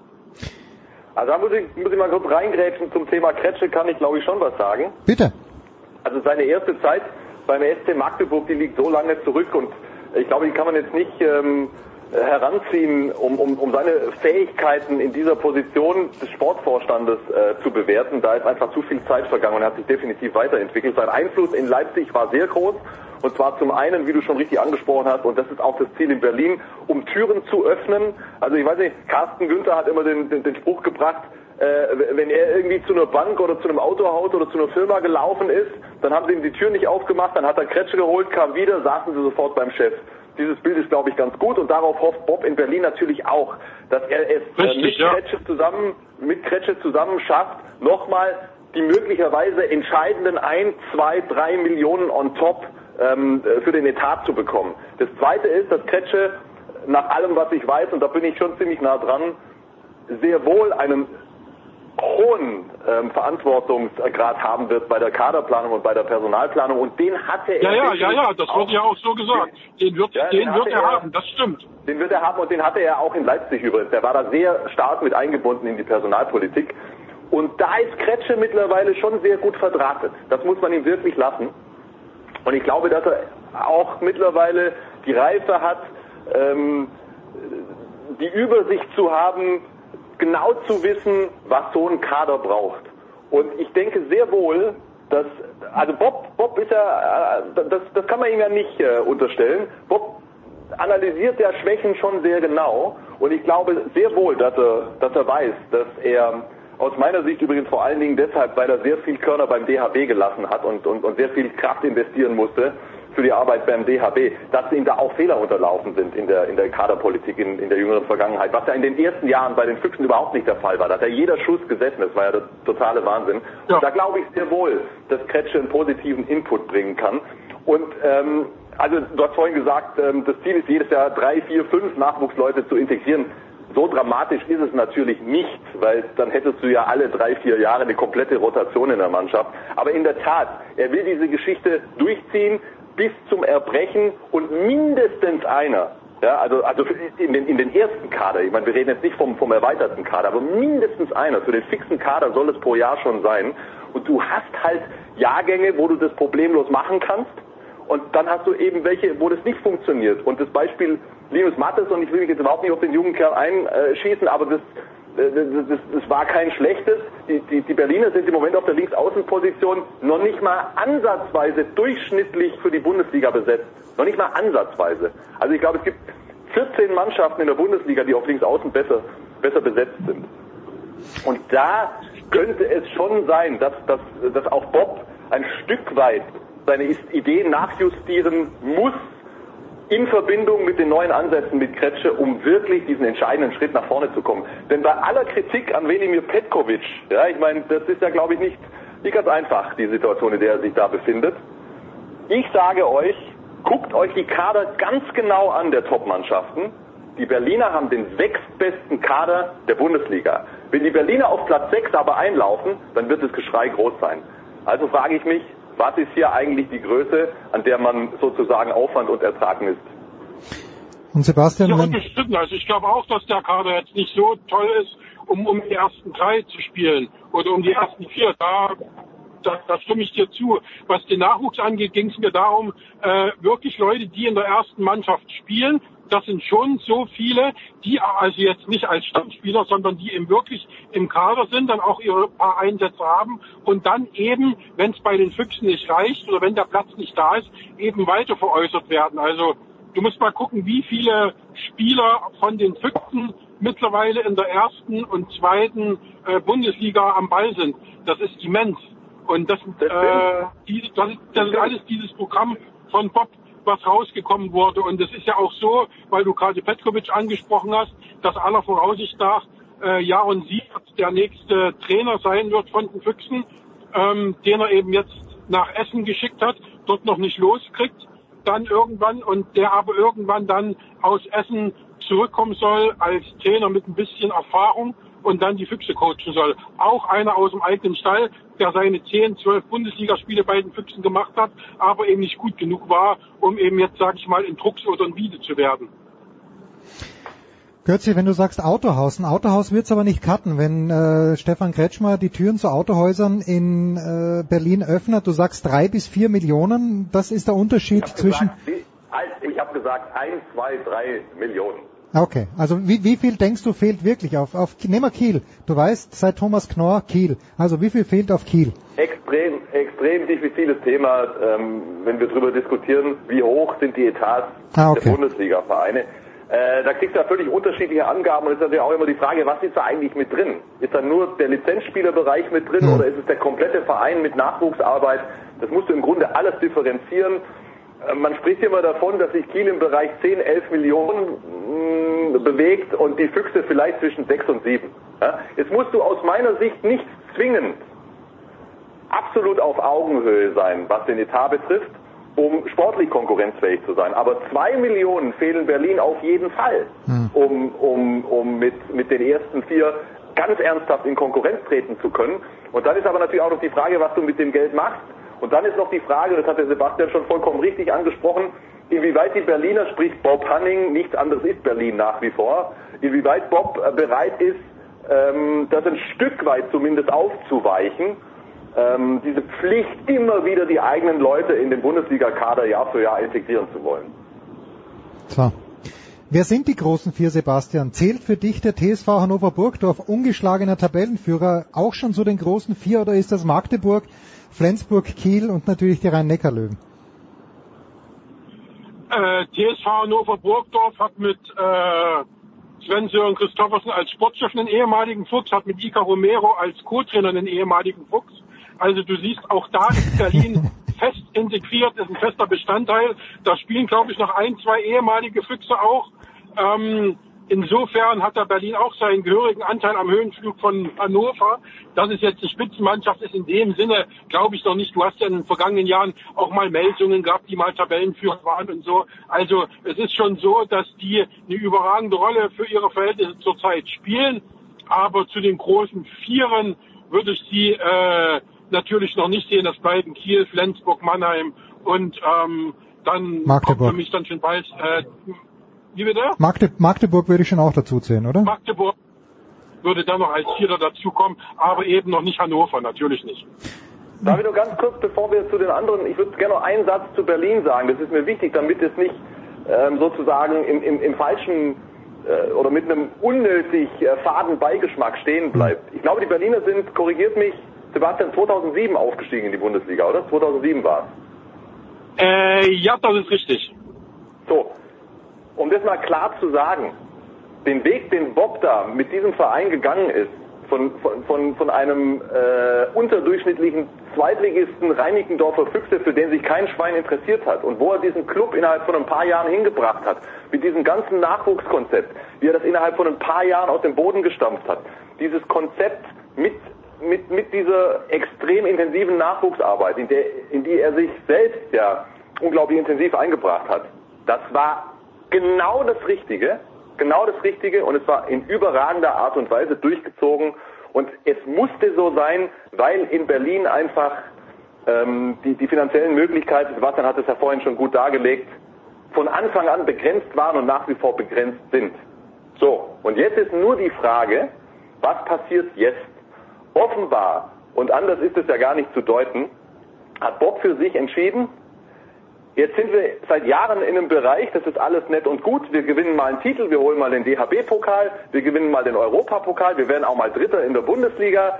Aber unter den aktuellen Umständen kann es nicht weitergehen. So, was kann ich jetzt machen, um wirklich die Großen anzugreifen? Und da formiert sich ähm, dieser Club gerade neu und es ist einfach total spannend zu sehen. Nicht, nicht, dass es jetzt so rüberkommt für die, die das jetzt vielleicht nicht ganz so intensiv verfolgt haben in den vergangenen Jahren, dass es Blödsinn wäre, was da in Berlin passiert ist. Mitnichten. Überhaupt nicht. War ganz großartig, was da passiert ist. Aber jetzt wird es halt spannend, weil ein paar Entscheidungen halt nicht optimal gesessen haben in, in, in der jüngeren Vergangenheit. Okay. Sebastian, noch was zu Berlin? Ja, das ist im Grunde genommen schon alles sehr gut dargestellt. Also Sie hatten ja, weil äh, ganz am Anfang Markus davon gesprochen hat, äh, von dem Durchbruch, also 2012 mit der Finalteilnahme in, in der Champions League, also mit der Final Four Teilnahme, das war schon so ein riesengroßer Meilenstein, wo man sagt, Mensch, jetzt sind die Füchse aber ganz oben angekommen. Es ist dann halt bloß nicht weitergegangen. Ne? Das ist dann so ein bisschen die Stagnation gewesen, gegen die Bob in den kommenden Jahren dann angekämpft hat. Aber prinzipiell war das schon so der erste Durchbruch und jetzt wird eben seit sieben Jahren auf den zweiten gewartet. Tja. Apropos, Götzi, die Saison ist jung, aber Kiel verliert in Magdeburg, schlägt aber dann zu Hause Flensburg. Äh, haben wir diesen Vierkampf von dem? Und was ist mit Hannover? Ich weiß, du hast beste Beziehungen an, nach Hannover. Wie, Hannover. Ja, wie, wie, wie lang kann Hannover mit? Die spielen in Stuttgart. Am, wann spielen sie heu am heute? Ich, ich bin ja. morgen dort. Ja, du bist morgen dort, ja. auf das Spiel und, und morgen werden sie auch nochmal als Favorit ins Spiel gehen, die Hannoveraner. Und dann guckst du dir mal die Gegner an in den, in den kommenden Wochen. Ähm, also, glaube, zweimal Melsung, also Pokal und, und Liga, Magdeburg, Rhein-Neckar, Löwen, Flensburg, irgend sowas in die Richtung. Und dann ist alles wieder reguliert. Okay. Phänomenal, was gerade in Hannover passiert. Ich finde es hochsympathisch, wie die diesen, diese Mannschaft äh, aufgestellt haben, auch ein Stück weit aus der Not heraus. Ja, die finanziellen Möglichkeiten mussten ein bisschen zurückgefahren werden. Man hat auch ganz intensiv auf den eigenen Nachwuchs gesetzt. Ico Romero ist ja dort auch A-Jugendtrainer und ich weiß, dass er das mit großer Leidenschaft macht. Und ich muss dir ganz ehrlich sagen, wenn ich ein talentierter Bursche bin, der A-Jugend spielt und bei mir ruft, ruft Ico Romero an und sagt, komm zu mir nach Hannover, ich mache aus dir einen Top-Mittelmann, da lasse ich alles stehen und liegen. Also die haben das wirklich richtig gut gemacht. Und die Jungen performen da auch gut. Morten Olsen ist der Papa von allen plötzlich und fühlt sich total wohl in seiner Rolle, ist in der Form seines Lebens, ist im Moment wahrscheinlich der beste Spieler in der Bundesliga. Aber natürlich wird sich das alles wieder regulieren. Hannover ist eine Mannschaft im besten Fall fürs obere Mittelfeld in, in der äh, Zusammenstellung. Und ähm, was das andere betrifft, sind aus meiner Sicht tatsächlich die Top 4 ganz, ganz eng beieinander. Also möglicherweise sind Flensburg und Kiel einen Tick, einen ganz, ganz kleinen Tick besser besetzt als, wobei das, ich will es gar nicht aussprechen, das ist so marginal. Aber auf der anderen Seite haben, haben die Flensburg und die Kieler natürlich die Champions League Belastung, die Magdeburg und die Löwen nicht haben. So ist es alles wieder auf Augenhöhe. Und diese direkten Duelle, die aus meiner Sicht in viel zu gehäufter Form jetzt schon so früh in der Saison stattfinden, die sind unglaublich wichtig und bislang hat sich ja wirklich gut verteilt, aber es geht ja gerade so weiter. Alle haben schon Minuspunkte. Jetzt guck mal am Samstag, am, am Sonntag nach Magdeburg, da spielen die gegen die Löwen. Da ist schon wieder Feuer drin ohne Ende. Also das ist eine super geile Situation. Ich bin sehr, sehr sicher, dass das keinen Alleingang geben wird äh, in dieser Saison und dass das, dass wahrscheinlich alle vier, aber mindestens drei aus diesem Quartett ganz, ganz, ganz eng bis zum Schluss äh, zusammenbleiben werden. Und da darf ich euch noch einen kleinen Verbraucherhinweis geben. Ich habe nämlich am letzten, was Samstag oder Sonntag, äh, erstmals die Bundesliga-Konferenz auf Sky mir angeschaut. Das war echt lustig. Also das ist lustig, das war echt interessant. Da hat man dann zu meiner Lieblingsmannschaft nach Erlangen, meine ich, geschalten und dann mit einer an, anderen Halle hin und her. Echt gut, vor allen Dingen dann in den letzten zehn Minuten natürlich auch, wo es spannend wird. Götzi ist sowieso immer dabei, Sebastian ist auch immer dabei. Von Götzi wissen wir, was er am Donnerstag macht. Am Wochenende, Götzi, äh, wirst du in äh, Magdeburg sein oder wirst du dich um den Fußball Nein. kümmern? Ich, äh, ich fahre am Sonntag ähm, nach Lemgo und die spielen gegen Berlin. Also da Ach, bin ich schön. so- sofort wieder im Thema. Ja? Okay, liebe Grüße an Bob. Sebast Sebastian, was gibt's für dich am Wochenende?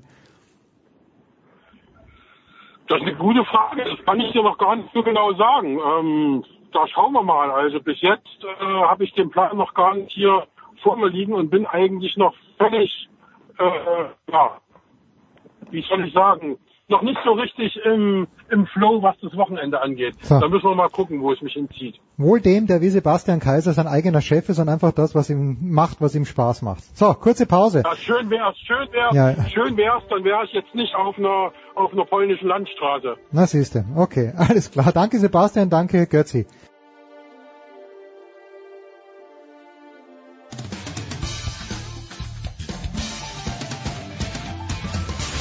Hallo, Sie hören Christoph Daum, Sportradio 360.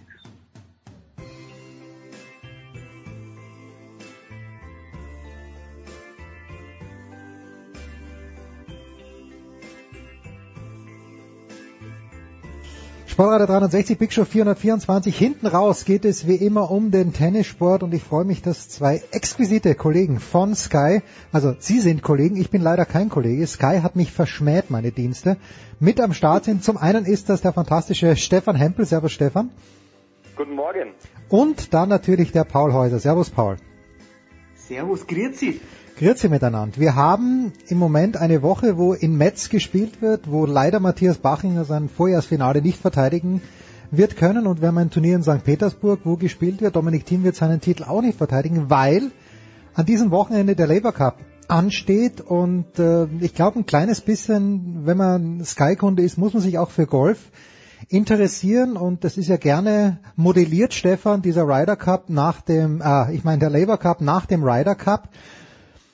Mein und ihr habt das ja im letzten Jahr kommentiert und übertragen. Mein Eindruck ist halt, äh, beim Labour Cup ist es immer noch eine Showveranstaltung und der Ryder Cup, da geht's eher zur Sache. Bin ich da ein kleines bisschen zu streng vielleicht, ganz allgemein gesprochen? Na, zu milde würde ich sagen. Ah, ja. zu milde, ja okay, gut. Solange ich, solange ich Tennis spielen kann, ähm, brauche ich nicht wandern gehen über äh, diverse Grünflächen. Ja, also ähm, mich wollten schon viele ähm, liebe Menschen überzeugen, dass ich endlich mal den Golfschläger in die Hand nehme. Ich sage Nein zu Golf und Ja zu Tennis. Ja, deswegen geht's jetzt auch um die schönste Sportart der Welt. Ja, eine Promotion-Veranstaltung steckt viel Federer drin. Ähm, natürlich schon irgendwie äh, interessant finde ich äh, der Modus und und und irgendwo ähm, ja was Besonderes äh, in der Konstellation, sage ich mal, und auch bei den Jungs, die da dabei sind, die haben richtig Spaß. Aber ist natürlich null Tradition, ja, und ähm, und und der sportliche Wert ist natürlich auch absolut begrenzt. Insofern sehr milde von dir formuliert. Ja, weil ja Paul, es wird ja zwar Best of Three gespielt, angeblich, aber der dritte Satz ist ein Champions Tiebreak bis 10. Und erstaunlicherweise seit diesem Jahr, also sieht man mal die Power, die Federer hat, wird das in die offizielle AT, also wird in die ins Head-to-Head mit aufgenommen. Das ist mir ein kleines bisschen, kommt mir das komisch vor. Dir auch. Ja, kann die Kritiker verstehen. Es ist, es ist aber so, dass die ATP, das fand ich eigentlich einen schlauen Schachzug, dass die ATP sagt, hey, wir, wir tun uns zusammen mit so einem Zugpferd wie Federer oder äh, das Schwergewicht dahinter ist ja auch Toni, Toni Gottzig, muss man sagen. Und ja, wenn man sich die Veranstaltung genau anschaut, dann es gibt viel natürlich zu kritisieren, wenn man sagt, es ist ein Schaukampf und ja, keine Weltranglistenpunkte. Das kann ja vielleicht auch nochmal werden, wenn man das wieder vergleicht mit dem ATP Cup. Da wird es ja ganz viele Weltranglistenpunkte dann geben. Vielleicht wird das eines Tages, aber das Personal, was da aufläuft und die Show dahinter, wie die Veranstaltungen bisher gelaufen sind, in Prag das Debüt und letztes Jahr in Chicago, also Show vom Allerfeinsten. Ja, es ist jetzt schon im dritten Jahr, schreiben die schon Gewinne. Es ist eigentlich alles ausverkauft in, in Genf. Gut, jetzt sind wir, jetzt ist Heimspiel in der Schweiz für Federer, passt alles, aber allein, allein das Team Europe, wie die dastehen, mit, jetzt auch mit Tsitsipas mit dabei, dazu Nadal, Federer und auch Zverev, Dominic Thiem, das ist schon vom aller, allerfeinsten. Es ist für die Tennisfans ein Geschenk und ich glaube, für den Sport langfristig auch ganz wichtig, ganz wichtig, um den Sport noch attraktiver zu machen. Da kann sich die ATP dann auch eine Scheibe von, von abschneiden, kann, sie, kann da vielleicht mehr so Team-Events dann auch mit aufnehmen. Langfristig muss sich der Tennissport dann auch für die Zeit nach Federer, Nadal, Djokovic auch aufstellen und da braucht es wahrscheinlich dann auch solche Events vermehrt. Naja, also ähm, Paul, jetzt beruhigen wir uns erstmal, weil wenn du sagst, im dritten Jahr schreiben sie schon Gewinne, ich frage mich, warum die im ersten Jahr nicht schon Gewinne geschrieben haben, weil die Sponsoren waren ja da, Tennis Australia ist da, ähm, aber naja gut. Äh, die Geschichte. Ich schaue es nicht übrigens. es kommt in diesem Jahr. Ich schaue eher nach Metz, ja, wenn ich das noch kurz sagen Ja, darf. bitte, mein, bitte. Ähm, ich habe einen besonderen Bezug zu, zu Yannick Maden äh, durch Markus Wisselsberger, ist wirklich ein sehr enger Freund von mir und ähm, freue mich sehr, dass er die Quali ähm, überstanden hat, ähm, unter anderem äh, gegen Nico Mahü gewonnen. Das ist ordentlich, finde ich. Ähm, in Metz vor allem, auf französischem Boden. Und hat jetzt nochmal einen Franzosen mit ihm Wehr geschlagen und spielt jetzt gegen Basilashvili.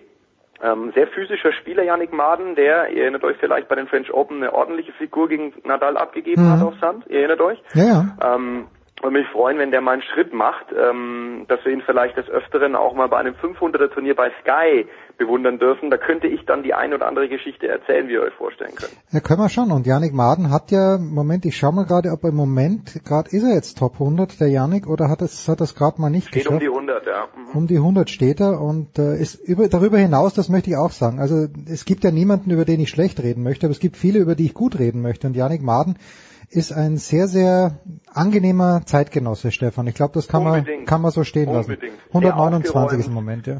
Sehr viel Fairplay. Was steht da? 129 steht im Moment. Ich dachte, ja, das ist ein wird ein kleines bisschen nach vorne gehen. Hast du Live-Ranking jetzt, oder? Nee, das ist die aktuelle Weltrangliste vom letzten Sonntag. Ah, okay. Ah, Na, ja, gut, Monat. Metz wird jetzt auf jeden Fall ein bisschen nach vorne kommen und ins Live-Ranking schaut. Ich schaue jetzt mal ins Live-Ranking, Mach du dabei, das wenn mal du die nächste bitte. Frage stellst. Ja, ja, derweil. Ähm, ja, die Ausgangssituation, Paul, du hast ja angesprochen, um nochmal zurückzukommen zum Labour Cup. Der bestplatzierte Nicht-Europäer, das ist John Isner, der auf dem äh, Weltranglistenplatz 20 notiert ist. Wird's trotzdem spannend, Paul, denkst du, weil der Boden, ein Hallenboden, die haben den Kyrgios, die haben den Isner, die haben den Raonic, das sind ja Leute, die gut aufschlagen können. Also vielleicht ist doch nicht ganz so Agmate-Wiesen, weil, und da kann der Stefan dann ja gern auch wieder dazu kommen, Menschen wie Zverev ja letztes Jahr gar nicht so toll gespielt haben. Ja, also das Format sorgt dafür, dass es auch am dritten Tag dann noch spannend bleibt und war ja bei dem, also beim ersten Event in Prag, da hat Federer gegen Kyrgios das entscheidende Mhm. Match gewonnen, ganz, ganz knapp. Kyrgios hätte es gewinnen können, müssen und Zverev hat letztes Jahr, glaube ich, den entscheidenden Punkt geholt. Gegen also, Anderson, glaube ich. Bin mir nicht ganz sicher, ich glaube, war gegen Anderson, ja. aber wenn wir jetzt genau draufschauen, dann muss man auch sagen, beim Team Europe, klar, äh, die sind die haushohen Favoriten, aber, großes Aber, Dominic Thiem, kein überzeugender Auftritt zuletzt, äh, US Open war er angeschlagen, krank, äh, jetzt aber auch beim Davis Cup. Äh, Also Paul, Paul, Paul, ich weiß nicht, ob du es gesehen hast, aber das Spiel gegen Rusuvori, ich würde es mit Frechheit bezeichnen. Ja. Also wie der das Spiel laufen hat lassen, das war unglaublich. Habe ich selten gesehen, sowas. Ja, also da großes Fragezeichen bei Alexander Zverev. Ja, wir wissen's. Äh, Service Jüps äh, macht da immer noch die Runde. Ob das, äh, das kann dann auch mal gefährlich werden gegen gegen die starken Gegner von Team World. Also Zverev ja auch noch weit von der Topform weg. Tsitsipas auch überhaupt nicht überzeugend zuletzt. Und Fonini ist eigentlich immer chronisch angeschlagen. Also dazu haben wir natürlich die ganz vorne die Zugpferde Federer, Nadal, aber Nadal, der wird ziemlich platt sein nach den US Open. Also ich glaube, da geht was Ja, es wäre wär, für Team World. Warum nicht? wär mal eine schöne Abwechslung. Wenn, wenn Vor allem Jack Sock. Der Jack Sock richtig- ja. Nummer 208 ist der in der Welt mittlerweile. Finde ich ja klasse, dass die den wieder mitgenommen naja haben. gut, aber den, den hat äh, McEnroe sicher nur wegen des Doppels mitgenommen. Also machen wir uns da mal nichts vor. Also ich glaube, Ja, ich habe mal kurz geguckt in Metz, ähm, der hat hier Punkte zu verteidigen. Der war letztes Jahr Viertelfinale, der Yannick Maden, hat gegen Bachinger in drei verloren und hat äh, auf dem Weg dorthin ähm, gegen Bachinger in der Quali verloren. Okay, und ist Lucky Loser. im Hauptfeld. Sensationell. Yannick Maden, heute gegen Basilashvili. Ja, Ja. Basilashvili, auch sehr interessant, finde ich. Ja, gegen den, äh, den habe ich ja in New York gesehen, gegen Dominik Köpfer, den Mhm. Vasilashvili von äh, unserem, ich möchte sagen, gemeinsamen Freund Jan de Witt, den wir letztes Jahr bei der Players Party in Kitzbühel gequält haben. Ich möchte keine Namen nennen, Paul, aber einer ist da besonders hervorgestochen, nämlich der... war ein gutes Gespräch. Das war ein sehr, sehr gutes Gespräch mit Jan de Witt. Ähm, äh, ein Wort, äh, Stefan, von dir, weil du sprichst ja auch viel mit Trainern. Ähm, und äh, zu Alexander Zverev, wenn es immer heißt, äh, dass er weiter vorne stehen muss und dass er einen Trainer braucht und dass der Bäcker das machen sollte.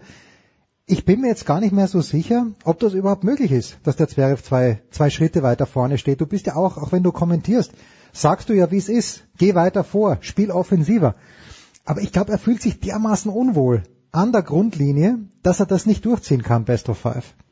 Also ich glaube, es geht um ganz andere Basics, ja, als um die Positionen. Klar, die sieht man, die Position, aber ich glaube, das ist der zweite Schritt vom ersten. Da geht es um äh, ganz elementare Dinge gerade bei Alexander Zverev. So, äh, so dumm das klingt, äh, wenn man über einen Top-Ten-Spieler spricht. Ähm, ich glaube, also wenn ich was zu sagen hätte, würde ich ihm dringend raten, eine Person in sein Team aufzunehmen, die er akzeptiert, respektiert und von der er lernen kann. Und dann gebe ich zu bedenken, dass das bei Juan Carlos Ferrero und Ivan Lendl anscheinend nicht möglich war. Das ist schwierig. Das ist speziell. Und ich weiß auch von der Tour, dass Alexander Zverev gerade ein paar andere Sachen noch im Kopf hat als Tennis. Ist ein junger Mann, Anfang 20. Ne? Da lockt das weibliche Geschlecht zum Beispiel. Ähm, da hat äh, Tennis nicht immer Prio 1 und ähm, ja, was soll ich sagen? Ich meine, diese Doppelfehlergeschichte, ähm, das ist ein Ausdruck für, ich habe den Fokus verloren. Hm. Und ich glaube, ähm, dass äh, er schleunigst sich besinnen muss auf das Wesentliche, wenn er denn ein, ja, wenn er vielleicht womöglich der beste Spieler äh, auf der Tour werden will, sprich äh, irgendwann mal die Eins der Welt, dann äh, muss der Fokus äh, geschärft werden und in andere Richtung gelenkt werden. Und dann kommt wieder so eine Frage auf wie Position. Aber ich glaube, äh, ganz ehrlich, jetzt über eine Position auf dem Platz bei Zverev zu diskutieren, ich glaube, das ist der, der dritte Schritt vom ersten. Da kommen, da müssen ganz andere Dinge rein. Der muss erstmal wieder eine breite Brust aufbauen, der muss Selbstverständnis beim Aufschlag erlangen, der muss die Basis wiederfinden, um, äh, um sich um solche äh, Dinge dann auch wieder zu kümmern. Mhm. Weil diese, diese, diese defensive Position, die er gerade einnimmt, das ist ein Zeichen für Unwohlsein auf dem Platz. Ja. Er hat ja auch gar keinen Plan B, er, er kann auf nichts reagieren, er geht auf den Platz und spielt sein Ding und wenn es funktioniert, ist gut und wenn nicht, dann nicht. Und wenn es nicht funktioniert, dann hat er auf äh, Chumur, Basilashvili äh, keine Antworten. Und das ist schon schwierig als Top-Ten-Spieler. Da musst du dann schon ähm, eine gewisse Spielintelligenz haben, die er meiner Ansicht nach noch nicht besitzt. Ähm, und dann musst du ja, wieder zu den Basics zurück. Es ist harte Arbeit. Ja, aber das, was Stefan sagt, Paul, jetzt ist er in der Agentur von, von Roger Federer. Gut, die werden ihm mit diesen Versuchungen, die ein junger Sportler, der noch dazu so aussieht wie der Zverev und der auch charismatisch ist wie der Zverev, da wird ihm vielleicht Toni Gotzig nicht helfen können, aber einer dieser vielen Steine, mit denen er herumgerannt ist die letzten Monate, seit München eigentlich, oder sogar schon vor München, der müsste jetzt eigentlich weg sein, Paul, eigentlich.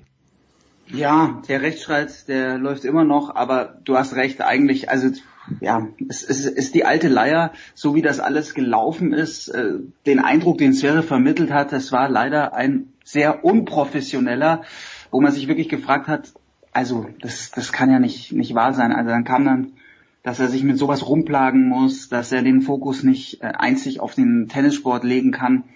Dann natürlich in Hamburg auch noch die Pressekonferenz, äh, wie er über Lendl gesprochen hat. Das war alles sehr, sehr unglücklich und finde ich ganz richtig, was Stefan gesagt hat. Also Juan Carlos Ferrero und Ivan Lendl, das sind Kaliber. Das sind Respekt, Respektspersonen. Hm. Wenn's, wenn denen nicht klappt, dann muss man schon mal, dann muss man schon mal aufhorchen, dann muss man auch vieles hinterfragen, dann stimmt da was nicht, dann ist da schon was im Argen bei Alexander Zverev. Und ja, er ist eigen, das hört man ja auch immer wieder. Selbst sein Bruder Misha sagt, es ist gar nicht einfach mit, mit meinem, meinem kleinen Sascha da, mit dem zehn Jahre jüngeren. Aber er hat eigentlich natürlich mit diesem Family Clan, hat er diese Wohlfühloase, wo es jetzt zwingend noch einen externen Einfluss braucht. Ich glaube, mit dem Aufschlag, da muss man, also Boris Becker hat ja auch äh, bei Eurosport dann gesagt, während der US Open, er hatte selber auch mal diese Aufschlag-Jips und da muss, glaube ich, im Mentalbereich jetzt als allererstes mal gearbeitet werden, um, um da was äh, zu lösen. Die Perspektiven sind immer noch glänzend und ich habe eigentlich die große Hoffnung, dass der Auftritt und die letzten Wochen und Monate von Daniel Medvedev, dass die jetzt ein ganz großer Ansporn für Zverev sind weil Medvedev ist ja das beste Beispiel, was möglich ist, dass man wirklich auch dann die, die Big Three herausfordern kann. Der hat Djokovic geschlagen. Der hat Nadal jetzt wirklich in, in so einem Endspiel dermaßen herausgefordert, war nah dran am ersten Grand Slam Titel, zwei Sätze gewonnen in, in einem Grand Slam Endspiel. Und das ist wirklich ganz harte, langfristige Arbeit mit einem super Coach, glaube ich, Gilles Sevara, der Franzose. Also Medvedev wirklich da jetzt von diesen Jungspunden der, der Vorzeigeprofi und wahrscheinlich jetzt äh, das ideale Vorbild für, für Zverev. Da muss er ran. Und Medvedev ist natürlich auch ein anderer Spieler, einer, der auf gewisse Gegebenheiten reagieren kann, der taktisch wesentlich schlauer agiert als, als Zverev und die Bälle auch früher nehmen kann, der die Courtposition ändern kann, der aggressiv spielen kann. Und das ist dann der zweite Schritt, hat Stefan völlig richtig gesagt. Ich, ich glaube, Zverev der darf sich schon mal wie immer wieder dann zurückfallen lassen, aber die Grundposition, das ist das, die alte Leier, die muss an der Baseline sein. Er muss das Spiel diktieren können. Tja, Paul, da gibst du jetzt mir und Stefan recht. Ich weiß gar nicht, äh, wer, wer dann mehr recht hat. Und wenn du äh, Schisewara ansprichst, das ist halt, meine Frage ist halt, Stefan, abschließend zu Zverev, wenn er jetzt jemand dazu holt, muss es dann unbedingt jemand sein mit einem wahnsinnig großen Namen oder ist es vielleicht jemand, der fachlich einfach großartig ist? Ich habe nämlich in New York auch mit jemandem gesprochen, möchte ich jetzt nicht den Namen nennen, auf Nachfrage persönlich gerne ja, aber der hat mir gesagt, dass beim Aufschlag das auch ein technisches Problem ist, weil der Zverev den hinteren Fuß oft an einer anderen Stelle aufsetzt und deshalb da hier kein, keine Routine zustande kommen kann. Aber mh, was hältst du von der Theorie, Stefan, dass Zverev eben nicht jetzt äh, Boris Becker, John McEnroe, irgendjemand von diesen alten Hautigen braucht, sondern jemand, der vielleicht technisch ein unfassbar guter Trainer ist? Der muss überhaupt keinen großen Namen haben. Der muss jemanden haben, ähm, der Zugang zu ihm findet. Das ist alles Entscheidende. Ähm, das muss ein Typ sein, mit dem er, glaube ich, auch Spaß haben kann, ja, mit dem er lachen kann, äh, den er, den er akzeptiert. Es muss kein großer Name sein. Also ähm, das muss einer, einer sein, der ähm, ja einfach mit ihm auch, ähm, äh, glaube ich, viel lachen kann. Ja, das kann ich nur noch mal so sagen. Also so im Umgang. Ja, da kommt es drauf an. Äh, das ist wie eine Beziehung eigentlich, ne? Und ähm, und wenn das gut funktioniert und der natürlich dann auch Ahnung vom Tennis hat oder so und, und er was annimmt und, und daran arbeitet, aber es geht erstmal um eine Grundeinstellung, ja. Es geht um Fleiß und um äh, Fokus finden und dann erledigen sich die Dinge äh, von allein. Dass der, dass der technisch beim zweiten Aufschlag mit, mit dem Fuß noch was anders machen kann, auch, ja, aber er hat doch schon alles äh, gezeigt, dass das alles kein Problem ist. Also das sind ja alles so Dinge, äh, ähm, es kommt an, an Position 8. Ja, du musst einfach die Einstellung zu, ähm, Einstellung, Einstellung zu deiner Arbeit finden. Ja, du musst sagen, okay, wer bin ich, was will ich und äh, wer hilft mir und glaube ich dem oder äh, zweifle ich jeden Tag äh, dran, habe ich eine gewisse Disziplin, ja, bin ich pünktlich, äh, äh, will ich will ich vielleicht dann äh, nach nach zwei Stunden Training noch eine halbe Stunde extra Schi- Schicht machen, mache ich das, weil es mir hilft? Oder sage ich nee, bin froh, wenn ich wieder runter bin, weil ähm, es gibt noch andere Dinge im Leben. Das sind die Fragen, die die man sich jetzt stellt. Tja, und die große Frage, die Paul und ich zum Abschluss den großen Stefan Hempel stellen. Sechs Spiele, acht Punkte, Tordifferenz minus drei. Was ist da los in Nürnberg, Stefan? Also der Club hat eine sehr, sehr gute Mannschaft. Da bin ich überzeugt davon. Top-Transfers mit Geis und Dobedan.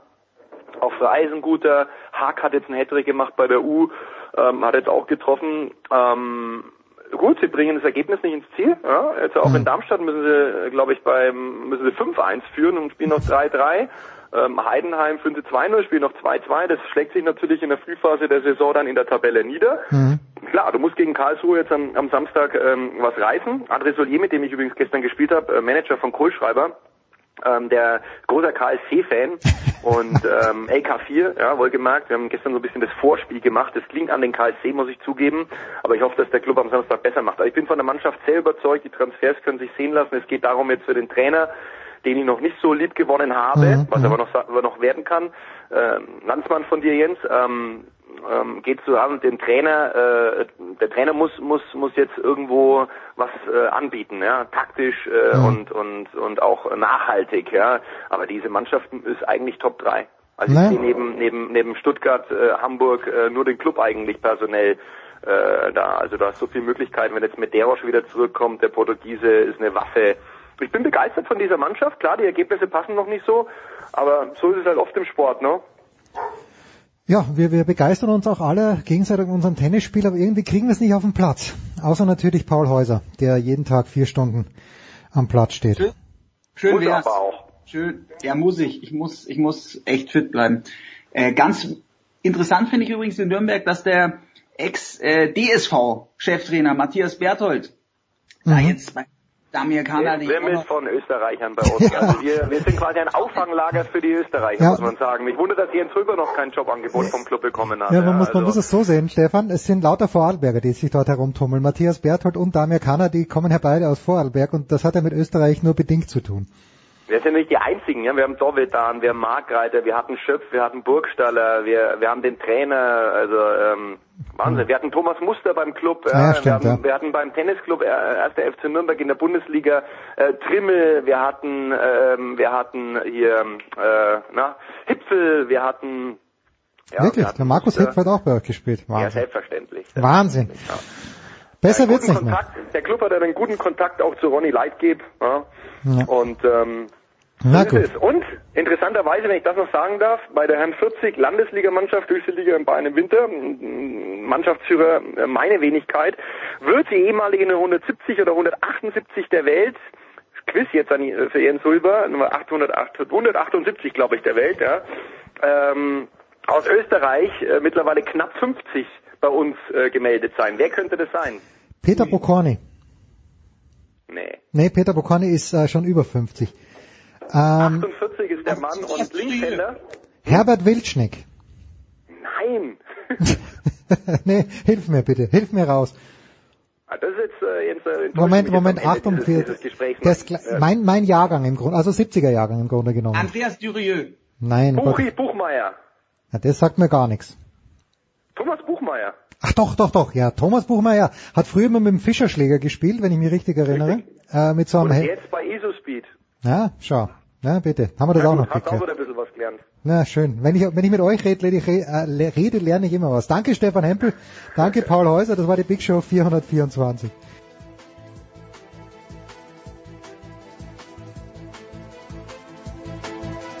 Das war die Big Show auf Sportradio 360.de. Folgen Sie uns auf Twitter, klicken Sie den Gefällt mir Button auf unserer Facebook-Seite und abonnieren Sie uns via RSS-Feed oder auf iTunes.